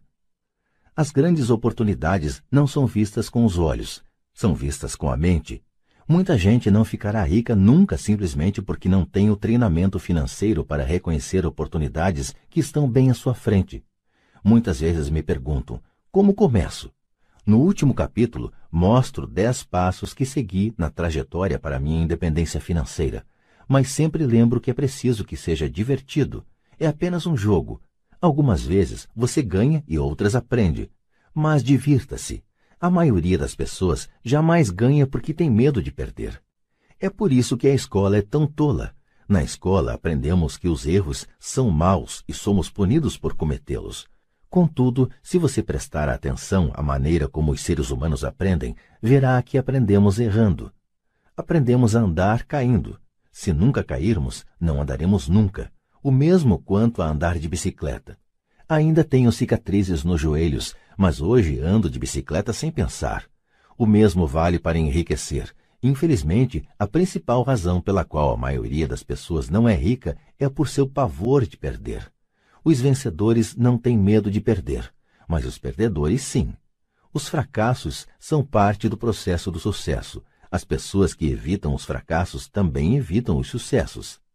Penso no dinheiro de forma semelhante ao meu jogo de tênis. Jogo muito, erro, corrijo, erro mais, volto a corrigir e melhoro meu jogo. Se eu perder o jogo, vou até a rede e aperto a mão de meu adversário, sorrio e digo: Até sábado. Há dois tipos de investidor. Um, o primeiro e mais comum são as pessoas que compram um investimento empacotado. Eles procuram um varejista, seja uma imobiliária, seja um corretor ou um consultor financeiro e compram alguma coisa. Pode ser um fundo mútuo, um trust de investimentos imobiliários, ações ou títulos. É uma forma bem limpa e simples de investir. Pode ser comparado à pessoa que vai à loja e compra um computador direto da prateleira. 2. O segundo são os investidores que criam investimentos. Este investimento, em geral, organiza o um negócio de forma semelhante às pessoas que compram os componentes e montam seu computador. É algo sob medida. Eu não sei como juntar componentes de computador, mas sei como juntar oportunidades ou conheço gente que sabe. É este segundo tipo que tem mais probabilidade de se tornar um investidor profissional. Algumas vezes são necessários anos para se juntarem todas as peças. E às vezes nunca se consegue isso, meu pai rico me incentivou a ser este tipo de investidor. É importante aprender a juntar as peças, porque é aí onde estão os grandes ganhos e, se a maré é adversa, as grandes perdas. Se você quer ser o segundo tipo de investidor, precisa desenvolver três habilidades principais. Estas se somam àquelas necessárias para se adquirir a inteligência financeira. 1. Um, como encontrar uma oportunidade que ninguém mais viu? Você vê com sua mente o que os outros veem com os olhos. Por exemplo, um amigo comprou uma casa caindo aos pedaços. Era assustador olhar para ela. Todos se perguntavam por que ele a teria comprado. O que ele viu e nós não vimos foi que, junto com a casa, a compra envolvia mais quatro lotes de terreno vazio. Ele verificou isso indo à imobiliária, depois de comprar a casa, ele a demoliu e vendeu os cinco lotes para um construtor por três vezes o que tinha pago. Ele ganhou 75 mil dólares em dois meses de trabalho. Não é muito dinheiro, mas sem dúvida é muito mais do que o salário mínimo e não há muitas dificuldades técnicas. 2. Como conseguir dinheiro? Em geral, as pessoas só procuram o banco. Esse segundo tipo de investidor precisa saber onde levantar recursos e há muitas formas de fazê-lo sem ir ao banco. Para começar, aprendi a comprar imóveis sem precisar de banco. Não é tanto pelos imóveis, mas pela aprendizagem de como conseguir o dinheiro, o que não tem preço. Muito frequentemente ouço as pessoas dizerem: o banco não me dá um empréstimo, ou não tenho dinheiro para comprar isso. Se você quiser se tornar um investidor do tipo 2, precisará aprender a fazer o que atrapalha tanta gente. Em outras palavras, a maioria das pessoas deixa que a falta de dinheiro as impeça de fechar um negócio. Se você puder evitar esse obstáculo, estará milhões à frente dos que não aprenderam essas habilidades. Muitas vezes adquiri uma casa ou ações ou um prédio de apartamentos sem ter um tostão no banco. Uma vez comprei um prédio por um milhão e duzentos mil dólares. O que eu fiz é chamado amarrar a transação com um contrato escrito entre comprador e vendedor. Então, consegui o necessário para pagar o depósito de 100 mil dólares, o que me permitiu obter 90 dias para levantar o resto do dinheiro. Por que eu fiz isso? Simplesmente sabia que o prédio valia 2 milhões de dólares. Nunca levantei o dinheiro. Em lugar disso, a pessoa que depositou os 100 mil dólares me deu 50 mil dólares por ter encontrado o prédio, assumiu minha posição e eu saí do negócio. Total de tempo de trabalho, três dias. Repito, conta mais o que você sabe do que o que você compra. Investir não é comprar, é conhecer. 3. Como organizar pessoas espertas. Pessoas inteligentes são aquelas que trabalham com ou contratam uma pessoa mais inteligente do que elas. Quando você precisar de orientação, assegure-se de escolher sabiamente seu conselheiro. Há muito o que aprender, mas a recompensa pode ser astronômica. Se você não quer aprender essas habilidades, então é aconselhável ser um investidor do tipo 1. Sua maior riqueza é o que você sabe. Seu maior risco é o que você não conhece. Sempre há risco, de modo que aprenda a administrá-lo em vez de evitá-lo. Capítulo 7, Lição 6 Trabalhe para aprender, não trabalhe pelo dinheiro. Em 1995, concedi uma entrevista a um jornal de Singapura. A jovem repórter chegou na hora e imediatamente começou a entrevista.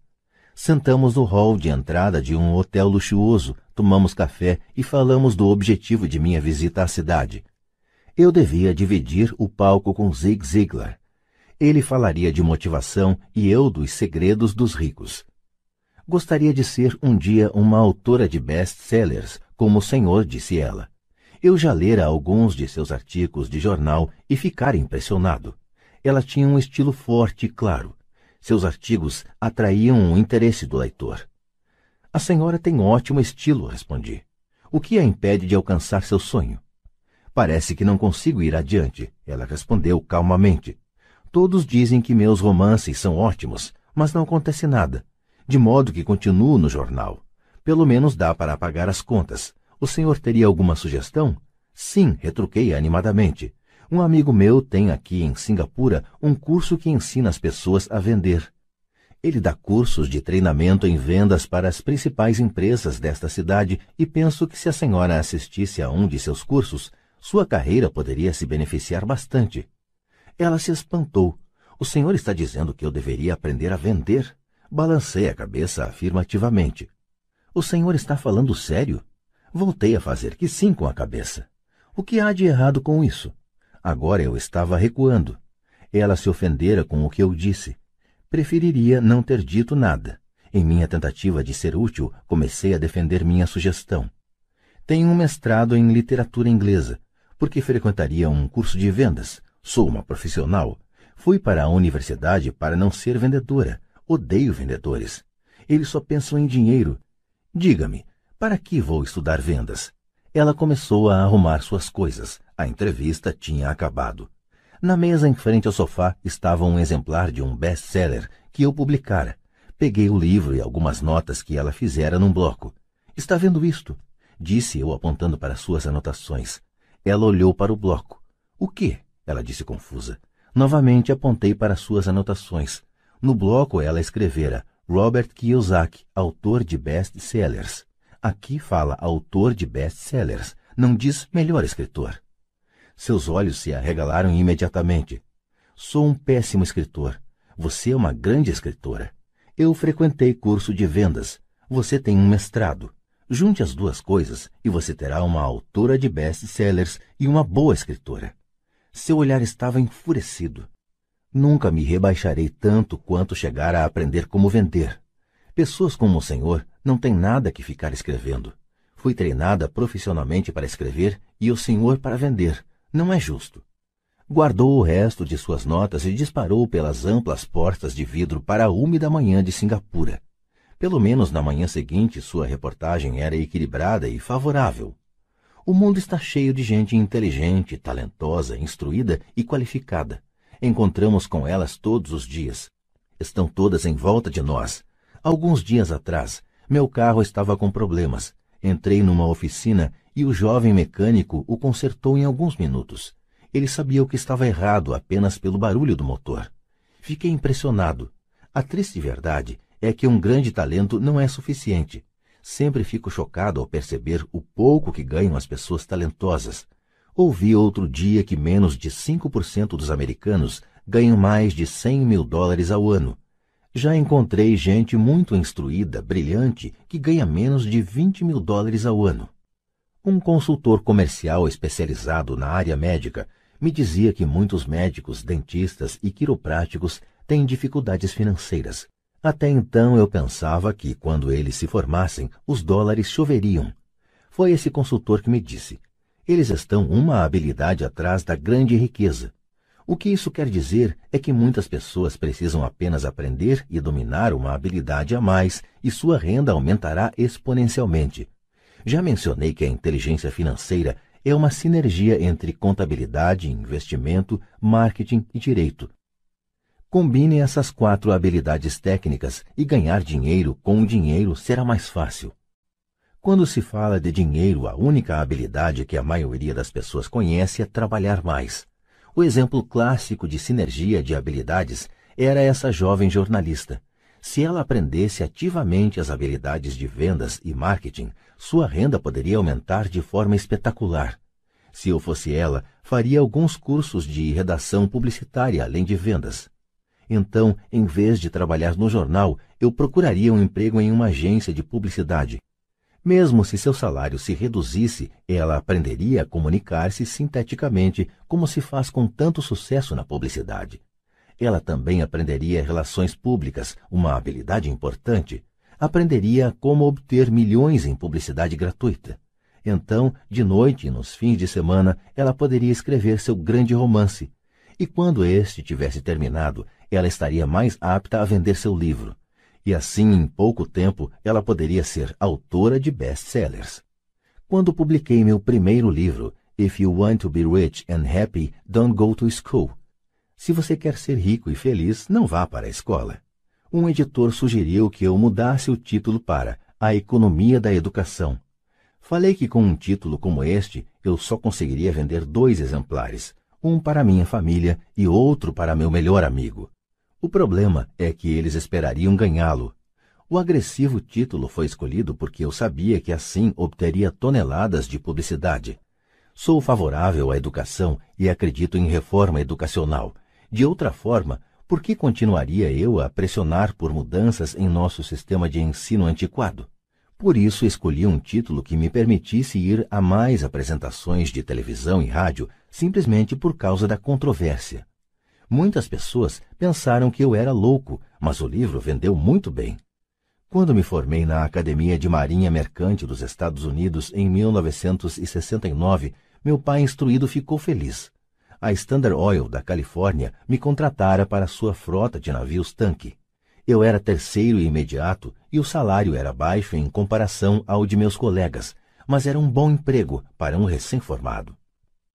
Meu salário inicial era de cerca de 42 mil dólares ao ano, incluindo as horas extras, e eu só trabalhava durante sete meses. Tinha cinco meses de férias, se eu quisesse, poderia ter ido para o Vietnã com uma empresa de navegação subsidiária e teria com facilidade dobrado meu salário em vez de descansar nas férias. Tinha uma grande carreira à minha frente, contudo, me demiti seis meses depois e fui para a Marinha dos Estados Unidos para aprender a voar. Meu pai instruído ficou arrasado. Pai rico me deu parabéns. Na escola e no local de trabalho estava na moda a especialização, isto é, para ganhar mais ou obter uma promoção era necessário especializar-se em algo como ortopedia ou pediatria. O mesmo se aplica a contadores, arquitetos, advogados, pilotos e outros. Meu pai instruído acreditava no mesmo dogma e ficou empolgado quando finalmente obteve um doutorado. Ele muitas vezes admitia que as escolas recompensam pessoas que estudam mais e mais a respeito de menos e menos. Pai Rico me incentivava a fazer exatamente o oposto. Você precisa saber um pouco sobre várias coisas, era a sua sugestão. É por isso que durante anos trabalhei em diferentes áreas de suas empresas. Por um tempo, trabalhei no departamento de contabilidade. Embora eu provavelmente nunca chegasse a ser um contador, ele queria que eu aprendesse por osmose. Pai Rico sabia que eu pegaria o jargão e o sentimento daquilo que é importante e do que não é importante. Também trabalhei como ajudante de garçom e como operário na construção, bem como em vendas, reservas e marketing. Ele estava preparando Mike e eu. Ele insistia em que nos sentássemos para assistir a seus encontros com diretores de banco, advogados, contadores e corretores. Queria que conhecêssemos um pouco sobre cada aspecto de seu império. Quando abandonei meu emprego bem pago na Standard Oil, meu pai instruído teve uma conversa séria comigo. Ele estava perturbado. Ele não podia entender minha decisão de largar uma carreira que oferecia salário alto, grandes benefícios, muito tempo de folga e oportunidades de promoção. Quando me perguntou certa noite por que você se demitiu, eu não consegui, por mais que tentasse explicar para ele. Minha lógica não se encaixava com a lógica dele. O grande problema é que minha lógica era a lógica de meu pai rico. A segurança no emprego era tudo para meu pai instruído. Aprender era tudo para meu pai rico. Meu pai instruído pensou que eu tivesse ido para o curso para aprender a ser um comandante de navio. Pai rico sabia que eu estava lá para estudar comércio internacional. Enquanto estudava, fiz transporte de cargas, naveguei em grandes cargueiros, em navios de passageiro pelo Extremo Oriente e pelo Pacífico Sul. Pai Rico me incentivava a navegar pelo Pacífico em lugar de ir para a Europa, porque sabia que as nações emergentes estavam na Ásia e não no velho continente. A maioria de meus colegas de turma, incluindo Mike, ainda participava de festas nas suas fraternidades, e eu já estudava comércio, gente, estilos de negócio e culturas no Japão, Taiwan, Tailândia, Singapura, Hong Kong, Vietnã, Coreia, Tahiti, Samoa e Filipinas. Eu também frequentava festas, mas não em fraternidades. Cresci rapidamente. Meu pai instruído não conseguia entender por que eu me demitira do emprego e entrara para a Marinha dos Estados Unidos. Disse-lhe que queria aprender a voar, mas realmente queria aprender a comandar tropas. Pai Rico me explicara que a parte mais difícil da condução de uma empresa é a gestão de pessoas. Ele passara três anos no exército. Meu pai instruído tinha sido isento do serviço militar. Pai Rico me falou do valor de aprender a liderar pessoas em situações difíceis. Liderança é o que você precisa aprender agora, dizia. Se você não for um bom líder, receberá um tiro pelas costas, como ocorre nos negócios. Ao voltar do Vietnã, em 1973, me desliguei embora adorasse voar. Consegui um emprego na Xerox Corporation. Fui para lá por uma razão, e esta não estava nos benefícios. Eu era bastante tímido e a ideia de vender me parecia a coisa mais apavorante do mundo. A Xerox tem um dos melhores programas de treinamento em vendas dos Estados Unidos. Pai Rico ficou muito orgulhoso de mim. Meu pai, instruído, ficou envergonhado. Sendo um intelectual, considerava que os vendedores estavam abaixo dele. Trabalhei na Xerox durante quatro anos até que superei o medo de bater as portas e ser rejeitado. Ao alcançar permanentemente um lugar entre os cinco maiores vendedores, me demiti e fui em frente, deixando atrás de mim outra grande carreira em uma ótima empresa. Em 1977, formei minha primeira empresa. Pai Rico preparara Mike e eu para assumirmos empresas, de modo que agora eu precisava formá-las e pô-las a funcionar. Meu primeiro produto, uma carteira de nylon e velcro, era fabricado no Extremo Oriente e remetido a um armazém em Nova York, perto da escola que eu frequentara. Minha educação formal estava completa e era tempo de testar minhas asas. Se eu fracassasse, estaria falido. Pai rico achava que era melhor quebrar antes dos trinta. Você ainda tem tempo de se recuperar, era seu conselho. Na véspera de meu trigésimo aniversário, a primeira remessa saiu da Coreia para Nova York. Hoje ainda faço negócios internacionais e, conforme me incentivou o pai rico, procuro os países emergentes, minha empresa de investimentos opera na América do Sul, Ásia, Noruega e Rússia. Há um velho dito segundo o qual emprego é a sigla de quase quebrado. E, infelizmente, eu diria que isso se aplica a milhões de pessoas. Como a escola não acha que inteligência financeira seja inteligência, a maioria dos trabalhadores vive dentro de suas posses, trabalham e pagam as contas. Há outra terrível teoria da administração que diz: os empregados trabalham apenas o suficiente para não serem demitidos e os empregadores pagam apenas o suficiente para os trabalhadores não irem embora. E se você observa a escala salarial da maioria das empresas, diria que há uma certa verdade na afirmação. O resultado líquido é que, em geral, os trabalhadores não progridem. Eles fazem o que foram ensinados a fazer, conseguir um emprego seguro. A maioria dos empregados se concentra em salários e benefícios que os remuneram a curto prazo, mas que são frequentemente desastrosos a longo prazo. Já eu recomendo aos jovens que procurem emprego pelas oportunidades de aprendizado mais do que pelo que possam receber. É preciso ver que habilidade se deseja adquirir antes de escolher uma profissão específica e antes de cair na corrida dos ratos. Uma vez aprisionadas num processo permanente de pagamento de contas, as pessoas se tornam como os pequenos hamsters, correndo em suas gaiolas. Suas pequenas pernas peludas correm furiosamente, a roda gira furiosamente, mas dia vai, dia vem, elas ainda estão na mesma gaiola, grande emprego. No filme Jerry Maguire, com Tom Cruise, há grandes bordões.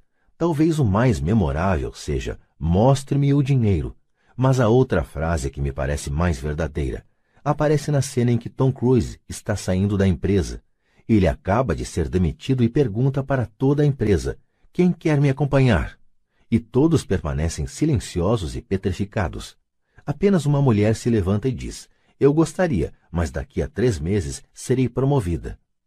A afirmação é provavelmente a mais verdadeira de todo o filme. É o tipo de frase que as pessoas usam para continuar trabalhando de forma a pagar suas contas. Sei que meu pai instruído esperava por seu aumento anual e todo ano ficava desapontado. Então ele voltava a estudar para se tornar mais qualificado, de modo a poder ganhar outro aumento, mas novamente sofria uma decepção. Frequentemente pergunto às pessoas: para onde essa atividade diária está levando você? Como o pequeno hamster, duvido que as pessoas olhem para onde seu trabalho árduo as está levando. O que o futuro oferece? Cyril Brickfield, o antigo diretor executivo da Associação Americana de Aposentados, afirma que as aposentadorias privadas estão um caos. Em primeiro lugar, 50% da força de trabalho não contam atualmente com fundos de pensão. Apenas isso já deveria ser motivo de grande preocupação. E de 75% a 80% dos demais têm aposentadorias desprezíveis, que pagam 55 dólares ou 150 dólares ou 300 dólares por mês. Em seu livro The Retirement Myth, o mito da aposentadoria, Craig S. Carpel escreve: Visitei a sede de uma grande empresa nacional de consultoria especializada em aposentadorias e falei com uma diretora administrativa que planeja exuberantes planos para altos executivos. Quando lhe perguntei o que as pessoas comuns poderiam esperar receber como aposentadoria, ela disse com um sorriso confiante: a bala de prata. O que é? perguntei a bala de prata. Ela deu de ombros. Se os baby boomers descobrem que não têm dinheiro suficiente para viver quando forem mais velhos, eles sempre podem dar um tiro nos miolos. Carpel continua explicando a diferença entre os antigos planos de benefícios definidos e os novos planos de contribuições programadas, que são mais arriscados. Não é um quadro animador para a maioria das pessoas que está trabalhando atualmente, e isso é só a aposentadoria. Quando se acrescentam despesas médicas e casas de repouso para idosos, o quadro se torna aterrador. Em seu livro de 1995, ela indica que as despesas hospitalares variam de 30 mil dólares a 125 mil dólares ao ano. Em uma casa de repouso para idosos, sem qualquer mordomia, a anuidade estava em torno de 88 mil dólares. Muitos hospitais em países onde a medicina é socializada já têm que tomar decisões dramáticas como quem permanecerá vivo e quem vai morrer. Eles tomam essas decisões com base no orçamento e na idade dos pacientes. Os cuidados médicos são destinados ao paciente mais jovem. O paciente mais velho fica para o fim da fila. Assim como os ricos podem se permitir uma educação, eles também podem se manter vivos enquanto aqueles com pouca fortuna morrem. Fico imaginando se há trabalhadores pensando no futuro ou se eles apenas se preocupam com o próximo contra-cheque sem questionar-se sobre o que virá mais adiante. Quando falo para adultos que querem ganhar mais dinheiro, sempre dou o mesmo conselho. Sugiro que pensem no longo prazo. Em lugar de trabalhar simplesmente pelo dinheiro e pela segurança, que são, admito, importantes, sugiro que procurem um segundo emprego onde possam aprender outra habilidade. Muitas vezes recomendo que se integrem a uma empresa de marketing de rede, também chamado de marketing multinível, se quiserem adquirir habilidades de venda. Algumas dessas empresas têm excelentes programas de treinamento que ajudam as pessoas a suportar o medo do fracasso e da rejeição, que são as principais razões pelas quais a maioria das pessoas não é bem-sucedida. A instrução vale mais do que o dinheiro a longo prazo. Quando ofereço esta sugestão, Ouço muitas vezes: Ah, isso é muito trabalhoso, ou só quero fazer o que me interessa. Quanto à primeira resposta, retruco: Então o senhor prefere passar a vida entregando 50% do que ganha ao governo? Quanto à segunda observação, digo: Eu não tenho interesse em ir à academia de ginástica, mas vou para me sentir melhor e viver mais. Infelizmente, há verdade no velho adágio: não se pode ensinar truques novos a um cachorro velho. A menos que a pessoa esteja acostumada a mudar, é difícil mudar. Mas para aqueles que ainda estão em cima do muro em relação à ideia de trabalhar para aprender algo novo, ofereço esta palavra de incentivo. A vida se parece muito com ir à academia. A parte mais difícil é se decidir a começar. Uma vez feito isso, fica fácil. Em muitas ocasiões, ficava temeroso de ir para a academia, mas chegando lá em movimento era ótimo. Depois dos exercícios, fico feliz de ter me decidido a ir. Se você não está disposto a trabalhar para aprender algo novo e insiste em se especializar em sua área, assegure-se de trabalhar em uma empresa sindicalizada. Os sindicatos foram planejados para proteger especialistas. Meu pai instruído, depois de ter caído em desgraça junto ao governador, tornou-se presidente do Sindicato de Professores do Havaí. Ele dizia que esse era o trabalho mais pesado que já tivera na vida. Meu pai rico, por outro lado, passou toda a sua vida fazendo o possível para que suas empresas não fossem sindicalizadas. Ele foi bem sucedido, embora os sindicatos fizessem força, pai rico sempre conseguiu combatê-los. Pessoalmente não tomo partido porque posso ver a necessidade e os benefícios de ambas as situações. Se você seguir os conselhos da escola, tornando-se altamente especializado, então procure a proteção do sindicato. Por exemplo, se eu tivesse prosseguido minha carreira de piloto de aviões, eu teria procurado trabalhar em uma empresa em que o sindicato dos pilotos fosse forte. Por quê? Porque minha vida teria sido dedicada a aprender uma habilidade que só tem valor em um ramo de atividade. Se eu tivesse que abandonar esse ramo, as minhas habilidades não teriam valor em outras atividades. Um piloto sênior com 100 mil horas de voo, ganhando 150 mil dólares ao ano, teria dificuldades em encontrar um emprego com igual remuneração no ensino escolar. As habilidades não se transferem necessariamente de um ramo de atividades para outro. Os pilotos recebem salários altos por possuírem habilidade que não teriam valor, por exemplo, no sistema de ensino. Atualmente se pode dizer o mesmo até no caso dos médicos. Com todas as mudanças ocorridas na medicina, os especialistas têm que se agrupar em organizações médicas, como os planos de saúde. Sem dúvida que os professores precisam se sindicalizar. Atualmente, nos Estados Unidos, o Sindicato dos Professores é o maior e mais rico deles. A Associação Nacional de Educação tem uma força política tremenda. Os professores precisam da proteção de seu sindicato porque suas habilidades também têm escasso valor fora da área da educação de modo que regra prática é, se for atualmente especializado, sindicalize-se. Quando pergunto às minhas turmas quais de vocês fazem um hambúrguer melhor do que o do McDonald's, quase todos levantam a mão. Então pergunto, se a maioria de vocês faz um hambúrguer melhor do que o do McDonald's, como pode ser que o McDonald's ganhe mais dinheiro do que vocês? A resposta é óbvia. O McDonald's é um ótimo sistema de negócios, a razão pela qual tantas pessoas talentosas são pobres é que elas se concentram na preparação de um melhor hambúrguer e sabem muito pouco sobre sistemas de negócios. Um amigo meu do Havaí é um grande artista. Ganha bastante dinheiro. Um dia, o advogado de sua mãe ligou dizendo que ela lhe deixara 35 mil dólares. Isto é o que sobrou de seus bens depois que o advogado e o governo pegaram sua parte. Imediatamente, ele viu uma oportunidade de aumentar seus negócios, usando parte desse dinheiro em publicidade. Dois meses depois, seu primeiro anúncio em cores, de página inteira, apareceu em uma revista cara voltada para os muito ricos. O anúncio foi publicado durante três meses. Ele não teve qualquer retorno e toda a sua herança foi embora. Agora ele quer processar a revista por ter sido enganado. Este é um caso típico de alguém que pode fazer um belo hambúrguer, mas conhece pouco de negócios. Quando eu lhe perguntei o que ele tinha aprendido, sua resposta foi que publicitários são escroques. Então lhe perguntei se ele não gostaria de fazer um curso de vendas e outro de marketing direto. Sua resposta foi: Não tenho tempo e não quero jogar dinheiro fora. O mundo está cheio de pessoas talentosas, com muita frequência, são pobres ou têm dificuldades financeiras ou ganham menos do que poderiam, não pelo que sabem, mas pelo que não sabem. Concentram-se em aperfeiçoar suas habilidades de fazer um melhor hambúrguer, em vez de pensar em como vender e entregar esse hambúrguer.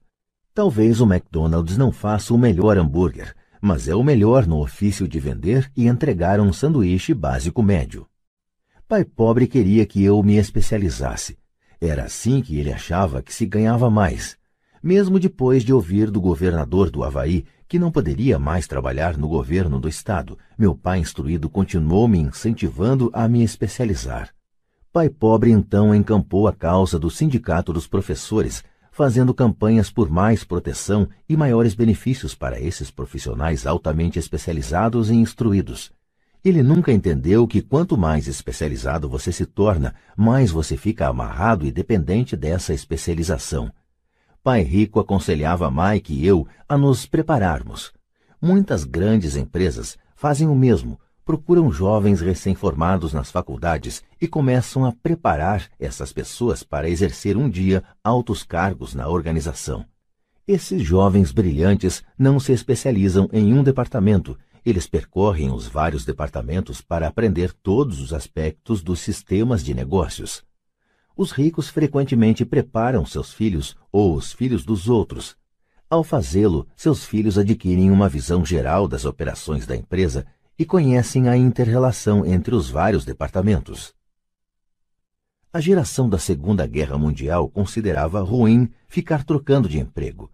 Hoje, considera-se uma atitude inteligente já que as pessoas ficarão mudando de emprego em lugar de buscar maior especialização, por que não pensar em aprender mais do que em ganhar?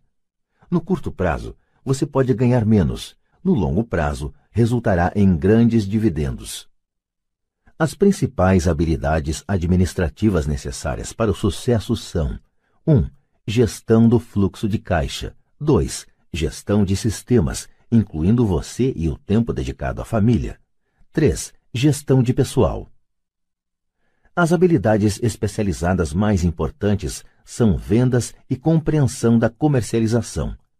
É a habilidade de vender, portanto, de comunicar-se com outro ser humano, seja cliente, funcionário, chefe, cônjuge ou filho, a base para o sucesso pessoal. São habilidades de comunicação, como redigir, falar e negociar, que são cruciais para uma vida de sucesso. São habilidades que exercito constantemente, fazendo cursos ou comprando fitas educativas para expandir meu conhecimento. Como já mencionei, meu pai instruído trabalhava cada vez mais arduamente quanto mais competente se tornava. Ele também se via cada vez mais encurralado quanto mais se especializava. Embora seu salário aumentasse, suas escolhas diminuíam. Pouco depois de ter sido mandado embora do trabalho no governo, descobriu como era vulnerável profissionalmente. É semelhante ao que ocorre com os atletas profissionais que de repente sofrem uma lesão ou ficam velhos demais para o esporte. Sua posição bem remunerada é perdida e eles têm habilidades limitadas às quais recorrer. Penso que é por isso que meu pai, instruído, se envolveu tanto com os sindicatos a partir daí. Ele percebeu o quanto o sindicato poderia tê-lo favorecido. Atualmente encontro ex-professores ganhando centenas de milhares de dólares ao ano. Eles ganham tanto porque têm, além das habilidades especializadas de sua área, outras habilidades. Eles podem tanto ensinar quanto vender e comercializar. As habilidades de venda, marketing, são difíceis para muitas pessoas, sobretudo em decorrência de seu medo da rejeição. Quanto melhor você se comunicar, negociar e lidar com esse medo da rejeição, tanto mais fácil será a vida. Da mesma maneira que aconselhei aquela jornalista que queria tornar-se autora de best-sellers, repito isso para todos. Ter uma especialização técnica tem seus pontos fortes e fracos.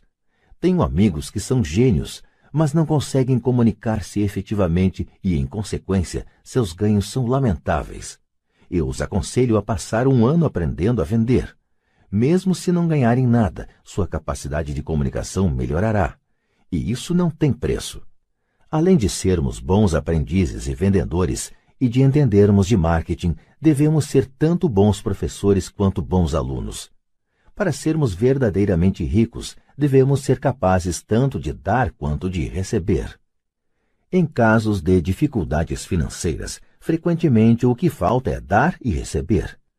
Sei de muita gente que é pobre porque não é nem bom estudante nem bom mestre. Ambos os meus pais eram homens generosos. Ambos tinham como regra primeiro o dar. A educação era uma de suas formas de doação. Quanto mais davam, mais recebiam. Uma diferença evidente estava na doação de dinheiro. Meu pai rico doava altos montantes. Doava para a igreja, para instituições de caridade, para sua fundação Ele sabia que para receber dinheiro você deve dar dinheiro. A doação de dinheiro é o segredo da maioria das grandes famílias ricas. É por isso que existem instituições como a Fundação Rockefeller e a Fundação Ford.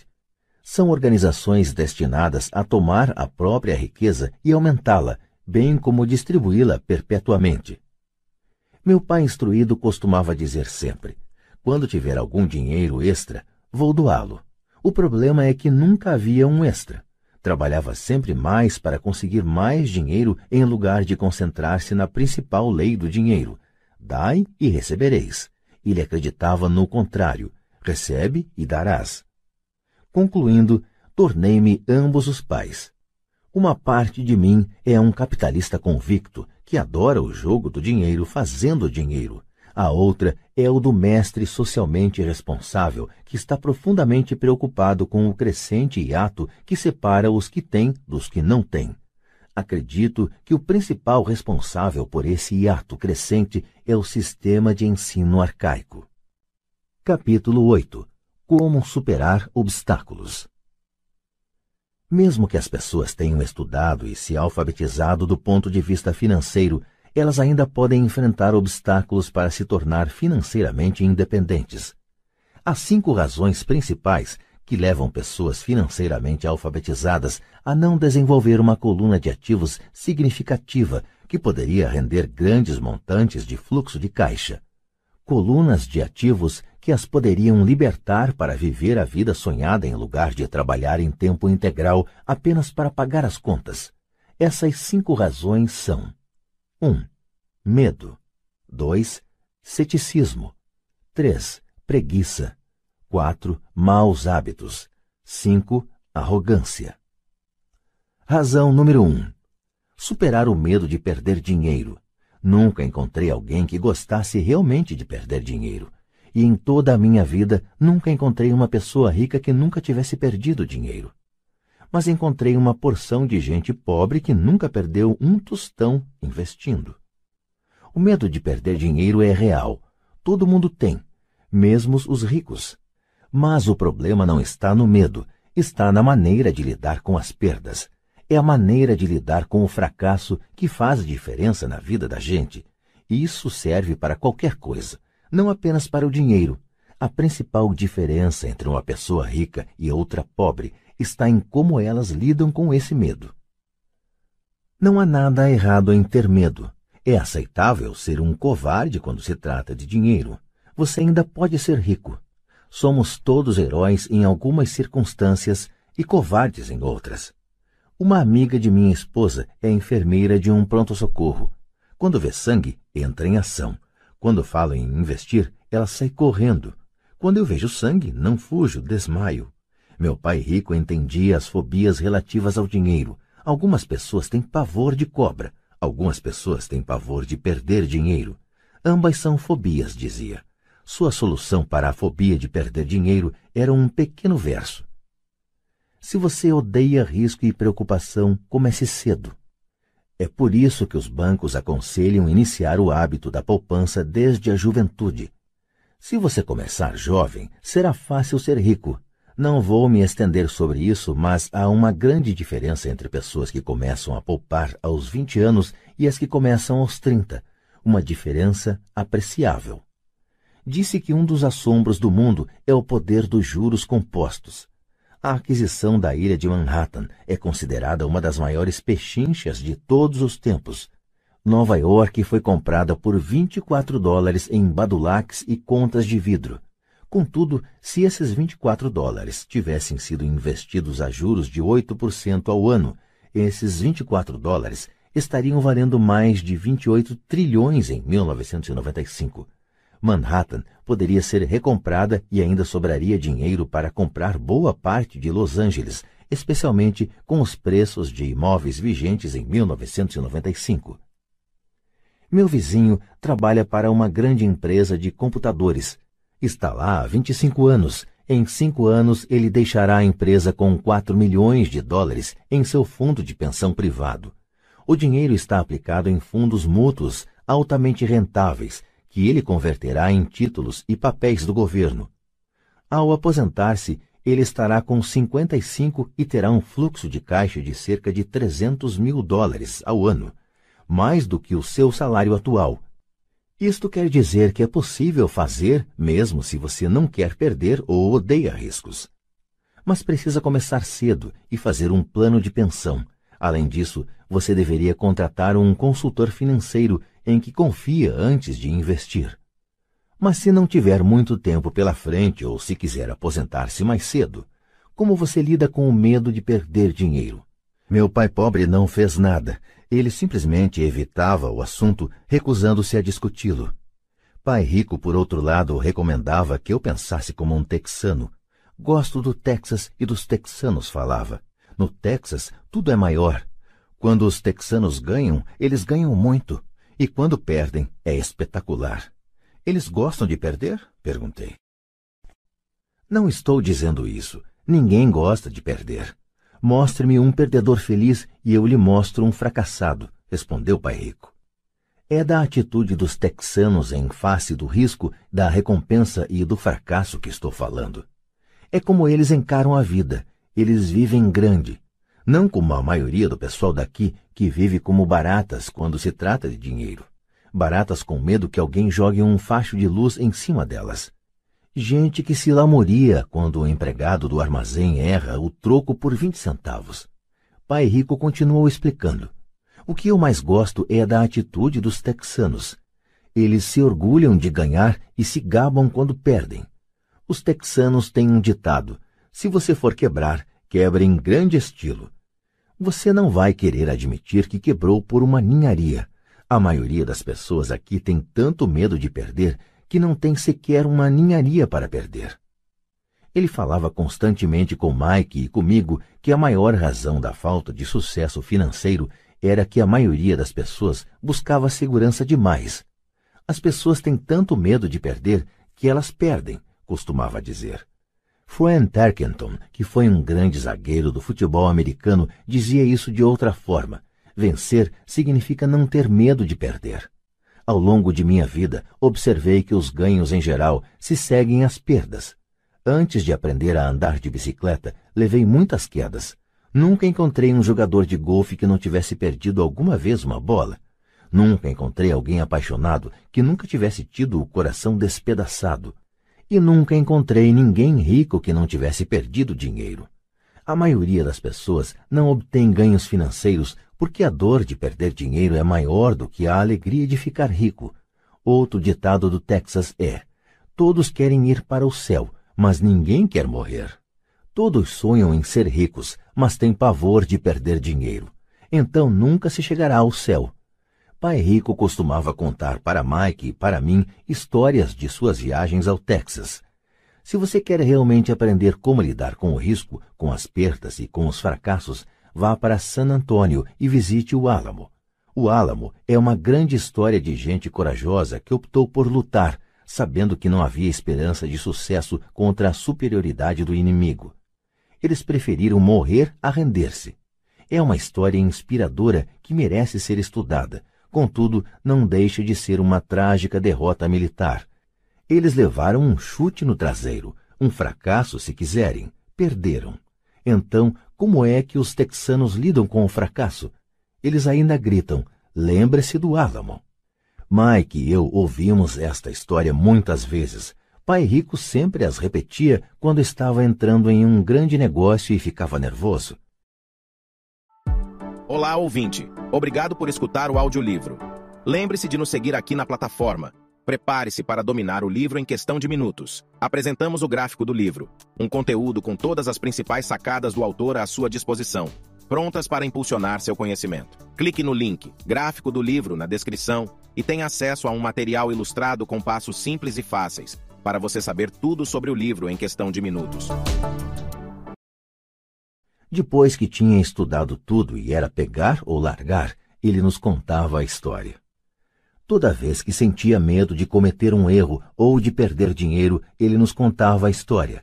Ela lhe dava força, lembrava-lhe que sempre é possível transformar uma perda financeira em um ganho financeiro. Pai Rico sabia que esse fracasso o tornaria mais forte e mais esperto.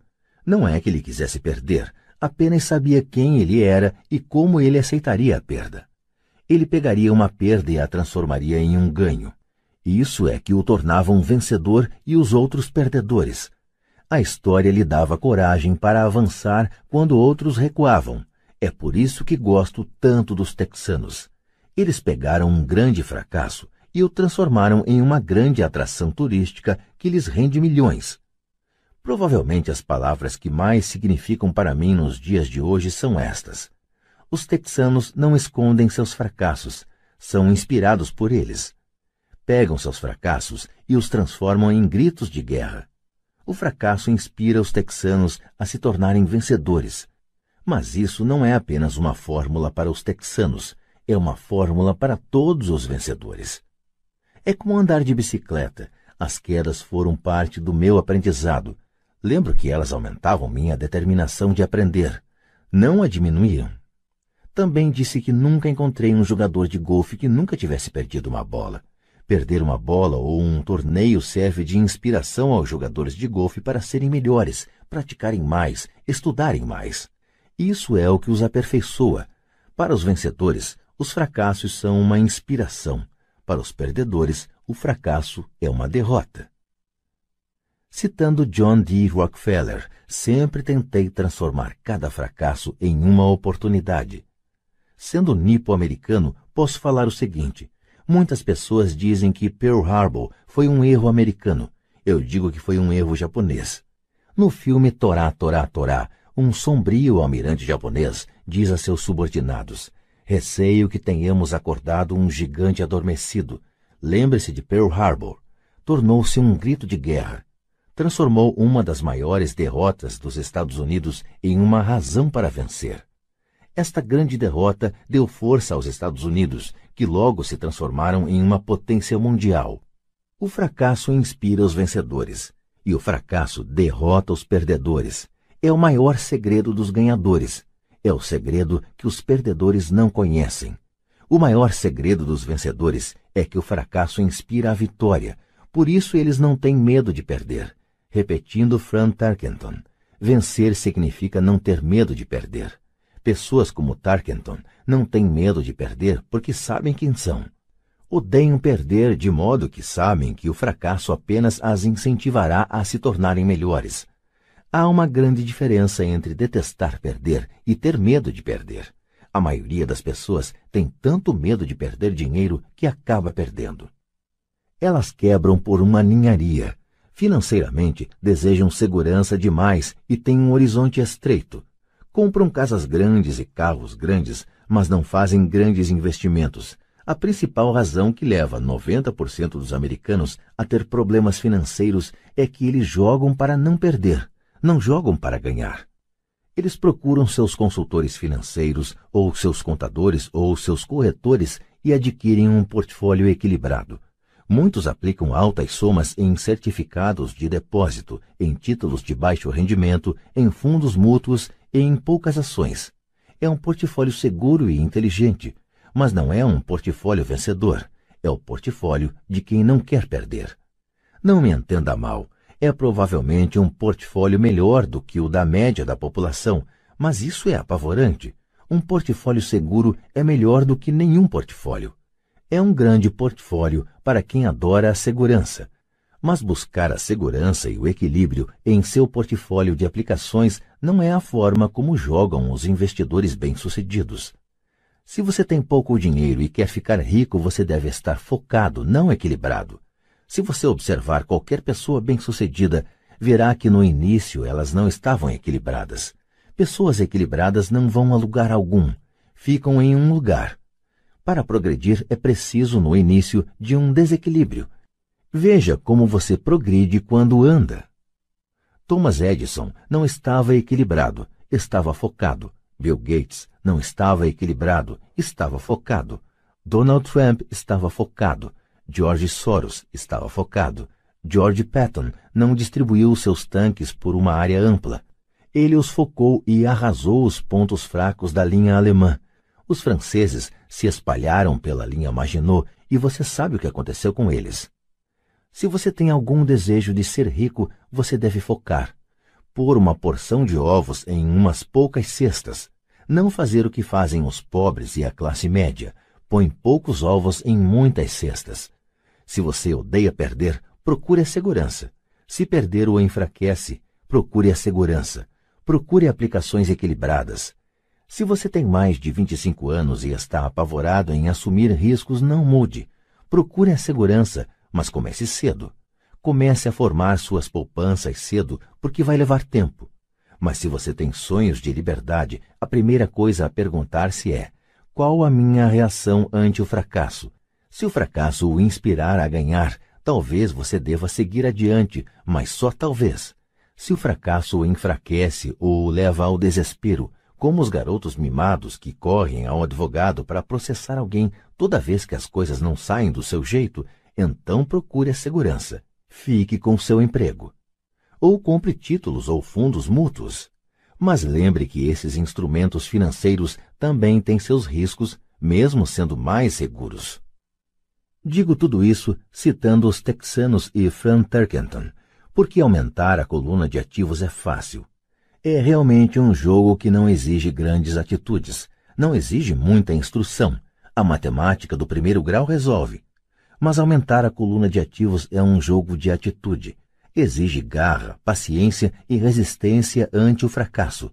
Os perdedores evitam o fracasso, e o fracasso transforma perdedores em vencedores. Lembre-se do álamo. Razão número 2. Superar o ceticismo. O céu está caindo, o céu está caindo. Todos nós conhecemos a história da galinha pessimista que corria em torno do terreiro anunciando o fim do mundo. Todos conhecemos gente assim, mas todos temos uma galinha pessimista dentro de nós.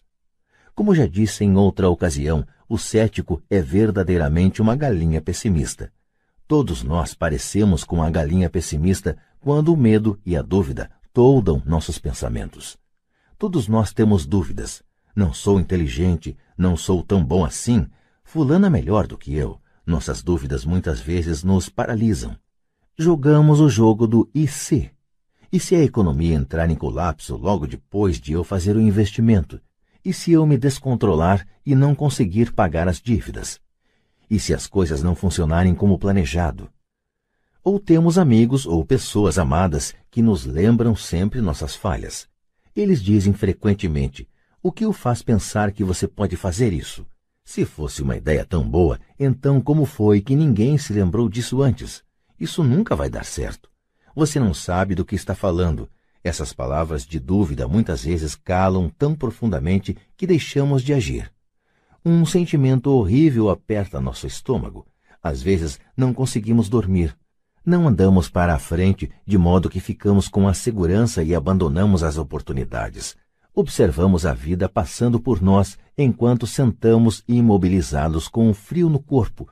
Todos já passamos por isso na vida, alguns mais do que outros.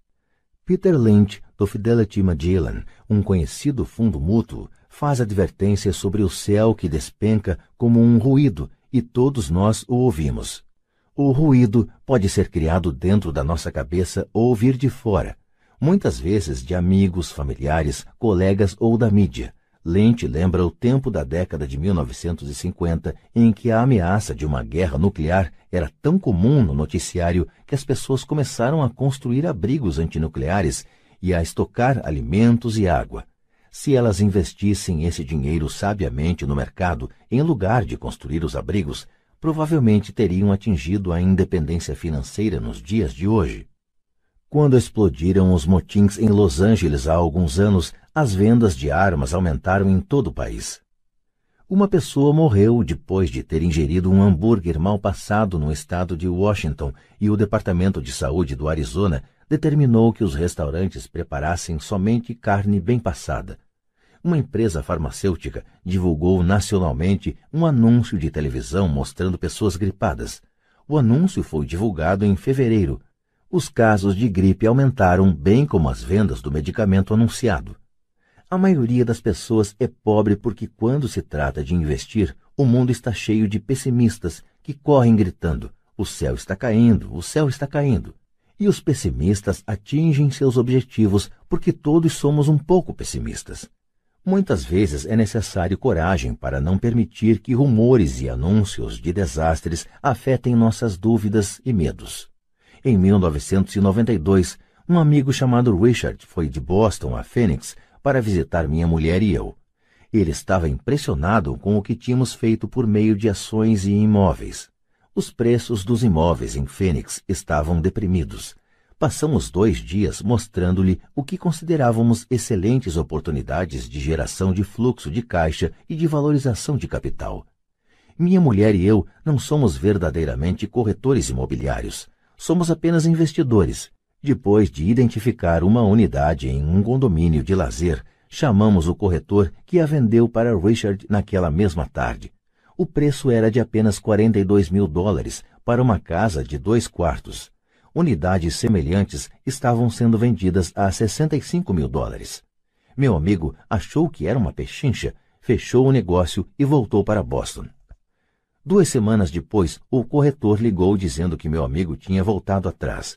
Liguei imediatamente para ele a fim de saber o que ocorrera. Tudo o que ele disse foi que falou com um vizinho e este lhe disse que era um mau negócio. O preço era alto demais. Perguntei a Richard se o vizinho era um investidor.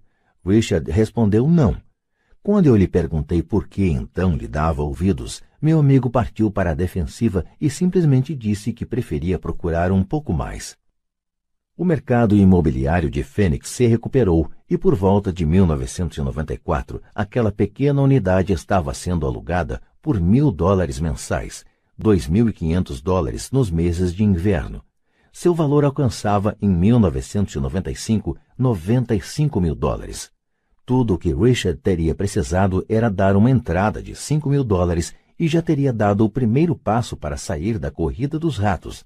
Até hoje, ele não fez nada e as pechinchas de Fênix ainda estão aí, só que agora é preciso procurar bem mais.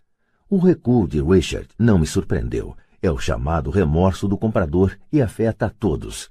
São essas dúvidas que atrapalham. O pessimismo ganhou e perdeu-se uma chance de libertação.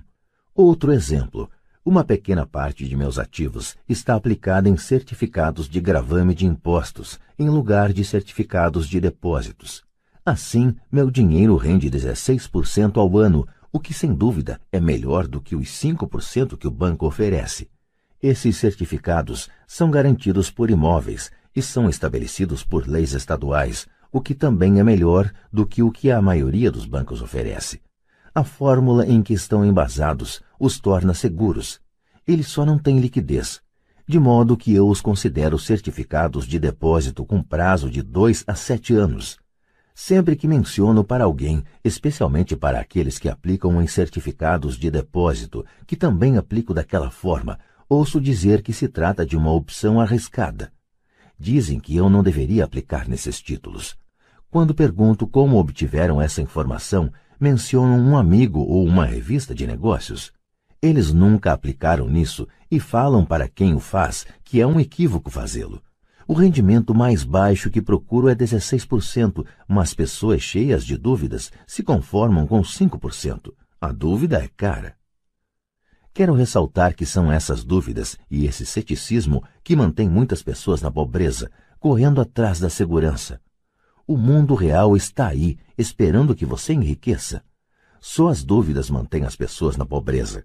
E como já disse, sair da corrida dos ratos é tecnicamente fácil, não requer muita instrução, mas as dúvidas são um obstáculo para muita gente. Os céticos nunca ganham, dizia Pai Rico. A dúvida não esclarecida e o medo criam o cético. Os céticos criticam e os vencedores analisam. Era outra de suas frases favoritas. Pai Rico explicava que a crítica cegava, enquanto a análise abria os olhos. A análise permitia que os vencedores vissem que os críticos eram cegos e que percebessem oportunidades que todos os demais não percebiam. E encontrar o que os outros não veem é a chave para qualquer sucesso. Os imóveis são uma poderosa ferramenta de investimento para quem esteja em busca da independência financeira. É um instrumento único. Contudo, sempre que menciono os imóveis como uma aplicação, ouço alguém dizer: não quero consertar vasos sanitários. Isso é o que Peter Lynch chama de ruído. É o que Pai Rico chamava de conversa de cético. alguém que critica e não analisa, alguém que deixa que suas dúvidas e medos fechem sua mente em vez de abrir seus olhos. Quando alguém fala, não quero consertar vasos sanitários, tenho vontade de retrucar. E o que o faz pensar que eu quero? Eles estão dizendo que um vaso é mais importante do que aquilo que eles querem. Eu falo de liberação da corrida dos ratos e eles pensam em vasos sanitários. Esse é o padrão de pensamento que mantém muita gente na pobreza. Criticam em vez de analisar. A chave de seu sucesso está nos não quero, dizia Pai Rico. Eu também não estou afim de consertar vasos sanitários. Procuro sempre um bom administrador de imóveis que conserte os vasos. E ao encontrar um bom administrador que cuide bem dos imóveis, meu fluxo de caixa aumenta. Mais importante ainda, um bom administrador de imóveis me permite comprar ainda mais imóveis, pois não preciso me preocupar com o conserto dos vasos sanitários. Um bom administrador de imóveis é a chave para o sucesso com imóveis. Achá-lo é mais importante do que o próprio imóvel. Um bom administrador muitas vezes sabe de bons negócios antes dos corretores, o que os torna ainda mais valiosos. É isso o que o meu pai rico queria dizer quando falava: a chave de seu sucesso está nos não quero. Como eu também não quero consertar vasos, descobri uma forma de comprar mais imóveis e apressar minha saída da corrida dos ratos. As pessoas que continuam falando, não quero consertar vasos sanitários, muitas vezes se privam desse poderoso instrumento de investimento. Os vasos são mais importantes que sua liberdade. No mercado de ações ouço muita gente declarar: não quero perder dinheiro. Bom, o que os leva a pensar que eu ou qualquer outra pessoa gostamos de perder dinheiro? Eles não ganham dinheiro porque optam por não perder dinheiro. Em lugar de analisar, fecham suas mentes a outro poderoso meio de investimento, o mercado de ações. Em dezembro de 1996, estava passando com um amigo pelo posto de gasolina do bairro. Ele olhou e viu que o preço da gasolina estava aumentando. Meu amigo é um cara encucado, um pessimista. Para ele, o céu está sempre a ponto de cair, e em geral cai sobre sua cabeça. Quando chegamos em casa, ele me expôs todas as estatísticas que mostravam por que o preço do petróleo deveria aumentar nos próximos anos. Estatísticas que eu nunca vira antes, mesmo quando eu já tinha um substancial bloco de ações de uma empresa petrolífera. Com essa informação em mãos, comecei a procurar e achei uma nova empresa petrolífera que estava a ponto de descobrir algumas jazidas. Meu corretor ficou entusiasmado com essa nova empresa e eu comprei 15 mil ações por 65 centavos cada uma. Em fevereiro de 1997, enquanto escrevo este livro, o mesmo amigo e eu passamos pelo mesmo posto de gasolina e, de fato, o preço do combustível subira cerca de 15%. Novamente o pessimista se preocupou e se queixou. Eu sorri porque em janeiro desse mesmo ano o preço daquelas ações da pequena empresa petrolífera já valiam 3 dólares cada uma e o preço da gasolina deverá continuar aumentando se o que o meu amigo diz for verdade. Em vez de analisar, os pessimistas fecham suas mentes. Se a maioria das pessoas entendesse como uma ordem de stop funciona nos investimentos em ações, haveria mais gente investindo para ganhar do que para não perder.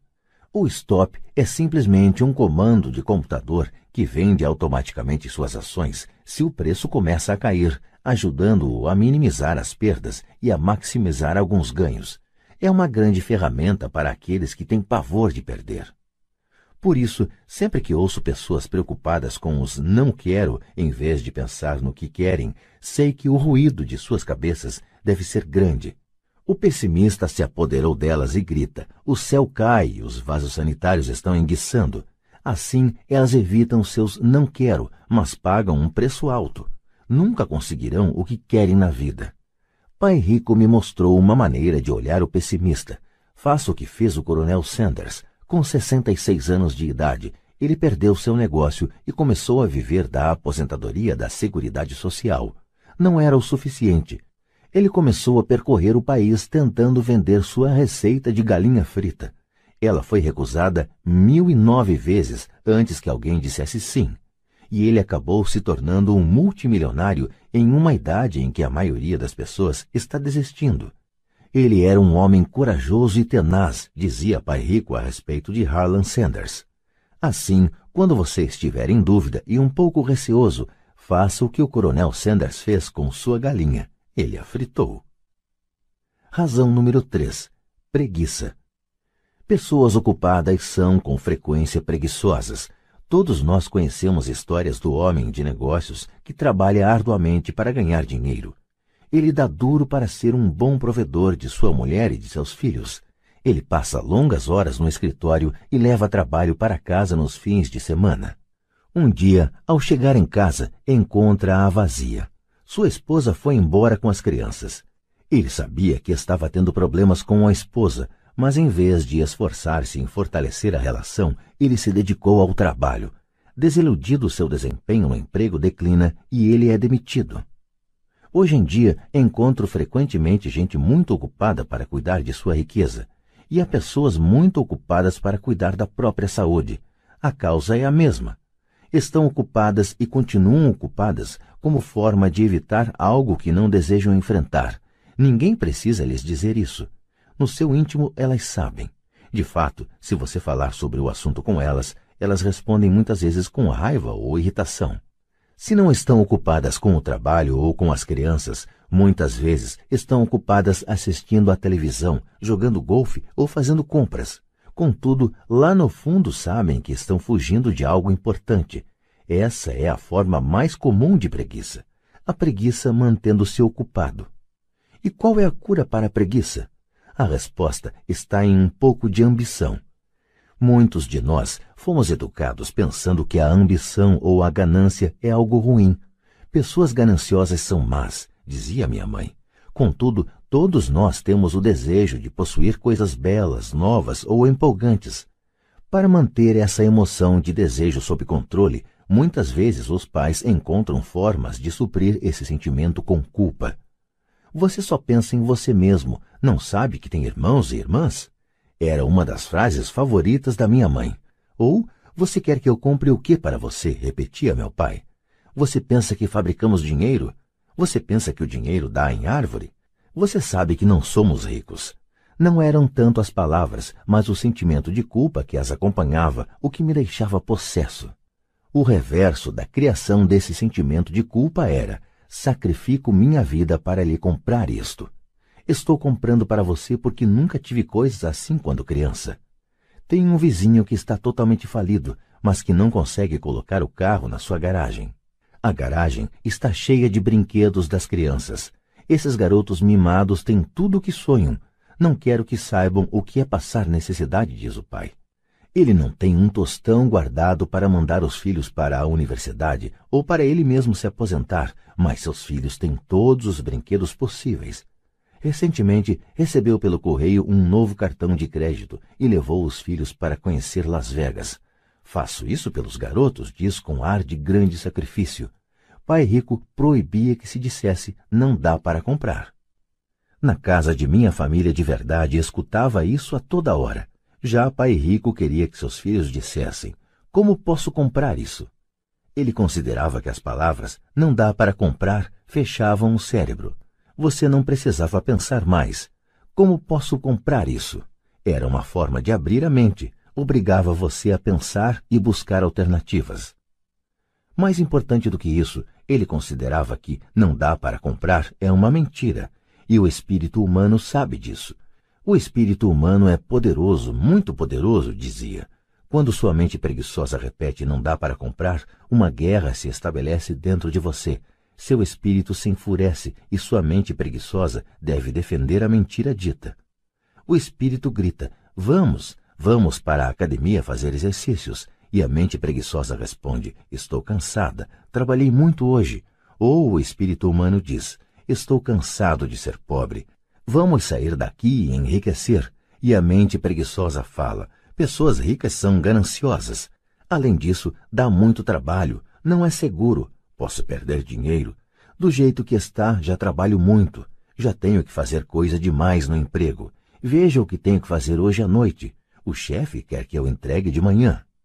Não dá para comprar. Também traz tristeza, uma sensação de desamparo que leva ao desânimo e muitas vezes à depressão.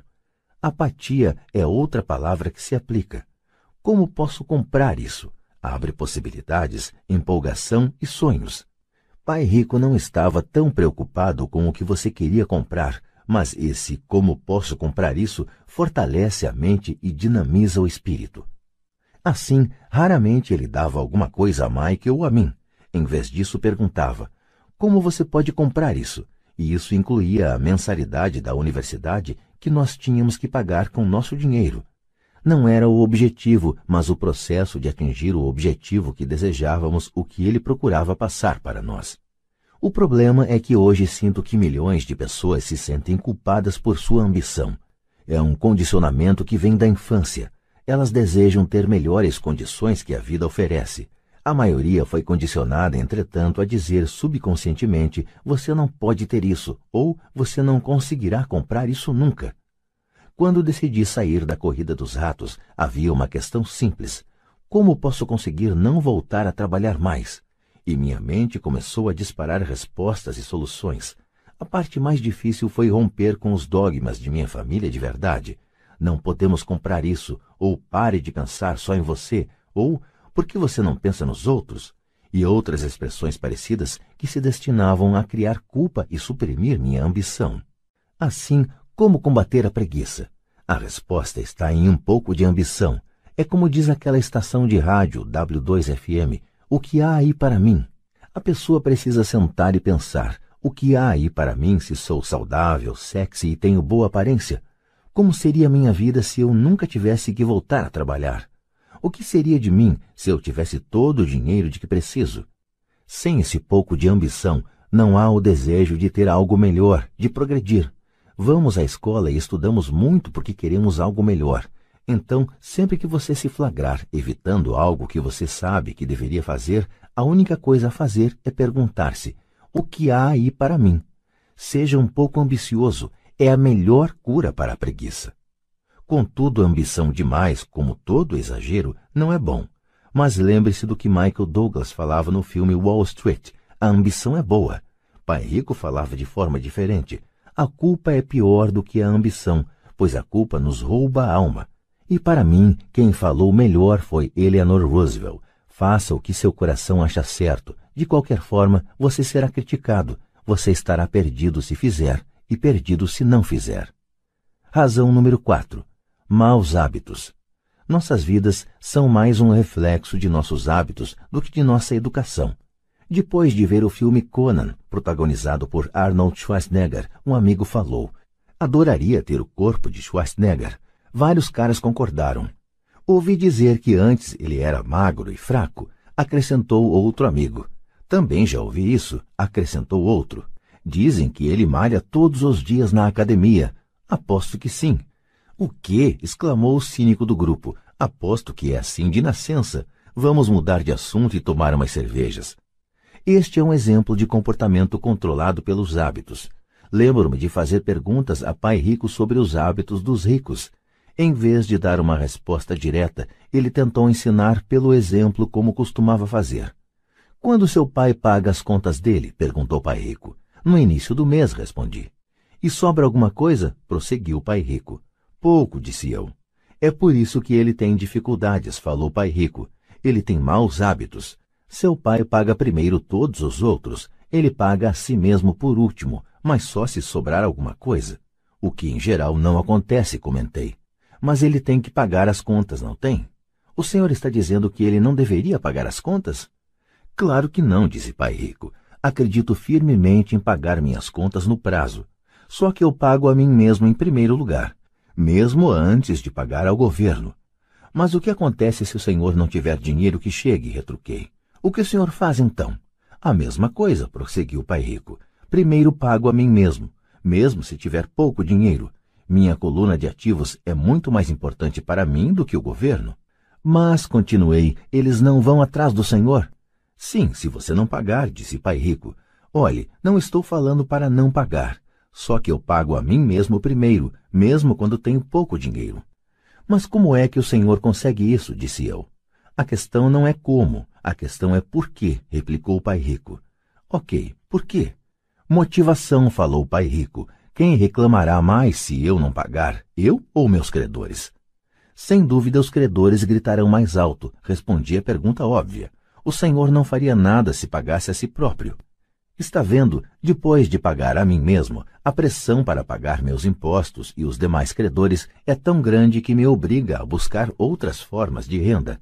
A pressão para pagar se torna uma motivação. Já tive empregos extras, comecei outros empreendimentos, negociei na bolsa, qualquer coisa para ter certeza de que esses caras não ficassem gritando comigo. Essa pressão me fez trabalhar mais, me obrigou a pensar, e tudo isso me tornou mais esperto e mais ativo no que se refere a dinheiro. Se eu deixasse para me pagar no final, não teria sentido as pressões e estaria quebrado. Quer dizer que é o medo do governo ou de outras pessoas a quem deve dinheiro que o motiva? Certo, disse Pai Rico. Você vê, o pessoal do governo é forte, os demais credores também. A maioria das pessoas se rende a esses tiranos. Elas pagam a eles e nunca se pagam a si próprias. Você conhece a história do fracote a quem atiram areia na cara? Abanei a cabeça afirmativamente. Já vi esse anúncio de aulas de fisiculturismo nos gibis muitas vezes. Bem, grande parte das pessoas deixa que os fortes lhes joguem areia na cara. Eu decidi usar o medo do tirano para me tornar mais forte. Outros ficam mais fracos. Ao me forçar a pensar em como ter mais dinheiro, estou fazendo como quem vai malhar na academia. Quanto mais trabalho os músculos de minha mente, mais forte me torno. Agora não tenho medo desse pessoal. Gostei do que Pai Rico estava falando. Então, se eu pagar a mim mesmo primeiro, ficarei mais forte financeiramente, mental e fisicamente. Pai Rico concordou. E se eu me pagar por último ou deixar de me pagar, fico mais fraco. Chefes, administradores, credores e locadores ficarão me perturbando a vida inteira, só porque não tenho bons hábitos quanto ao dinheiro. Igualzinho ao fracote do anúncio, disse Pai Rico. Razão número 5. A arrogância é ego mais ignorância. O que eu sei me faz ganhar dinheiro. O que eu não sei me faz perder dinheiro. Toda vez que fui arrogante, perdi dinheiro, porque quando sou arrogante acredito mesmo que o que não sei não é importante, repetia frequentemente Pai Rico descobri que muita gente usa a arrogância para tentar esconder a própria ignorância. Isso costuma acontecer quando discuto demonstrações financeiras com contadores ou até com outros investidores. Eles tentam forçar caminho na discussão. Para mim, fica claro que não sabem do que estão falando. Não estão mentindo, mas também não estão falando a verdade. Há muita gente no mundo do dinheiro, das finanças e do investimento que não tem nenhuma ideia do que está falando a maioria das pessoas do setor fica fazendo proposições de venda vazias, como as de um vendedor de carros usados. Quando você for ignorante a respeito de um assunto, comece a instruir-se achando um especialista ou um livro sobre o tema. Capítulo 9 Em Ação Gostaria de poder dizer que adquirir riqueza foi fácil, mas não foi. Para responder à pergunta, como começo? Apresento o processo pelo qual passei dia a dia. É realmente fácil encontrar bons negócios, garanto isso. É como andar de bicicleta, depois de algumas peripécias, vira um passeio. Mas quando se trata de dinheiro, a determinação para ultrapassar a fase das peripécias é uma decisão pessoal. Descobrir negócios únicos na vida de milhões de dólares exige que convoquemos nosso gênio financeiro. Acredito que em cada um de nós reside um gênio financeiro. O problema é que ele está adormecido, esperando ser despertado. Está adormecido porque nossa cultura nos educa para acreditar que o amor ao dinheiro é a raiz de todos os males. Ela nos incentiva a aprender uma profissão para que possamos trabalhar pelo dinheiro, mas não nos ensina a fazer o dinheiro trabalhar para nós. Ela nos ensina a não nos preocupar com o nosso futuro financeiro, que o governo ou a empresa cuidarão de nós quando chegar o dia da aposentadoria. Contudo, são nossos filhos formados no mesmo sistema de ensino que acabarão pagando por ela. A mensagem é trabalhar arduamente, ganhar e gastar o dinheiro, e quando ele faltar, sempre poderemos tomar emprestado. Infelizmente, 90% do mundo ocidental aceita essa teoria simplesmente porque é mais fácil encontrar um emprego e trabalhar pelo dinheiro. Se você não faz parte dessa massa, Eu lhe mostrarei os dez passos para despertar seu gênio financeiro. São simplesmente os passos que eu segui. Se quiser tentar alguns deles, ótimo. Se não, escolha os seus. Seu gênio financeiro é suficientemente esperto para desenvolver sua própria lista. Falando no Peru com um garimpeiro de 45 anos, eu lhe perguntei por que ele tinha tanta confiança em encontrar uma mina de ouro. Ele respondeu: Há ouro em todo lugar. A maioria das pessoas não está treinada para vê-lo. E eu diria que isso é verdade.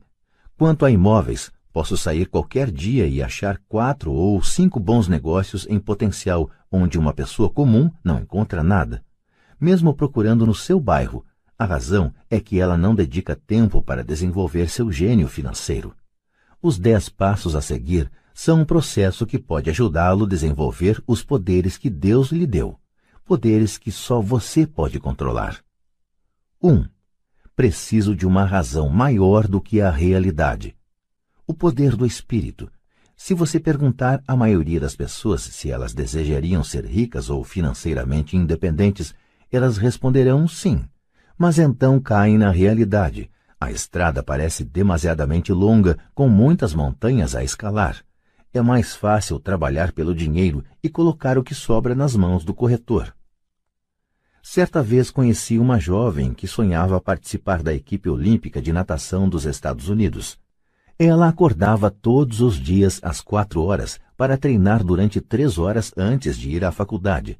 Ela não ia a festas com os amigos nas noites de sábado. Ela tinha que estudar para obter notas altas como todo mundo. Quando lhe perguntei o que a levava a essa ambição e a esse sacrifício sobre-humano, ela simplesmente respondeu: Faço isso por mim mesma e pelas pessoas que amo. É o amor que me leva a superar obstáculos e sacrifícios.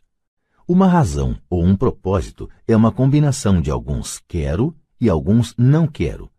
Quando as pessoas me perguntam qual a razão que me levou a querer ser rico, digo que foi a combinação profunda e emocional dos quero e não quero. Listarei alguns. Primeiro, os não quero, pois são eles que criam os quero. Não quero trabalhar a vida inteira. Não quero o que meus pais aspiravam para mim, que era segurança no emprego e uma casa no subúrbio. Não quero ser um empregado. Odiava quando meu pai não assistia a meus jogos de futebol porque estava ocupado com sua carreira odiava ver meu pai trabalhando arduamente e o governo levando boa parte do que ele tinha obtido quando morreu. Ele não pôde nem mesmo deixar para os filhos aquilo pelo qual tinha trabalhado tanto. Os ricos não fazem isso. Eles trabalham arduamente e deixam um legado para seus filhos. Agora os quero. Quero ser livre para viajar por todo o mundo e viver o estilo de vida que gosto. Quero fazer isso ainda jovem. Quero ser simplesmente livre. Quero controlar meu tempo e minha vida. Quero que o dinheiro trabalhe para mim. Essas são minhas razões emocionais profundas. Quais são as suas? Se elas não forem suficientemente fortes, então a realidade da estrada à frente pode ser maior do que suas razões. Perdi dinheiro e tive vários fracassos, mas foram essas razões emocionais que me mantiveram de pé e me fizeram prosseguir. Queria ser livre por volta dos 40 anos, mas precisei esperar até os 47 com muitas experiências de aprendizado ao longo do caminho. Como disse, gostaria de dizer que foi fácil, mas não foi, mas também não foi duro. Sem uma forte razão ou propósito, aí sim, qualquer coisa na vida é dura. Se você não tiver um forte motivo, não faz sentido continuar ouvindo, parecerá trabalho demais. 2.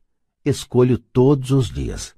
O poder da escolha esta é a principal razão pela qual as pessoas querem viver em um país livre. Queremos o poder de escolha. Financeiramente, com cada dólar que temos em nossas mãos, temos o poder de escolher nosso futuro de ricos, pobres ou classe média.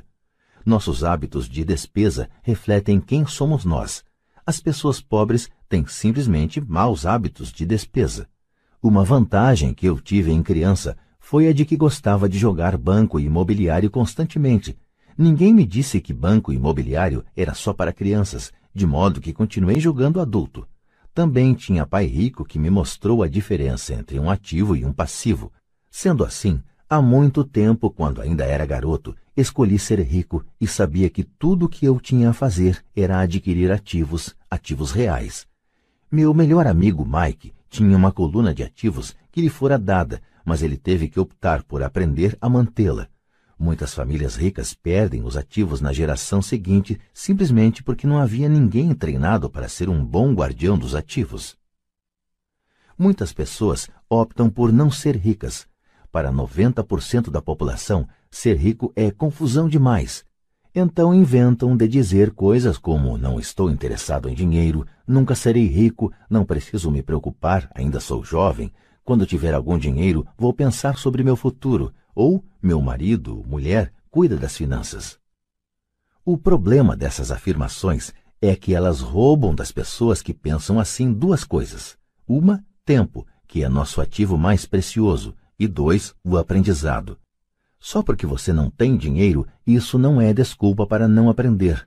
Mas é uma escolha que fazemos a cada dia, a escolha do que fazer com o nosso tempo, com o nosso dinheiro e com o que pomos em nossa cabeça. É o poder da escolha. Todos nós temos escolha. Escolhi ser rico e faço essa opção a cada dia. Invista primeiro na instrução.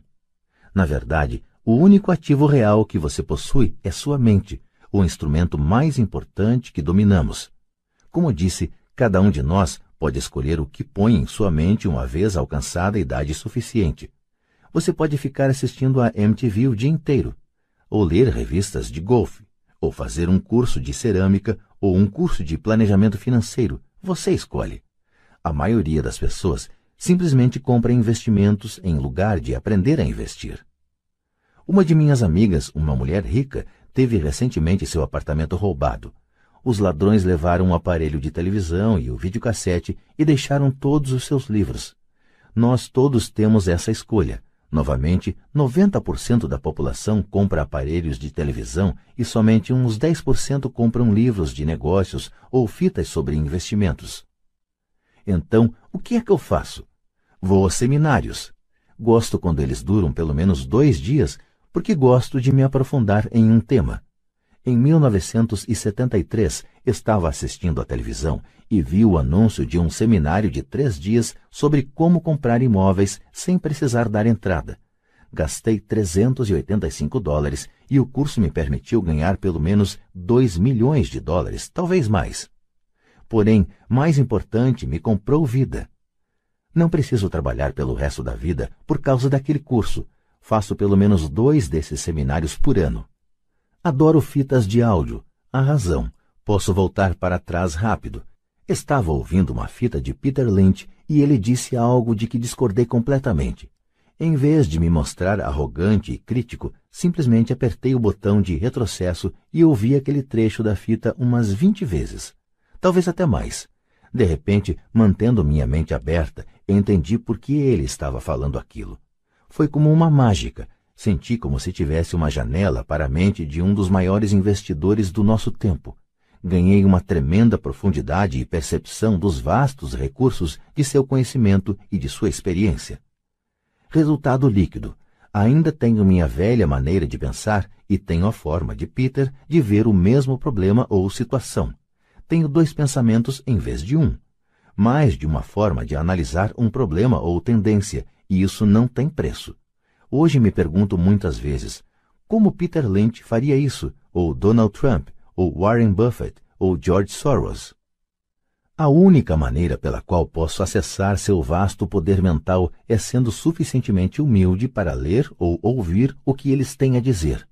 Pessoas arrogantes e críticas são muitas vezes pessoas com baixa autoestima que têm medo de assumir riscos. Veja, se você aprender algo novo, terá que errar a fim de entender totalmente o que aprendeu. Se você ouviu até aqui, a arrogância não é um de seus problemas. Pessoas arrogantes raramente leem ou compram fitas. Por que elas o fariam? Elas são o centro do universo. Há pessoas inteligentes que discutem ou se defendem quando uma ideia nova se choca com o que pensam.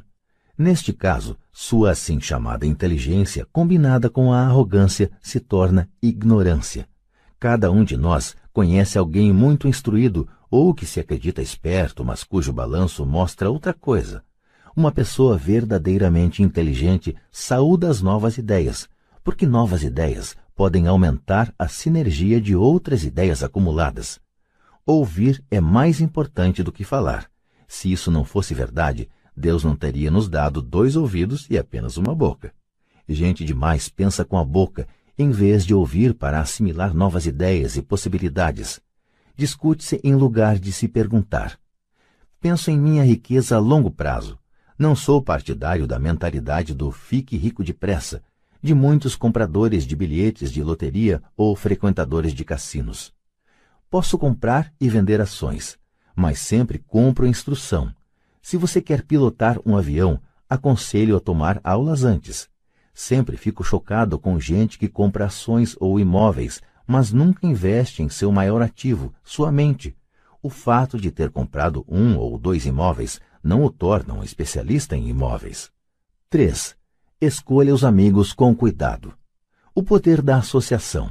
Em primeiro lugar, não escolho meus amigos levando em conta suas demonstrações financeiras. Tenho amigos que fizeram, de fato, voto de pobreza bem como amigos que ganham milhões todo ano. O importante é que aprendo com todos eles e faço um esforço consciente para isso.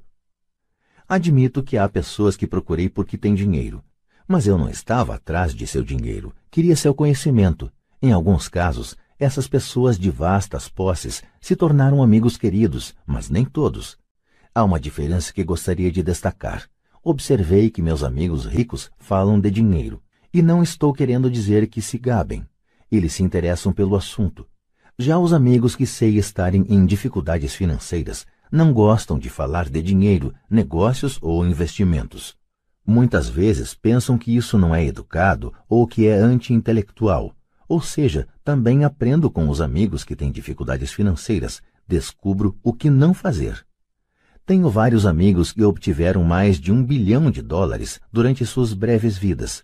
Três deles observam o mesmo fenômeno. Seus amigos que não têm dinheiro nunca lhes perguntaram como eles o conseguiram, mas eles pedem duas coisas: dinheiro emprestado e ou um emprego. Advertência: Não ouça as pessoas pobres ou apavoradas. Tenho amigos assim e gosto muito deles, mas são pessimistas na vida. Quando se trata de dinheiro, especialmente em investimentos, o céu está sempre caindo eles sempre sabem por que as coisas não funcionam. O problema é que as pessoas as ouvem, mas aqueles que aceitam cegamente essas informações pessimistas são também pessimistas. E como diz o velho ditado, galinhas da mesma plumagem concordam entre si. Se você assiste à CNBC, uma mina de ouro de informações sobre investimentos, sabe que eles apresentam frequentemente uma mesa redonda dos chamados especialistas. Um deles diz que o mercado está a ponto de desabar e outro afirma que está em ascensão. Se você for esperto, ouvirá os dois. Mantenha sua mente aberta, porque ambos têm razões válidas. Infelizmente, a maioria das pessoas ouve apenas os pessimistas. Alguns amigos próximos procuraram me fazer desistir de algum negócio ou investimento, Alguns anos atrás, um amigo me contou que estava empolgado porque descobrira um certificado de depósito que rendia 6% ao ano. Contei então que estava ganhando 16% com títulos do governo estadual. No dia seguinte, ele me enviou um artigo que mostrava por que minha aplicação era perigosa. Há anos estou obtendo os 16% e ele continua com os 6%. Diria que o mais difícil quanto à formação de uma fortuna é ser fiel a si mesmo e estar disposto a não acompanhar a multidão. No mercado é muito comum que seja a manada a chegar tarde a ser abatida. Se um grande negócio está nas manchetes, na maioria dos casos é tarde demais. Procure um negócio novo. Como dizem os surfistas, sempre há outra onda. As pessoas que correm e pegam a onda tarde são, em geral, as que se dão mal. Investidores espertos não se afobam. Se perdem uma onda, esperam pela próxima e se preparam. Isto é difícil para a maioria dos investidores, porque comprar o que não é popular lhes parece apavorante. Os investidores tímidos gostam de acompanhar a multidão.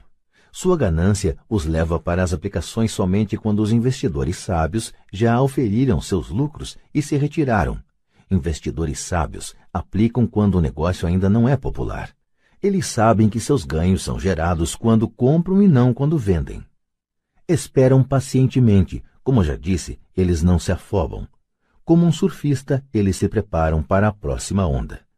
Tudo é insider trading. Há formas de insider trading que são ilegais e outras que são legais. Mas de qualquer forma, é insider trading. A única distinção é quando você está distante do por dentro. A razão pela qual você quer ter amigos ricos que estão por dentro é porque o dinheiro é ganho aí. É informação fabricada. Você quer saber quando haverá a próxima subida entrar e sair antes da queda seguinte.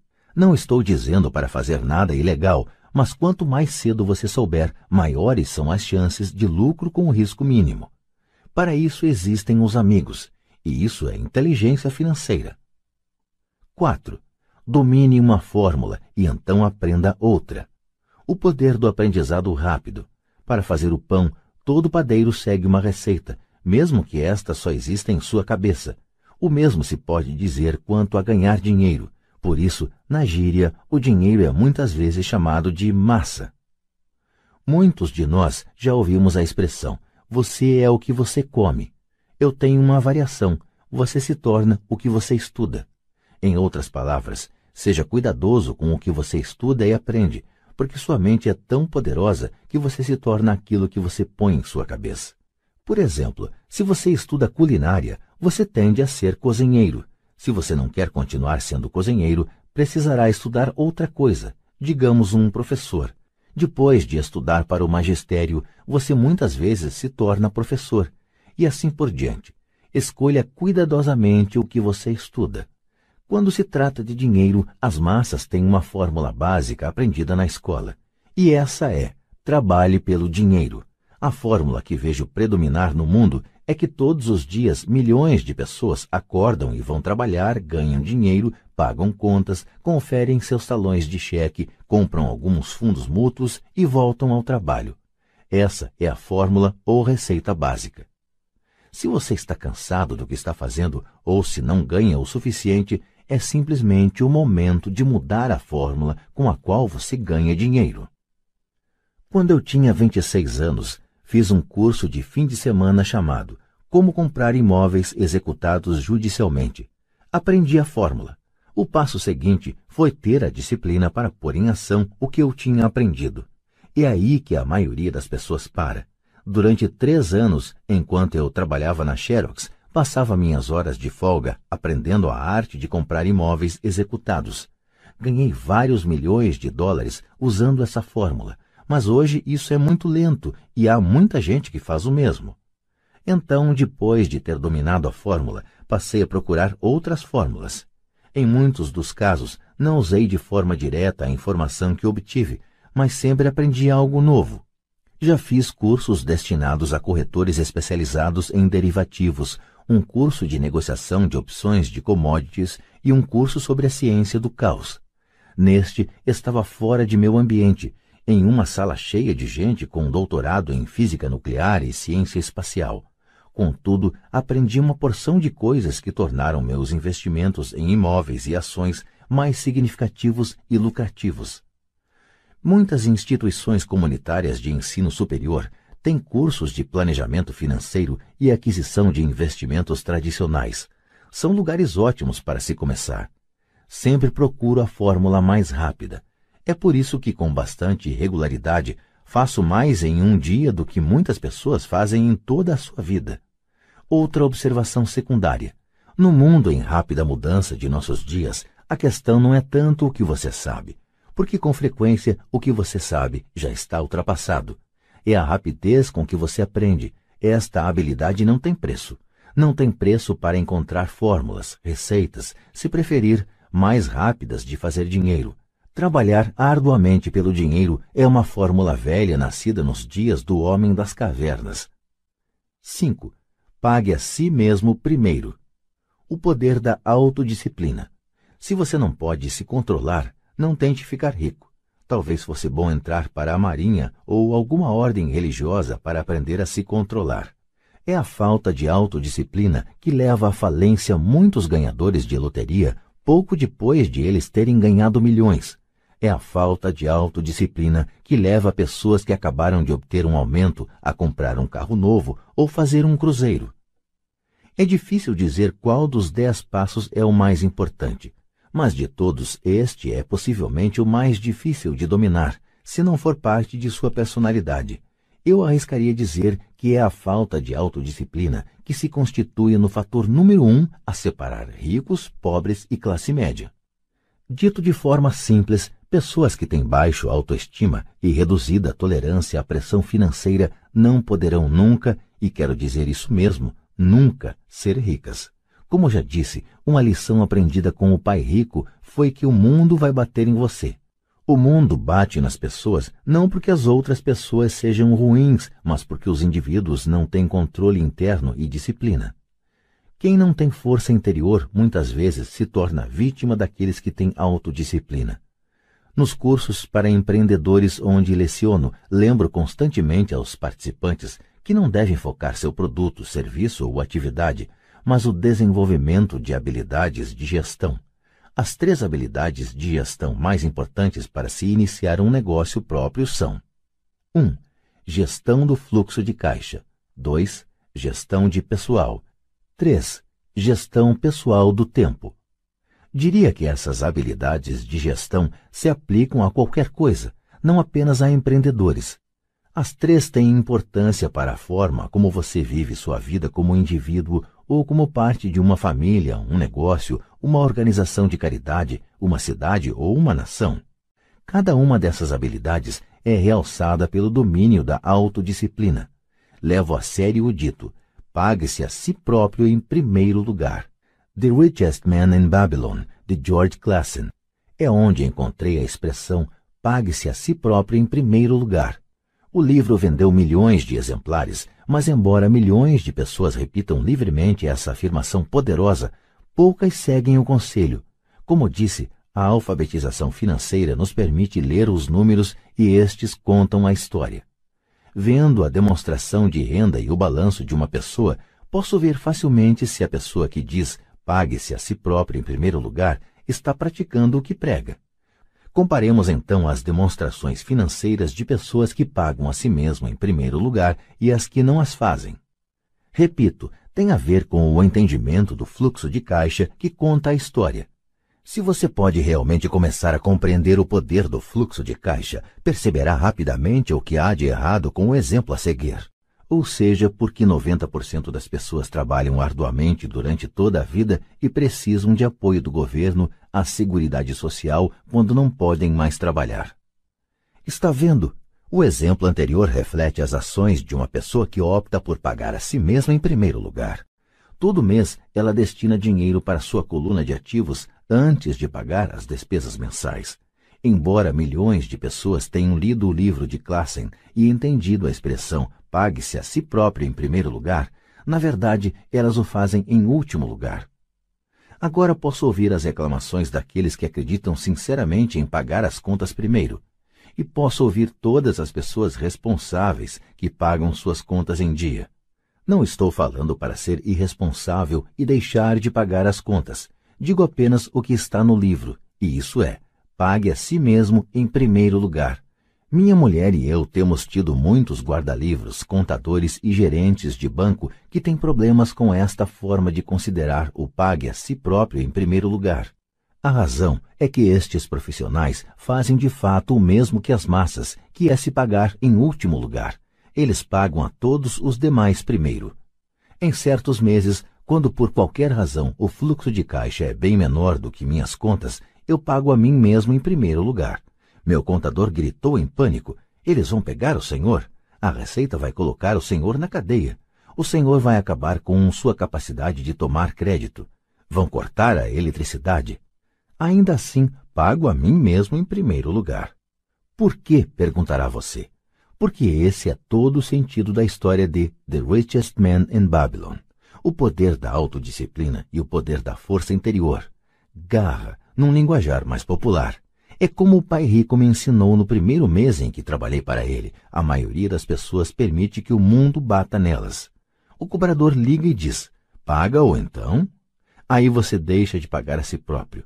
Um vendedor diz: ponha no cartão. Seu corretor imobiliário diz para você ir em frente porque o governo permite dedução do imposto de renda da hipoteca de sua casa. É disso tudo que o livro trata. Ter a garra para ir contra a maré e enriquecer. Você pode não ser fraco, mas quando se trata de dinheiro, muitos balançam. Não estou falando para ser irresponsável.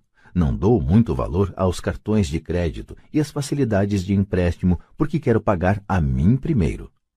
A razão pela qual minimizo minha renda é porque não quero entregá-la ao governo.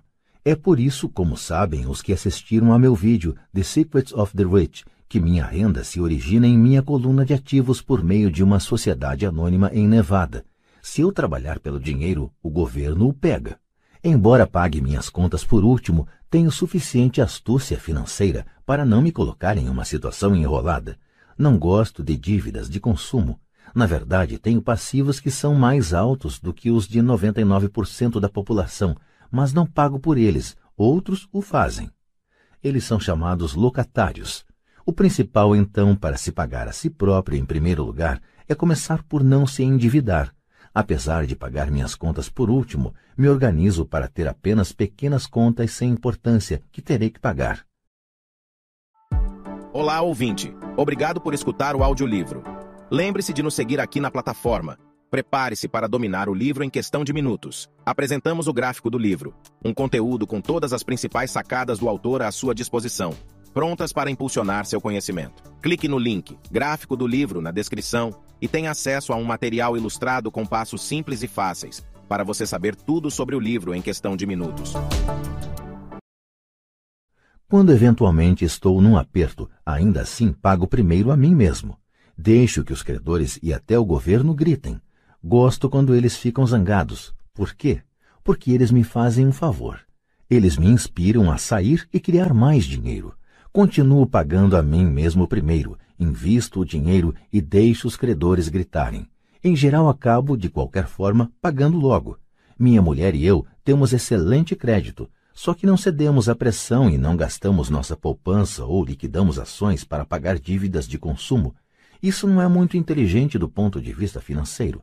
Portanto, a resposta é: 1. Um, não se endivide demais. Mantenha suas despesas reduzidas. Forme seus ativos primeiro. Então compre uma casa maior ou um carro grande. Ficar preso na corrida dos ratos não é inteligente. 2. Quando apertado de dinheiro, não se afobe e não gaste suas poupanças ou investimentos. Use a pressão para inspirar seu gênio financeiro a descobrir novas formas de ganhar mais dinheiro e então pague as contas. Você terá aumentado sua habilidade de ganhar mais dinheiro, bem como sua inteligência financeira. Assim, muitas vezes tive problemas financeiros e usei meu cérebro para criar mais renda, enquanto defendia firmemente meus ativos. Meu contador gritava e procurava cobertura, mas eu parecia um bom soldado de cavalaria defendendo o forte, o forte, ativos. Pessoas pobres têm hábitos pobres. Um mau hábito comum é chamado inocentemente de meter a mão na poupança. Os ricos sabem que as poupanças só são usadas para criar mais dinheiro, não para pagar contas. Sei que isso parece cruel, mas, como já disse, se não for internamente resistente, o mundo vai sempre bater em você. Se é do tipo que não gosta de pressão financeira, então descubra uma fórmula que funcione para você. Uma boa fórmula é cortar despesas, pôr o dinheiro no banco e pagar mais do que o necessário em imposto de renda, aplicar em fundos mútuos seguros e esperar sempre resultados médios. Mas isto viola a regra do pague a si mesmo em primeiro lugar. Este princípio não estimula o alto sacrifício ou a abstinência financeira. Não significa pagar a você mesmo primeiro e passar fome. A vida foi feita para ser desfrutada. Se você conjura seu gênio financeiro, pode ter todas as coisas boas da vida, enriquecer e pagar contas, sem se sacrificar. E isso é inteligência financeira. 6. Pague bem a seus corretores. O poder do bom conselho. Muitas vezes vejo pessoas colocando um cartaz na frente de casa. Proprietário vende. Ou vejo na televisão muita gente se anunciando como corretor de desconto. Pai Rico me ensinou a fazer exatamente o contrário. Ele acreditava que os profissionais deviam ser bem pagos e eu adotei a mesma política. Hoje tenho a meu serviço advogados, contadores, corretores de imóveis e de ações caros. Por quê? Porque se, e destaco o se, as pessoas são profissionais, seus serviços devem render dinheiro para você. E quanto mais dinheiro ganharem, mais eu ganho. Vivemos na era da informação. A informação não tem preço. Um bom corretor deve lhe oferecer informação e dedicar tempo para instruir você. Tenho vários corretores dispostos a fazer isso por mim. Alguns me ensinaram quando eu tinha pouco ou nenhum dinheiro e até hoje trabalho com eles.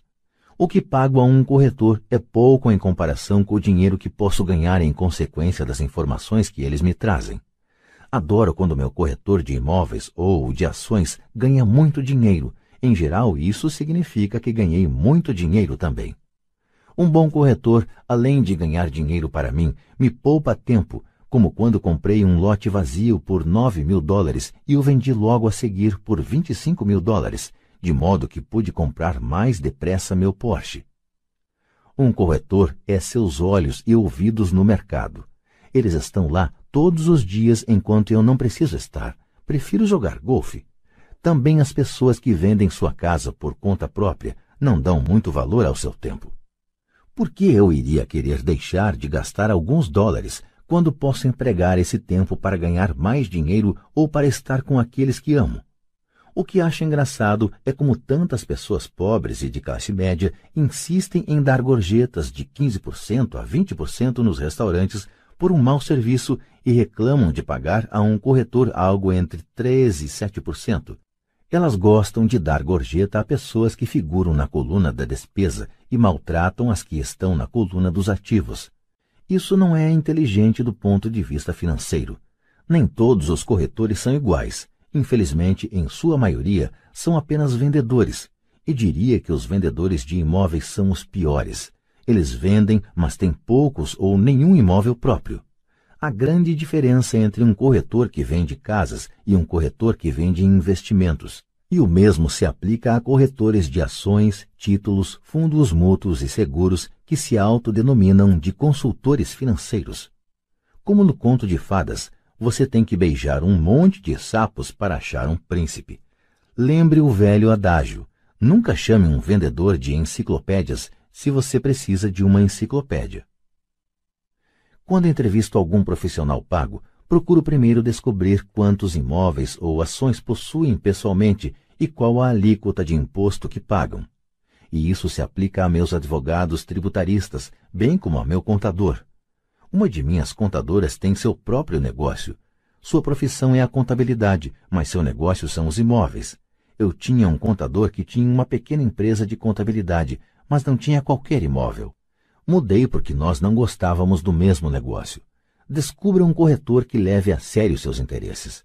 Muitos corretores dedicarão seu tempo a instruí-lo e eles podem ser o melhor ativo que você pode encontrar. Seja apenas justo e a maioria deles será justa com você. Se você se preocupar em cortar suas comissões, então por que eles quererão estar com você? É uma lógica simples. Como disse anteriormente, uma das habilidades gerenciais é a administração de pessoas. Muitas pessoas só conseguem gerenciar pessoas que consideram inferiores a si próprias e sobre quem podem ter um poder, como subordinados em uma relação de trabalho. Muitos gerentes médios continuam nessa posição e não são promovidos porque sabem como trabalhar com pessoas que estão abaixo deles, mas não com pessoas que estão acima. A verdadeira habilidade é administrar e pagar bem pessoas que são mais inteligentes do que você em alguma área técnica. É por isso que as grandes empresas têm conselhos administrativos. Você também precisa ter um, e isso é inteligência financeira. 7. Seja um doador índio. Este é o poder de obter alguma coisa a troco de nada. Quando os primeiros colonizadores brancos chegaram aos Estados Unidos, eles ficaram espantados com a prática cultural de alguns índios americanos. Por exemplo, se um colono estava com frio, o índio lhe dava um cobertor. Achando que fosse um presente, o colono frequentemente ficava ofendido quando o índio o pedia de volta. Os índios também ficavam perturbados quando constatavam que os colonos não queriam devolver o cobertor. É daí que se origina a expressão doador índio, um simples desentendimento cultural. No mundo da coluna de ativos, é vital para a riqueza ser um doador índio. A primeira pergunta do investidor sofisticado é: com que rapidez posso ter meu dinheiro de volta? Ele também quer saber o que poderá obter de graça ou o que se chama uma participação nos lucros. É por isso que o retorno sobre o investimento é tão importante. Por exemplo, descobri um pequeno imóvel a alguns quarteirões de onde moro, que estava sendo executado judicialmente, o banco estava pedindo 60 mil dólares e eu apresentei uma oferta de 50 mil dólares que foi aceita, simplesmente porque estava acompanhada de um cheque à vista no valor de 50 mil dólares. Verificaram que eu era sério. Muitos investidores perguntarão se eu não estava imobilizando muito dinheiro de uma vez. Não seria melhor hipotecá-lo? A resposta neste caso é não. Minha empresa de investimentos o aluga por temporada nos meses de inverno e obtém 2.500 dólares ao mês durante quatro meses, quando os pássaros da neve procuram o Arizona. Fora da temporada de férias, seu aluguel é de apenas mil dólares mensais. Em cerca de três anos, consegui meu dinheiro de volta. Agora sou proprietário desse ativo, que gera dinheiro para mim todos os meses. O mesmo se aplica às ações. Frequentemente, meu corretor liga e sugere que eu aplique uma considerável quantia em ações de alguma empresa que, segundo ele, está a ponto de fazer alguma coisa que aumentará o valor delas, como lançar um produto novo. Então, durante uma semana ou um mês, aplico meu dinheiro nessas ações, enquanto seus preços sobem. Depois, tiro aquela soma inicial e paro de me preocupar com as flutuações do mercado, porque tenho de volta meu dinheiro inicial e agora sou dono de um ativo que tecnicamente me saiu de graça. Sem dúvida, em muitas ocasiões perdi dinheiro, mas somente jogo com dinheiro que posso perder. Diria que na média de 10 investimentos, faço uns dois ou três gols de placa, cinco ou seis não são lá essas coisas, e perco em dois ou três. Mas limito minhas perdas ao dinheiro que apliquei neles naquele momento. As pessoas que odeiam o risco põem seu dinheiro no banco. E a longo prazo, qualquer poupança é melhor do que nenhuma poupança. Mas leva muito tempo para você recuperar seu dinheiro e, em muitos casos, você não leva nada de graça. Eles costumavam dar torradeiras, referência a uma prática adotada por alguns bancos americanos de distribuir eletrodomésticos a quem abrisse contas novas. Mas atualmente isso está ficando mais caro. Em todos os meus investimentos precisa haver algo mais, algo de graça. Um imóvel, um lote de terreno, uma casa, ações, escritórios. E o risco deve ser limitado ou deve ser uma ideia de baixo risco. Há livros inteiros que tratam deste assunto, de modo que não me estenderei aqui. Ray Kroc, do McDonald's, vendia franquias de hambúrgueres não porque gostasse do sanduíche, mas porque queria os terrenos das franquias de graça. Investidores sábios devem dar mais atenção ao retorno sobre o investimento. São os ativos que você obtém de graça depois que você recebe seu dinheiro de volta. Isso é inteligência financeira. 8. Ativos compram supérfluos. O poder do foco. O filho de um amigo estava desenvolvendo um hábito desagradável de gastar demais. Aos 16 anos, naturalmente, desejava ter seu carro. A desculpa os pais de todos os seus amigos tinham comprado um carro para o filho. O garoto queria pegar suas poupanças e dar a entrada para o carro. Foi aí que o pai me procurou. Você acha que devo fazer o que ele quer ou deveria fazer como os outros pais e dar um carro para ele? Minha resposta: A curto prazo pode ser bom, mas o que você lhe terá ensinado a longo prazo? Você não pode usar seu desejo de ter um carro e incentivar seu filho a aprender alguma coisa? De repente se acendeu uma luz e ele foi correndo para casa. Dois meses depois, voltei a encontrar meu amigo. Seu filho já está com o carro? perguntei. Não, mas lhe dei três mil dólares para comprar o carro. Falei para ele usar meu dinheiro e em lugar do seu dinheiro reservado para a universidade. Você foi bastante generoso, respondi. Nem tanto. O dinheiro veio acompanhado de uma condição. Segui sua orientação para usar seu desejo por um carro como incentivo para que aprendesse alguma coisa. E qual foi a condição? perguntei. Bom, primeiro voltamos a jogar seu cash flow. Jogamos e tivemos uma longa discussão sobre o uso sábio do dinheiro. Fiz para ele uma assinatura do Wall Street Journal e comprei alguns livros sobre mercado de ações. E daí? indaguei. O que fez? Falei que os três mil dólares eram dele, mas que ele não poderia comprar o carro direto. Ele deveria usar o dinheiro para comprar e vender ações, achar seu próprio corretor, e quando tivesse ganho seis mil dólares, metade ele poderia usar para comprar o carro, e o resto devia colocar na poupança para pagar a faculdade. E o resultado, continuei. Bem, teve sorte nos primeiros negócios, mas daí a pouco perdeu tudo. Então começou a ficar interessado de verdade. Hoje ainda lhe faltam uns dois mil dólares e está mais interessado ainda. Leu todos os livros que dei e pegou outros na biblioteca.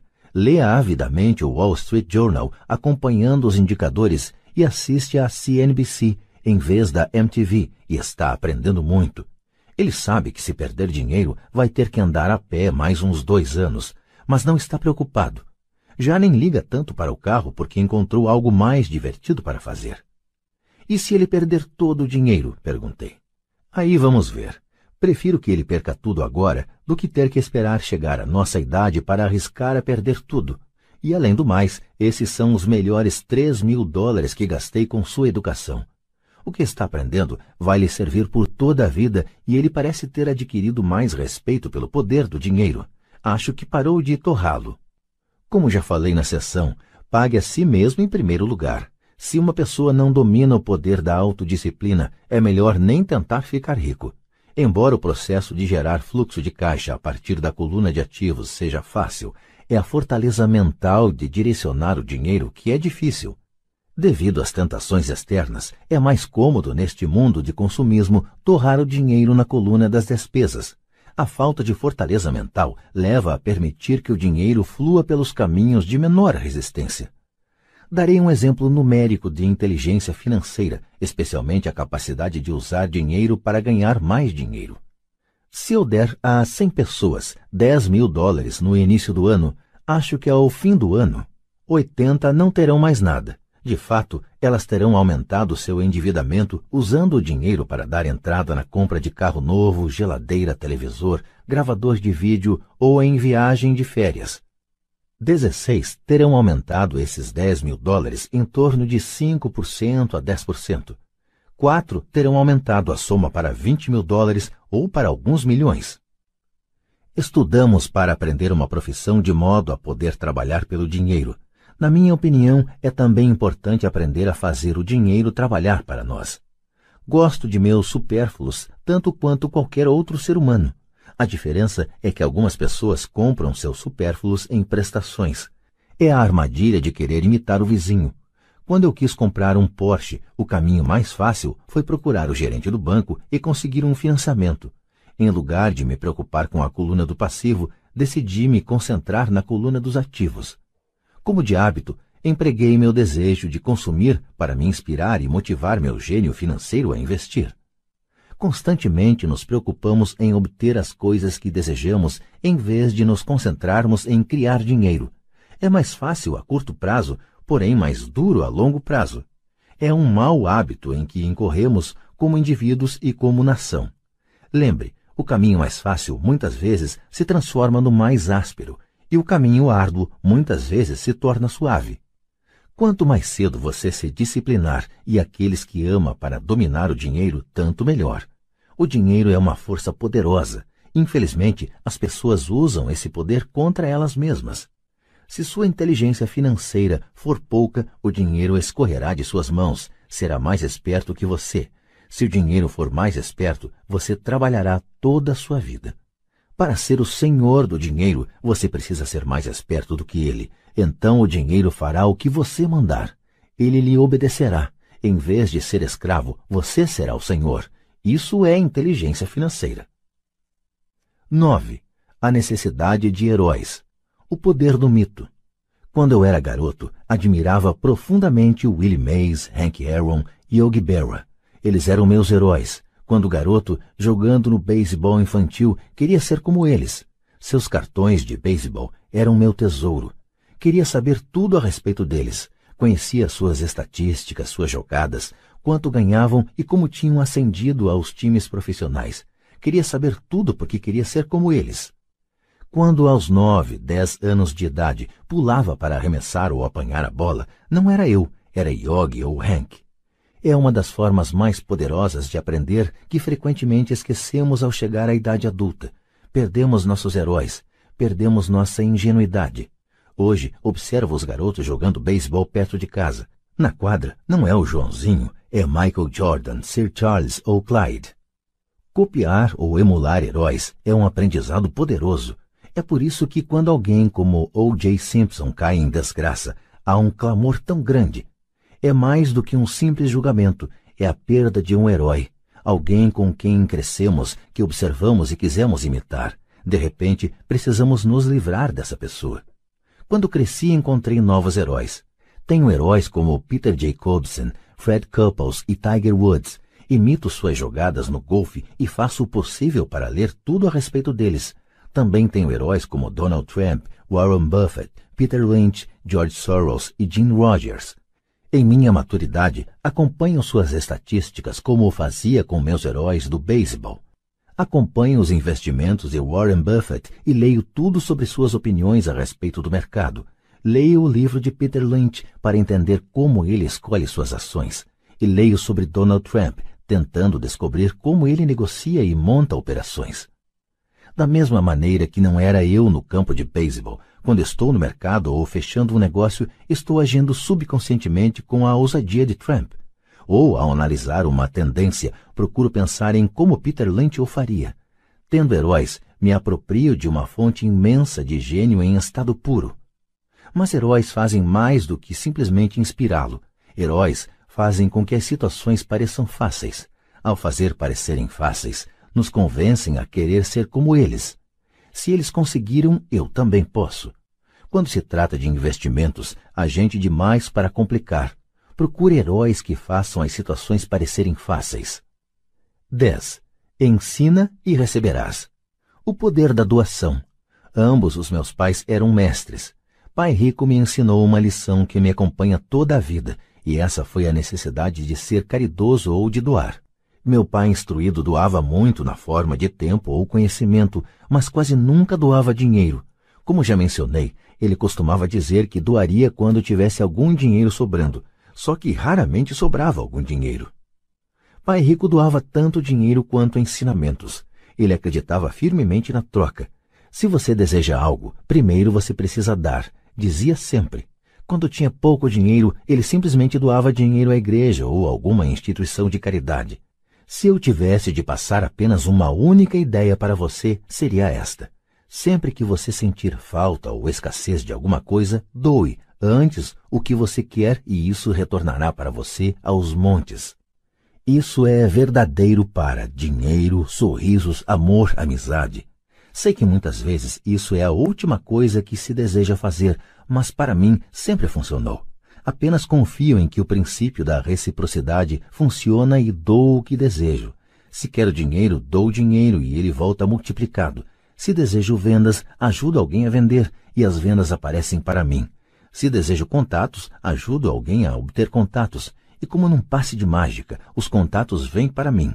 Há muitos anos ouvi algo assim. Deus não precisa receber, mas os homens precisam doar. Pai Rico dizia com frequência: os pobres são mais gananciosos do que os ricos. Ele então explicava que, se uma pessoa era rica, essa pessoa oferecia algo que os outros desejavam.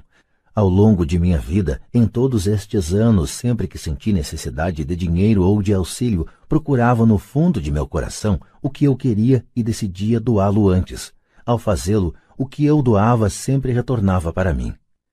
Isso me lembra a história do cara sentado com lenha nos braços numa noite gelada, e ele gritava para a lareira à sua frente: Quando você me esquentar um pouco, eu ponho um pouco de lenha dentro de você. Quando se trata de dinheiro, amor, felicidade, vendas e contatos, tudo o que a gente precisa lembrar é doar primeiramente o que se deseja e isso retornará aos montes para nós. Muitas vezes, apenas o processo de refletir sobre o que você deseja e como você o poderia doar para alguém desencadeia uma torrente de generosidade. Sempre que sinto que as pessoas não estão sorrindo para mim, simplesmente começo a sorrir e a cumprimentar, e, como por milagre, de repente há mais gente sorrindo à minha volta. É verdade que seu mundo é apenas um espelho de você. Por isso digo: ensina e receberás. Descobri que quanto mais sinceramente ensino aos que estão desejosos de aprender, tanto mais aprendo. Se você quer aprender sobre dinheiro, ensine a alguém. Uma torrente de novas ideias e distinções mais sutis surgirá. Houve momentos em que doei e nada retornou, ou em que o que recebi não era o que eu desejava. Mas depois de refletir e examinar minha alma, concluí que, em vez de doar por doar, eu estava doando para receber. Meu pai ensinava professores e se tornou mestre dos mestres. Pai Rico sempre ensinava aos jovens seu jeito de fazer negócios. Em retrospecto, foi a generosidade deles com o que eles sabiam que os fez melhores. Há neste mundo poderes muito mais fortes do que nós. Você pode chegar lá por si mesmo, mas chegará mais rápido com o auxílio dos poderes superiores. Tudo de que precisa é ser generoso com o que você tem e os poderes superiores serão generosos com você. Capítulo 10 Ainda quer mais? Muitos podem não achar suficientes meus dez passos. Eles os veem mais como filosofias do que como ações. Penso que entender a filosofia é tão importante quanto a ação. Há muita gente que quer fazer em lugar de pensar, e há gente que pensa, mas não faz. Eu diria que sou ambos. Adoro ideias e adoro agir. Para aqueles que querem coisas a fazer, para começar, irei compartilhar resumidamente um pouco do que faço. Pare de fazer o que está fazendo. Em outras palavras, pare e avalie o que está funcionando e o que não está funcionando. A definição de insanidade é fazer a mesma coisa e esperar resultado diferente. Pare de fazer o que não funciona e procure algo novo para fazer. Procure novas ideias. Para novas ideias de investimento, vou às livrarias e procuro livros sobre assuntos diferentes e originais. Chamo-os de fórmulas. São livros que ensinam como aplicar de uma forma que não conheço. Por exemplo, em uma livraria encontrei o livro The Sixteenth Percent Solution, de Joel Moscovitz. Ação. Na quinta-feira seguinte fiz exatamente o que o livro dizia, passo a passo. Também fiz isso ao procurar pechinchas em imóveis nos escritórios de advogados e bancos.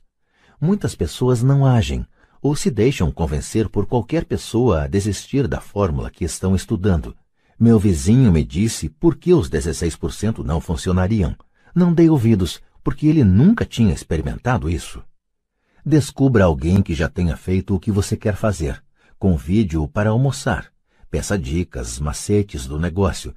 No caso dos certificados de gravames de impostos de 16%, fui à repartição de impostos municipais e procurei a funcionária que trabalhava na respectiva seção descobri que ela também aplicava em gravames de imposto.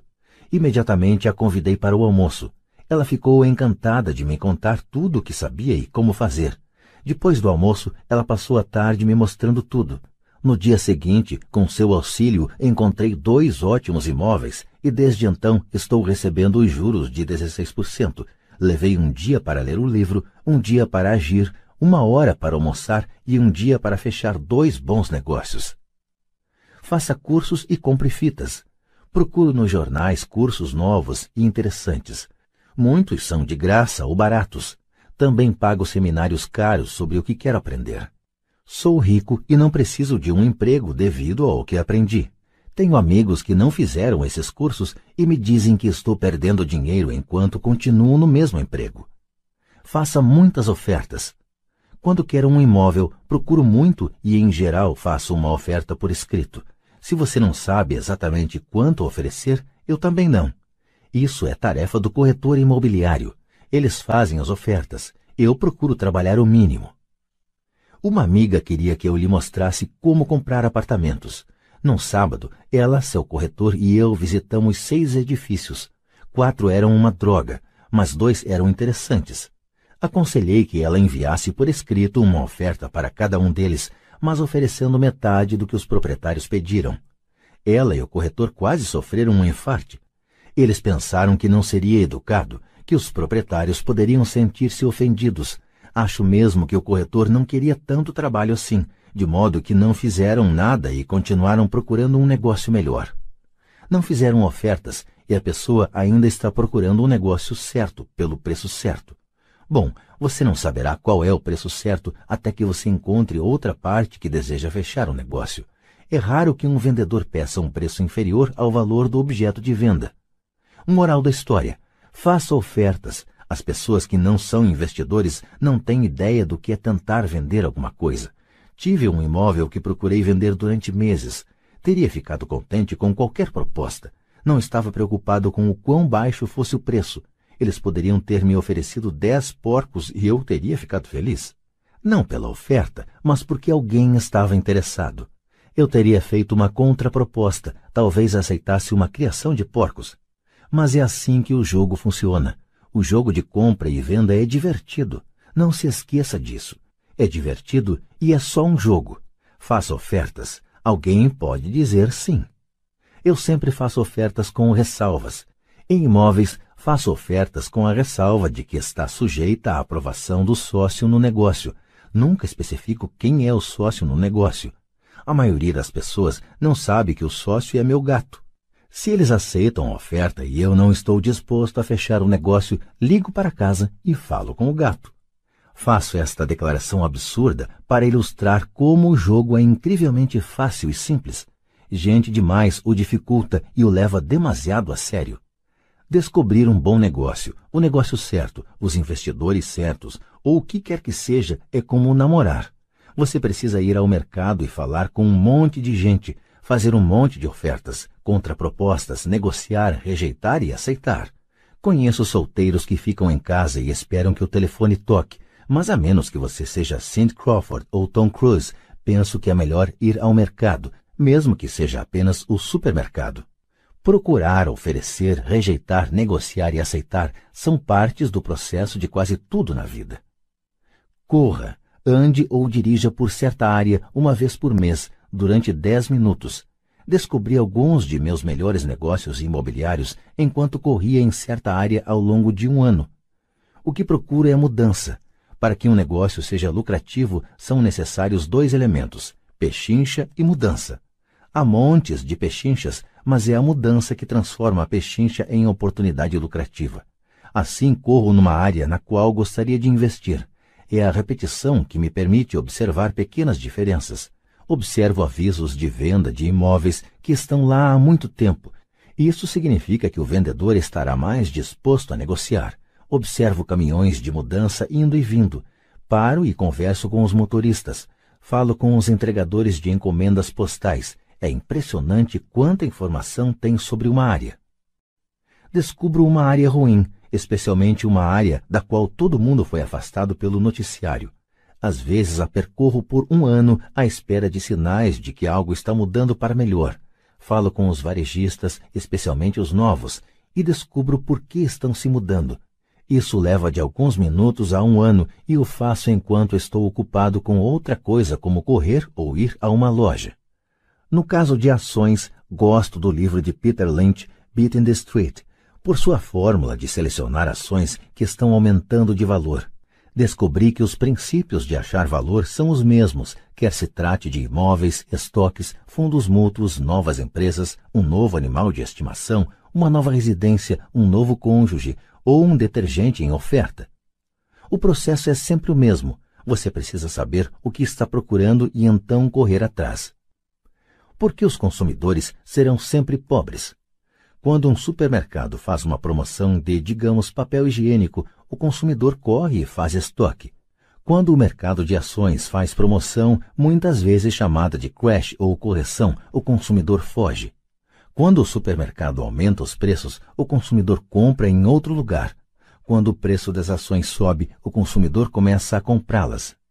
Procure nos lugares certos. Um vizinho comprou um apartamento por 100 mil dólares. Comprei o apartamento contíguo ao seu por 50 mil dólares. Ele me disse que estava esperando que os preços subissem. Eu lhe mostrei que o lucro ocorre quando se compra, não quando se vende. Ele comprou um imóvel de uma corretora que não possuía imóveis próprios. Eu comprei o meu no departamento de execuções judiciais de um banco. Paguei 500 dólares por um curso que me ensinou a fazer isso. Meu vizinho acreditava que pagar essa quantia por um curso sobre investimentos em imóveis era muito caro. Ele disse que não tinha dinheiro para isso, nem tempo, de modo que está esperando o preço aumentar. Primeiro procuro alguém que queira comprar, então busco o vendedor. Um amigo estava querendo um terreno, tinha o dinheiro, mas não tinha tempo. Descobri um terreno maior do que o desejado por meu amigo. Reservei e liguei para ele que decidiu ficar com uma parte do terreno. Então vendi para ele e comprei o terreno. Assim, o restante do terreno me saiu de graça. Moral da história: compre o bolo e corte em fatias. A maior parte das pessoas busca o que está dentro de seu orçamento, tem uma visão limitada. Compram apenas uma fatia do bolo e acabam pagando mais por pouco. Pessoas que pensam pequeno não conseguem grandes oportunidades. Se você quer enriquecer, comece pensando grande. Os varejistas gostam de dar descontos para grandes quantidades, simplesmente porque a maioria dos homens de negócios adora gente que gasta muito. Assim, mesmo se você for pequeno, sempre é possível pensar grande. Quando minha empresa precisou comprar computadores, liguei para vários amigos perguntando se eles também estariam dispostos a comprar. Então fomos a diversos vendedores e acabamos fechando um bom negócio porque estávamos comprando várias unidades. Já fiz o mesmo com ações. Pessoas pequenas permanecem pequenas porque pensam pequeno, agem sozinhas ou não fazem nada. Aprenda com a história. Todas as grandes empresas listadas na bolsa começaram como pequenas empresas. O coronel Sanders não ficou rico até ter perdido tudo aos 60 anos. Bill Gates era um dos homens mais ricos do mundo antes dos 30 anos. Agir é sempre melhor que ficar parado. Estas são apenas algumas das coisas que fiz e continuo fazendo para reconhecer as oportunidades. As palavras importantes são fiz e faço. Conforme repeti inúmeras vezes ao longo do livro, você precisa agir antes de poder receber recompensas financeiras. Haja agora. Conclusão: Como pagar a faculdade dos filhos com apenas 7 mil dólares? Enquanto o livro chega a seu fim e se aproxima da publicação, gostaria de dividir um último pensamento com o ouvinte. A principal razão que me fez escrever este livro foi a de partilhar percepções quanto à maneira como uma maior inteligência financeira pode ser empregada para resolver muitos dos problemas comuns da vida. Sem treinamento financeiro, frequentemente recorremos a fórmulas padronizadas para levar a vida, como trabalhar com afinco, poupar, fazer empréstimos e pagar impostos demais. Hoje precisamos de melhor informação. Recorrerei à seguinte história como um exemplo de um problema financeiro com que se deparam tantas famílias em nossos dias. Como você pode proporcionar boa formação para seus filhos e preparar-se para sua própria aposentadoria? é um exemplo do uso da inteligência financeira em vez de trabalho árduo para atingir o mesmo objetivo. Um amigo meu estava reclamando de como era difícil poupar para garantir o pagamento da faculdade de seus filhos. Ele estava aplicando todo mês 300 dólares em um fundo mútuo e já tinha acumulado 12 mil dólares. Ele calculava que precisaria de 400 mil dólares para financiar a faculdade dos quatro filhos. Ele tinha 12 anos para conseguir isso pois o mais velho dos filhos estava então com seis anos. O ano era 1991 e o mercado de imóveis de Fênix estava péssimo. As pessoas estavam se desfazendo de suas casas. Sugeri a meu colega que comprasse uma casa com parte do dinheiro acumulado em seu fundo mútuo. A ideia o deixou intrigado e começamos a discutir a possibilidade. Sua grande preocupação era que não tinha crédito no banco para comprar outra casa, já que estava muito endividado eu lhe assegurei que havia outras formas de financiar imóveis sem recorrer ao banco. Durante duas semanas, procuramos uma casa que se encaixasse nos critérios que estabelecêramos. Havia muitas a escolher, de modo que foi bastante divertido. Finalmente encontramos uma casa de três quartos e dois banheiros em um bom bairro. O proprietário tinha sido demitido da empresa e precisava vender naquele dia pois ele e a família estavam de mudança para a Califórnia, onde outro emprego o aguardava. O proprietário queria 102 mil dólares, mas oferecemos apenas 79 mil dólares. Ele aceitou imediatamente. A casa estava comprometida com um financiamento chamado de não qualificado, o que significa que até um vagabundo desempregado poderia comprá-la sem aprovação de qualquer banco. O proprietário estava devendo 72 mil dólares e tudo o que meu amigo precisou desembolsar foi sete mil dólares, a diferença entre o preço de venda e o financiamento pendente. Logo que o antigo proprietário se mudou, meu amigo alugou a casa. Depois de pagas todas as despesas, incluindo a hipoteca, meu amigo ficava com 125 dólares mensais. Seu plano era ficar com a casa por 12 anos, acelerando o pagamento da hipoteca com aqueles 125 dólares mensais. Imaginamos que ao fim desse tempo a maior parte da hipoteca estaria paga e ele obteria uns 800 dólares líquidos mensais na época em que o primeiro filho entrasse na faculdade. Se a casa se valorizasse, também seria possível vendê-la. Em 1994, o mercado de imóveis de Phoenix registrou uma súbita recuperação e o inquilino que morava na casa e gostava muito dela lhe ofereceu 156 mil dólares pela mesma. Novamente o amigo me perguntou o que eu achava e eu o aconselhei a vender, recorrendo ao mecanismo de deferimento de imposto da seção 1031. Agora meu amigo tinha cerca de 80 mil dólares para fazer alguma coisa. Liguei para uma amiga em Austin, Texas, que pegou esse dinheiro e o aplicou em uma sociedade limitada de uma empresa que estava montando. Dentro de três meses, meu amigo passou a receber mensalmente cerca de mil dólares que ele imediatamente aplicava no fundo mútuo. Em 1996, minha amiga vendeu sua pequena empresa e meu amigo recebeu cerca de 330 mil dólares por sua parte, os quais foram reinvestidos em um novo projeto de minha amiga, rendendo agora cerca de 3 mil dólares mensais, que eram novamente aplicados no fundo mútuo. Assim, meu amigo está agora confiante que seu objetivo de juntar 400 mil dólares será alcançado facilmente para o que bastaram os sete mil dólares iniciais e um pouco de inteligência financeira. Seus filhos poderão ter a instrução que desejam e ele poderá usar o ativo remanescente mediante sua sociedade anônima C para financiar sua aposentadoria. Em decorrência de sua bem-sucedida estratégia de investimento, ele poderá aposentar-se cedo. Obrigado por ouvir este livro. Espero que lhe tenha oferecido algumas percepções quanto à utilização do poder de o dinheiro trabalhar para você. Hoje precisamos de mais inteligência financeira simplesmente para sobreviver. A ideia de que é preciso dinheiro para ganhar dinheiro é o pensamento das pessoas sem sofisticação financeira. Não quer dizer que não sejam inteligentes. Elas simplesmente não aprenderam a ciência de ganhar dinheiro. O dinheiro é apenas uma ideia, se você quer mais dinheiro, mude simplesmente sua forma de pensar. Toda pessoa que se fez por si própria começou com uma ideia pequena que transformou em algo grande. O mesmo ocorre com um investimento. São necessários apenas alguns dólares para começar e crescer até atingir algo grande. Já encontrei tanta gente que passa a vida buscando grande negócio ou tentando acumular dinheiro para entrar em um grande negócio, mas isso me parece tolice. Vi muitos investidores sem sofisticação pôr grandes poupanças num negócio e perder quase tudo rapidamente. Eles podem ter sido bons trabalhadores, mas não foram bons investidores. Instrução e conhecimento sobre dinheiro são importantes. Comece cedo. Compre um livro. Participe de um seminário. Pratique. Comece em pequena escala. Transformei 5 mil dólares em dinheiro em um ativo de um milhão de dólares que gerou um fluxo de caixa de 5 mil dólares mensais em menos de seis anos. Mas comecei a aprender desde garoto. Incentivo você a aprender porque não é tão difícil assim.